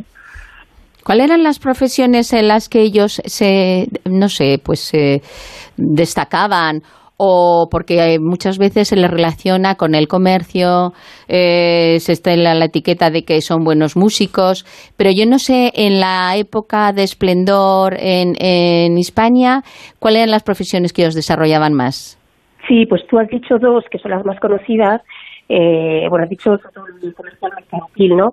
Eh, y los artesanos, ¿no? Todo tipo de, de gremios eh, artesanales del hierro y de pero pero era mucho más, ¿no? Es decir, eh, por destacarte algunas, pues ellos eran sabían de filosofía, sabían de astronomía, sabían de medicina. Eh, los tratados de ciencias exactas y los de ciencias naturales prácticamente todos los hacían ellos. Y luego, sobre todo, eran eh, grandes poetas. De hecho, Lucena, aparte de llamarse la perla de Sefarad, se llama la ciudad de los poetas, en parte por esta, por esta influencia. Hay que tener en cuenta un dato que es que, que yo creo que dice mucho ¿no? a la cultura judía y de esa reflexión que más tarde hemos hecho de qué error histórico fue la expulsión de los judíos y cuánto perdió España de una trayectoria de, de, eh, de sabios e intelectuales que de repente perdimos ¿no? por el camino. Y es que eh, por su cultura los, los hombres y las mujeres sabían leer y escribir todos. Por lo tanto, ellos sí que es cierto que tenían una información privilegiada porque ellos traducían, sabían varios idiomas, traducían textos, escribían y eran secretarios de la corte y por lo tanto ellos sí accedían, por ejemplo, a información privilegiada antes que nadie, porque porque eran los que lo tenían entre las manos, ¿no? Por algunas de las cosas así más importantes. Eh, para conocer un poquito la red de juderías, eh, cuéntanos un poquito, Marta, qué es eh, lo que hacéis, en qué actividades eh, participáis y cómo promocionáis ese pasado tan importante en la historia de nuestro país. Mira, pues lo que intentamos, la red de juderías nació sobre todo enfocada para primero recuperar la propia ciudad y sobre todo para los ciudadanos de las ciudades que no sabían que ellos probablemente tenían una gran huella judía y que además su ciudad era como era, pues porque había tenido una huella judía, ¿no? Entonces, eh, se enfocó en principio como algo, como yo llamo in-house, ¿no? Para intentar que la gente conociera bien la huella, las huellas históricas de su ciudad. Por lo tanto, tenemos, digamos, tres líneas de acción. Hay una que es para mí muy importante, que es la cultural, intentar establecer festivales periódicos que hagan que eh, los elementos culturales sefardíes eh, estén integrados en cualquier eh, festival de la ciudad como uno más, ¿no? Desde el Festival de Cine Judío de, que tenemos en Segovia o en Barcelona, tenemos el Festival de Música Internacional de Córdoba, tenemos el, el Festival de Música Medieval en Estella, tenemos el, el Festival de Teatro de los Conversos en, en Herbás, pero luego tenemos Semana Cultural Sefardí prácticamente en todas las, en todas las ciudades, eh, y luego en el mes de septiembre, es un judío porque se juntan muchísimas fiestas de su calendario. Además, nosotros celebramos la Jornada Europea del Patrimonio Judío. Y entonces es como el primer, el primer domingo de septiembre todas las ciudades tienen una programación bastante completa eh, en torno al en torno al, al, a la cultura judía. Pero esa es la parte cultural. Luego tenemos una parte educativa de llevar todos los años sus temas a los, a los colegios e institutos, pero luego tenemos la de difusión, la que he dicho, efectivamente eh, tenemos que dar a conocer este patrimonio y tenemos que decir que si siempre hemos conocido una Segovia fantástica con su alcázar y su catedral, pues pues bien merece una tercera visita para ver las mejores pistas de la ciudad de Segovia que están desde el cementerio judío, por ejemplo, ¿no?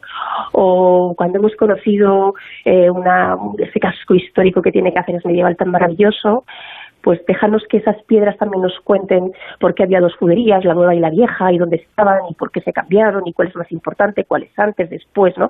Intentar darle un poco de storytelling también a las, a las piedras. La red de juderías se, se visita mucho conociendo eh, un poco de, interés sobre la historia que hay detrás, porque claro, yo, antes ha dicho el barrio de la Madalena en Rivadavia, ¿no? es decir, quieres localizar un barrio judío eh, importante en una ciudad, busca nombres de calles cristianas, ¿no? Es decir, se intentó borrar toda esa huella cristiana y por lo tanto eh, la calle de Jesús, la calle de la iglesia, la calle de esta es donde probablemente estaba la antigua sinagoga y ahí se identifican en parte los, los barrios judíos. Y esa es la pena, que, en un momento dado esa convivencia que, que tenían entre todos por culpa de la religión, pues eh, hubo esos problemas, esos conflictos y empezaron a, decirle más o menos a, los judíos que o se convertían, no, no se respetaba su religión y su modo de vida, o se tenían que ir.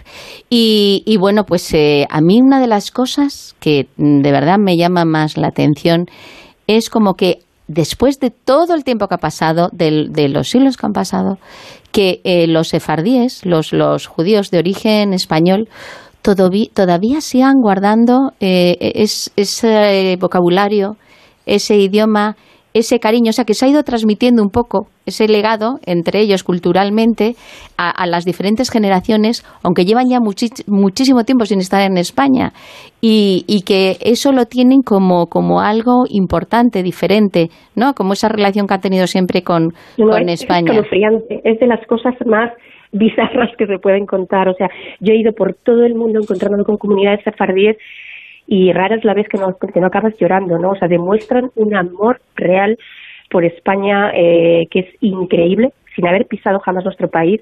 Te encuentras gente eh, de 70, 75, 80 años hablando un español eh, que podría ser de Cervantes, eh, con el que te entiendes perfectamente.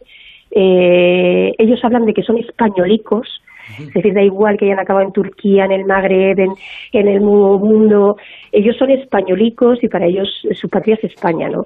Por eso ha sido tan importante la ley de nacionalidad para, para un poco, pues mira, enmendar el error es imposible, pero para muchos de ellos ha significado, siendo, bueno, todo proceso administrativo tiene sus defectos y se ha protestado mucho al respecto, pero conceptualmente que ellos vean cuando nosotros les llevamos a las ciudades y les metemos en los ayuntamientos y les y les hacemos una visita especial y sale el alcalde de la ciudad y, y les lleva al salón de plenos es que lloran es que lloran porque porque porque están pisando un terreno en el que sus antepasados siempre quisieron volver. Es absolutamente escalofriante y es una de las muestras eh, eh, más eh, inhumanas de, de, de, de, una cosa totalmente contradictoria, ¿no? Que donde tiene que haber rencor, de repente todo eso se vuelve y es parte de la cultura judía, ¿no? Eh, de la que hay tanto que aprender. De repente algo que tendría que ser rencor se vuelve un, amor a la tierra a la tierra dejada eh, añoranza total. sí es total. Yo eh, yo estoy de acuerdo contigo Marta en, que si te ponen un poco el, los pelos de punta o el vello eh, se te eriza no de cuando mm, recuerdo por ejemplo en, en Estambul en, en una, una sinagoga eh, creo que está junto cerca por la zona de Ortacoy eh, Mm, eh, después de, los oficios del sábado, mm, este, pude, hablar con, algunos ancianos y, efectivamente parecía que estabas hablando con Santa Teresa o con Cervantes, porque me acuerdo que, decían que para decir que a los chicos ya no les costaba mucho aprender el idioma eh, de sus mayores, decía, los mancebos los mancebos ya no gustan de, de salar o de hablar era, era realmente como estar escuchando el castellano de, del siglo de oro en boca de unas personas que, efectivamente nunca habían estado en, España, pero eh, han conservado a través de generaciones ese tesoro de su, de su habla eh, como se supone que también han conservado pues el tesoro de su, de su gastronomía, de su cocina, en fin, toda, de la música no vamos a hablar, de la literatura, es que el patrimonio inmaterial, en este caso en concreto, eh, no solamente de, pues lo que hemos dicho, poesía, música, cocina, sino del vínculo es, es enorme. Eh, Carlos Pascual, eh, la última vez que estuve en Rivadavia cogí un tren, un tren rumbo a Vigo. Ese tren que va por la frontera es un tren que uno de sus últimos destinos antes de llegar al final es una ciudad que es espectacular. Yo me quedé, te quedas impresionado. Bueno, pues esa ciudad que está al final de ese camino en el tren entre Rivadavia y Vigo es Tui, que está en esa red de, juderías. Tui es una ciudad y es un lugar importantísimo en donde se ve el efecto espectacular, eh, la influencia espectacular, importantísima en la cultura, en la arquitectura eh, que tuvieron los judíos en España. Sí, bueno, yo Tui eh, la pongo siempre un poco como ejemplo de ciudad mestiza en el mejor de los sentidos, porque mm, basta con pisar por allí, estar, moverte por allí para, darte cuenta de que es una ciudad eh, no sé cómo decir, transfronteriza, es decir, que aunque la frontera de Portugal está a, metros, no hay más que cruzar un puente. Pero metros, ¿eh? ¿eh? Porque eh, en el eh, trayecto de tren, yo me acordé mucho cuando estaba junto a Tui, pues que a veces entra en Portugal, a veces sale, te viene el mensaje ese al teléfono móvil, está usted entrando en Portugal, un instante después se te dice, está usted entrando en España. Bueno, pues estaba en esa frontera, es una frontera que también fue muy importante para el mundo judío. Sí, sí, fue muy importante porque porque allí, eh, esto Marta lo, me lo podrá corregir o sabrá mejor que, que yo, eh, Portugal fue un, en un momento dado un momento de asilo para los, eh, para los judíos cuando les expulsaban de, de, de Castilla, del reino de Castilla, eh, de una manera u otra, a veces dando un poco de, vuelta por, por eh, el norte de África, al final llegaban a Lisboa porque desde Lisboa eh, después se dirigían a eh, se dirigían al norte, a los Países Bajos, en fin. Curiosamente, entre antes hablaba de, de, gente importante que, que se movía en estas migraciones, Mm, yo recuerdo que yo siempre cuando estudiaba filosofía pues pensaba que Spinoza era un filósofo, un hombre raro, hasta que alguien me explicó que Spinoza es Espinosa, Espinosa, que mm, huyó a Lisboa y desde Lisboa fue al norte de al norte de Europa, a los Países Bajos, es decir, mm, hubo hubo en Portugal hubo esa posibilidad hasta que también allí les persiguieron, hubo esa posibilidad de mm, ser una especie de tabla de, salvación para, para después dirigirse a otros lugares. Es curioso que comentes esto porque eh, durante la Segunda Guerra Mundial volvió a pasar algo similar y tiene mucha relación con unas hermanas gallegas que además en su momento entrevistó Bruno, que son las hermanas Touza, y que ellas, mira tú por dónde, pues también tenían esa conexión con Portugal cuando tenían que ayudar a los judíos refugiados para que pudieran pasar la frontera y que no fueran perseguidos por los nazis. O sea que una vez más hubo esa conexión Galicia-Portugal y para salvar a los judíos. Esta es una historia muy bonita que yo creo que está por escribir eh, alguno de estos escritores jóvenes gallegos como eh, Manuel Rivas o, Manuel Javois deberían, a lo, mejor, ya lo han hecho, pero deberían describir esta historia porque es una historia preciosa de las llaman en las llaman por allí por la zona las Schindler gallegas, ¿no? Sí, sí. Eh, por, por lo de la lista de Schindler. Eh, ellas, según a mí me contaron, pues debieron de salvar mm, como a medio millar de, judíos fugitivos que venían de, Europa y venían con una contraseña que era que tenían que preguntar por la madre. Eh, esta era la contraseña para saber que lo que venían era buscando a alguna de estas hermanas que tenían unos puestos, un tenderete, un puesto de, de, chucherías allí en, en, la estación de tren y lo llevaban a su casa, una casa que está en, en, en Rivadavia casi casi en la plaza misma, o sea, nada más bajar un poquito de la plaza por, por una calle, está allí mismo, enfrente también de lo que es el Museo Sefardí de Galicia, el Museo, el Museo de Galicia, y allí les tenían ocultos hasta que luego por la noche, con la complicidad de otros paisanos, otros vecinos, que uno de ellos creo que era taxista, pues eh, a veces a pie y a veces en coche les llevaban a Portugal, que está a 12 kilómetros de Rivadavia, y de esa manera les ponían a salvo. Eh, quienes enviaba estos eh, fugitivos era el cónsul portugués, una vez más aparece de Portugal, el cónsul portugués en Burdeos, Aristides de Sousa, eh, que salvó a muchísima más gente, no solamente a estos que venían eh, por esta por esta vía de, de Rivadavia, sino a, en fin, a muchas otras muchas otras personas, ¿no? Pero sí, sí, es, es, una historia muy bonita que yo creo que... Es una historia preciosa, preciosa, la de las hermanas Aetouza. La madre es Lola, la hermana mayor, un poco la que dirigía esa, esa red, y que no era una red en el mal sentido de la palabra. Es una expresión que se ha utilizado de otra forma, pero es absolutamente solidaridad en lo que había en ese lugar. Por cierto, eh, Marta Puig, quien quiera conocer algo sobre vuestro trabajo, ¿dónde puedo acudir? La página web lo cuenta absolutamente todo, ¿no?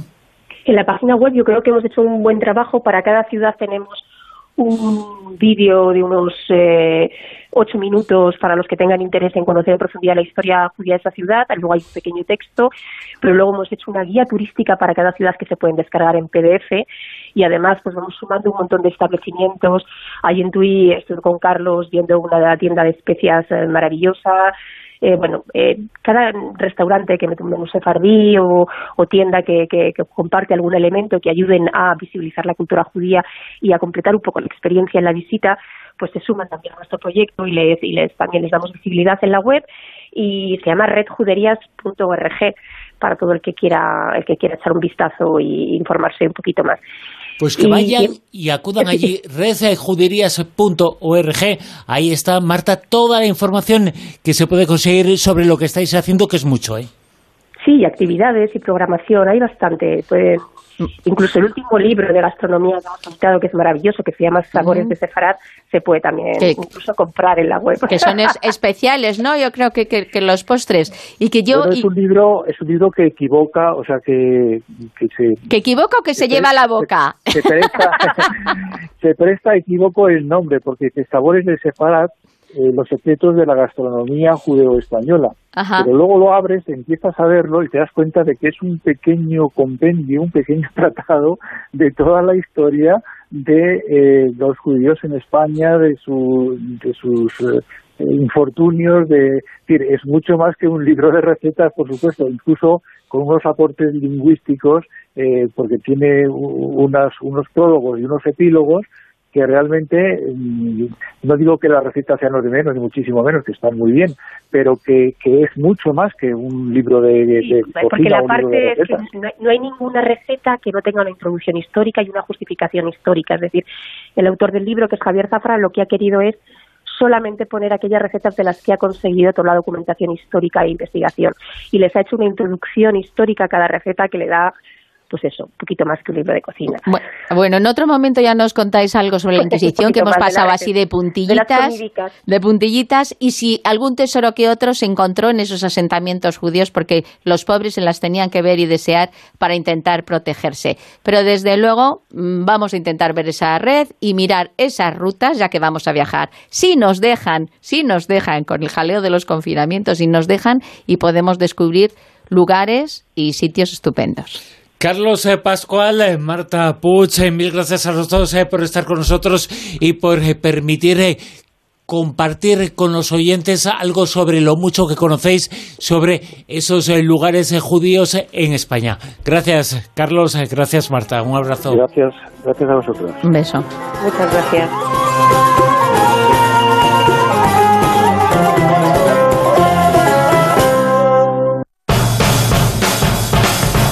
Señales del fin del mundo.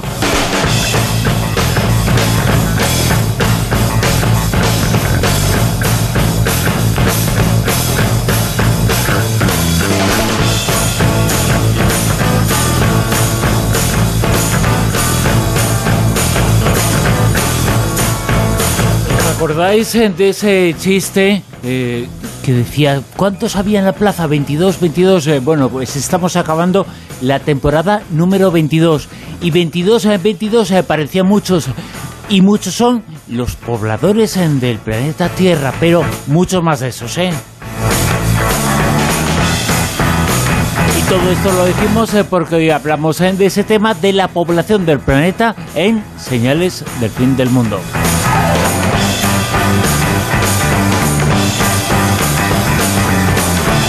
Con sevillano. punto, Don Javier, muy buenas. Muy buenas, codirectores, ¿cómo andáis? ¿Cómo estaba la plaza? ¿Cómo estaba la Estaba plaza, Javier? repletita, repletita. Estaba abarrotada.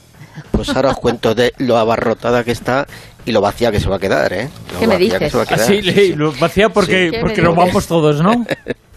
Sí.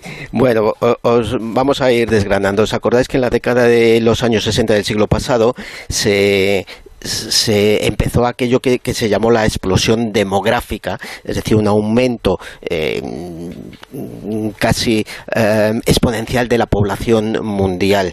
A partir de entonces, pues eh, ha, llegado un momento en que hay tantísima gente que mm, hay eh, institutos de investigación que se han puesto a, a- saber qué va a ocurrir en el, en, en el futuro próximo, ¿no? Con, con tanta gente en el planeta. Y para ello eh, hay un, el Instituto de Evaluación y Métrica de la Salud de la Facultad de Medicina de la Universidad de Washington ha elaborado un estudio, un estudio eh, mm, informático, es decir, mm, mediante un modelo de algoritmos en el que eh, ha ido desgranando qué va a ocurrir en cada uno de los países del, del globo en los próximos años hasta finales de este, de este próximo siglo, eh, en, en 2100. El, el director de, la, de la investigación, el doctor Christian, Christopher, perdón, Christopher eh, Murray, ha publicado estos, eh, este estudio en, en The Lancet y, mm, bueno, lo que... mm, prevén es que haya una disminución dramática de la población, una disminución importantísima de la población en edad laboral en países, fíjate, que ahora son todo un, un, un poder en este, en este sentido, como India y China, y China, lo que lógicamente va a debilitar su crecimiento eh, económico. Vamos a- Claro, a, el empezar. a- problema no es la cantidad de población, sí, sino el reparto, el desequilibrio. El reparto de- exactamente de esas hay edades, zonas eh, ¿no? muy esas pobladas, eh, y luego hay desequilibrio en edades eh, con los eh, problemas sociales que eso conlleva. Pues mira, por el, el estudio eh, em, analiza en- de aquí a 2100 esos 195 países y entonces cree que en 183 de ellos, es decir, en un buen número de ellos, el crecimiento de la población será negativo. Es decir, las tasas totales de fertilidad, mm, vamos a explicar primero que la, la tasa ideal de fertilidad de una mujer en términos estadísticos es de 2,1 hijo. Esto quiere decir eh, que eh, para que la población se mantenga, lo que, lo que tiene que tener esa población es eh, cada mujer esa tasa de fertilidad para que cada fallecimiento mm, digamos que em, sea reemplazado por un por un nuevo un nuevo ser un nacimiento no entonces en 2,1 es- sería la tasa crítica por decirlo de alguna manera de fertilidad de, de- de las mujeres. Bien en eh, actualmente esa tasa eh, está en bueno actualmente el estudio está referido fundamentalmente a los datos de 2000 2017 eh, salvo que digamos lo contrario que en algún dato si, si hay, eh, está referido a otro, a otro momento. Pero normalmente en 2017 la tasa era de 2,37, es decir, un poquito por encima de ese 2,1. Para 2100 este estudio prevé que la tasa de total de fertilidad esté en uno- 1,66, es decir, muy por debajo de ese 2,1 re- que es el, el- el punto requerido para mantener estables las cifras de la población a nivel de reemplazamiento, como, como hemos dicho. Es decir, que de aquí a 2100 la fertilidad va a decaer muchísimo, muchísimo, de forma muy importante. Por ejemplo, fíjate, eh, eh, en China eh, se prevé que esto afecte de tal manera que en 2035 China sea el primer país, la, la mayor economía del mundo incluso por encima de los Estados Unidos, cosa que ahora mismo Estados Unidos es la primera, ¿no? Pero en 2035 será China eh, probablemente la primera eh, economía eh, mundial en términos de Producto Interior Bruto. Ahora bien, a partir de 2050 China entraría en un declive demográfico con una reducción del 1% en su fuerza laboral, pero claro, un 1% en las cifras de población de China es muchísima gente. Claro. Entonces, es que estamos hablando más o menos, más o menos de eh, un millón y medio. Claro, no, no, pasaría, fíjate, de los 950 millones de 2017 a tan solo a los 357 millones de 2100 en cuanto a fuerza laboral, no a población. Entonces, la disminución sería importante, lo cual a finales de siglo Estados Unidos volvería a recuperar el puesto número uno, por así decirlo, en cuanto a Producto Interior Bruto, eh, bruto aproximadamente hacia 2098, según este, según este estudio. Ahora bien, no todo es así de, fácil y sencillo. Mm, ¿Cuánto de cuánto a cuánto pasará la población mundial.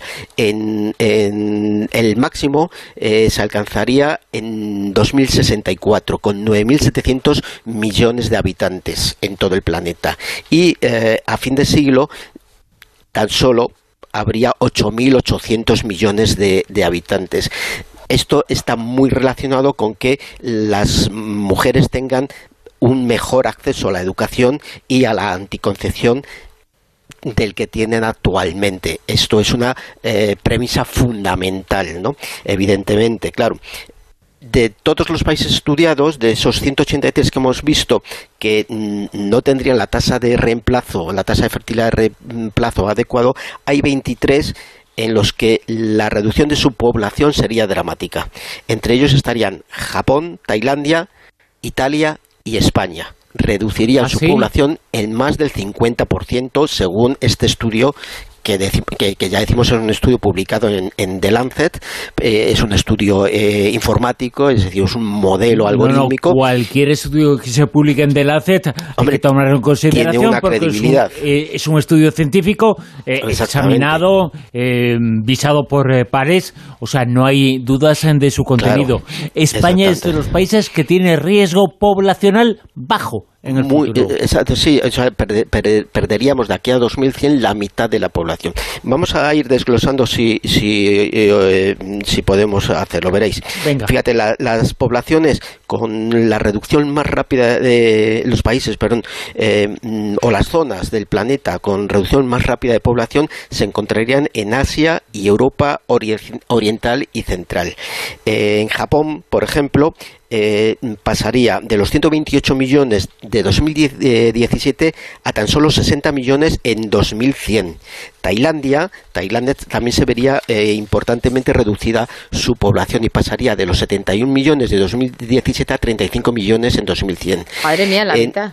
Sí, exactamente. Eh, pero fíjate, Italia pasaría de los 61. El pico de Italia fue en 2014, por eso os decía antes que eh, eh, en, algunas cifras se referían en algún dato a, otro, a otros años. El pico de, población en Italia fue en 2014 con 61 millones de habitantes y a finales de este siglo pasaría a 31 millones de habitantes, es decir, la mitad. Portugal pasaría de los 11, de 11 millones de 2017 a tan solo 5 millones a final de siglo, Corea del Sur pasaría de 53 millones a 27 millones a finales de, siglo. Y España pasaría de los 46 millones eh, que el Instituto Nacional de Estadística cifró en el año 2017 a tan solo 23 millones de, personas, de españoles, en el año 2100. Es decir, un em, descenso de la población eh, bastante significativo.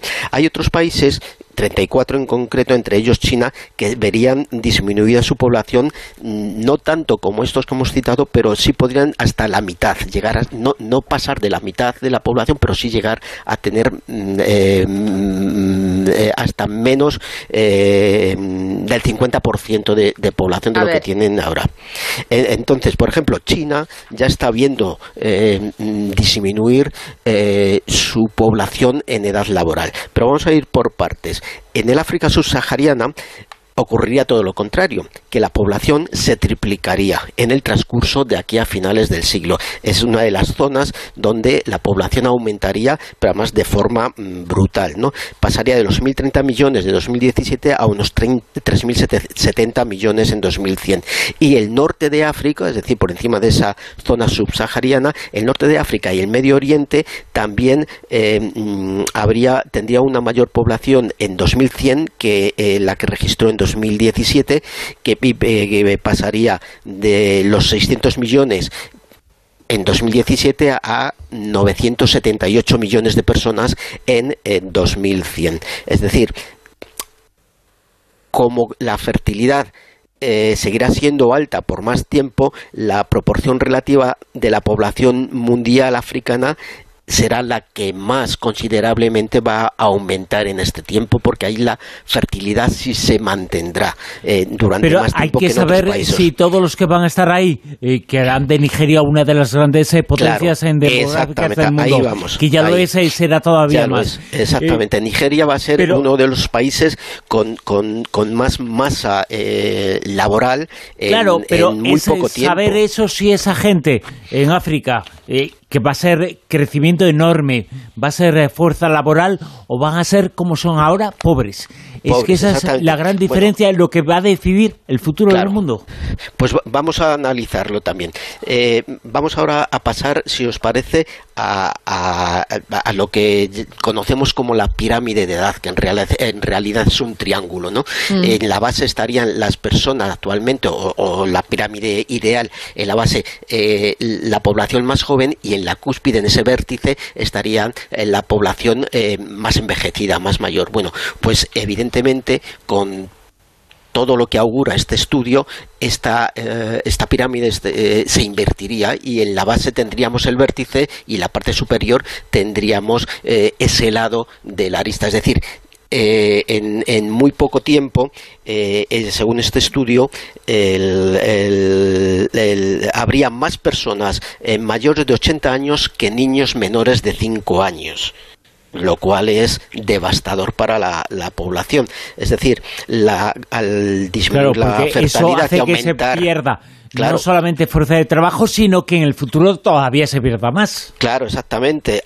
Aumentando la esperanza de vida y disminuyendo la fertilidad, según se está, se está eh, produciendo actualmente, en el año 2100 eh, habría 2.300 2.370 millones de personas mayores de 65 años y en cambio habría 1.700 millones menores de 20 años. Y como antes os he dicho, los mayores de 80 años se multiplicarían por 6, es decir, pasarían de los 141 a los 866 millones a finales de siglo, mientras que los niños menores de 5 años disminuirían un 40%, pasarían de los 681 mini- me- me- millones de niños menores de 5 años en 2017 a 400 millones en 2100. Es decir, la- esa pirámide que todos conocemos, esa pirámide de edad, se invertiría completa y totalmente. Y esto es algo que ya ha estado, ya, ya ha empezado a, a, a suceder en China. La cantidad de adultos en edad laboral ha empezado poquito a poco a disminuir en China. Y seguir este progreso no podrán mantener el crecimiento económico al ritmo que conocemos eh, que conocemos a día de hoy eh, en China ¿no? y eh, lógicamente esta carga de este incremento de población envejecida significará una carga importante para los sistemas de salud y de apoyo social quiero decir como habrá más esperanza de vida, habrá evidentemente las enfermedades se cronificarán y habrá que eh, acudir y, y, eh, mm, eh, reforzar esos sistemas de salud y de apoyo social eh, a las Claro, y personas. porcentualmente habrá muy poco, eh, muy poca gente en edad de trabajar y unos pocos trabajarán para pagar unos impuestos Ahí para muchos y Ahí ese desequilibrio en las edades va a provocar una serie de problemas de índole social. Exactamente. ¿Cómo solucionar esto? ¿Qué es lo que este eh, trabajo mm, dice? ¿Cómo se puede solucionar? La solución está en la inmigración. Los países con políticas eh, activas de inmigración serán los únicos posibles de poder, aun teniendo tasas de fertilidad eh, negativas eh, o, muy bajas, más que negativas, perdón, muy bajas, por debajo de ese 2,1 que hemos referido al principio, si tienen unas políticas de inmigración activas, podrán mantener ese crecimiento económico gracias a la fuerza de trabajo de la inmigración. Evidentemente, solo aquellos países que tengan y que eh, mm, eh, se abran a la inmigración de forma eh, mucho más abierta, mucho más mm, cercana y, favorecedora de esta inmigración de lo que ahora mismo ocurre con muchos países. Por ejemplo, esto ocurriría y, podría mantener su estatus Estados Unidos, Australia y Canadá, que tienen ya casi poblaciones en, en, esa tasa muy, muy, muy al borde del 2,1, pero que sí favorecen más todavía la inmigración eh, eh, podrán llegar a momentos eh, a, seguir creciendo, por así decirlo. Lógicamente, esto implica no solo son datos fríos y aislados. Al haber menos población en 2100, uno puede pensar bueno, será mejor para el medio ambiente, será mejor para el cambio climático y también será mucho mejor para la producción indiscriminada o, masiva que actualmente eh, tiene la producción, la fabricación de, alimentos. Vamos a ver, no se trata solo de la cantidad de personas, sino que hay otros efectos, hay muchos factores. todos estos, claro, muchos factores, y, uno podría pensar que es bueno para, para, para el planeta. Bueno, la cuestión está cómo es hacer bueno para algunas cosas del planeta, pero es buscar ese equilibrio. Claro, Fíjate, todo esto también tiene una lectura en el hecho de que eh, la población de algunos eh, países eh, puede aumentar y disminuir, pero algunos países, Italia, el que más, Italia y España, los que más, el envejecimiento de la población, uno de cada cuatro habitantes pueden ser mayores de 65 dentro de muy poco tiempo. Bueno, y además, que la, dieta mediterránea es muy buena, entonces Es, longeva. En términos del Producto Interior Bruto, Italia y España caerían al vigésimo quinto y vigésimo octavo puesto mundial, mientras que como tú has referido antes, la, fuerza laboral de Nigeria le permitiría pasar al noveno puesto en, esa clasificación del Producto Interior, Bruto. Como conclusión de este estudio, lo que dice es que eh, hay que repensarse las políticas de inmigración para equilibrar esa fuerza laboral y el desarrollo económico. Pero los países con altos ingresos eh, tendrían que mejorar sus políticas migratorias y también sus políticas sociales para apoyar a las familias para que tengan el número de hijos deseados y no el que se pueden permitir actualmente por su, eh, por su capacidad económica. Y hay un peligro muy real que lo advierte al final este estudio, es que ante la disminución de la población, algunos países se sientan tentados a restringir el acceso a los servicios de salud eh, reproductiva.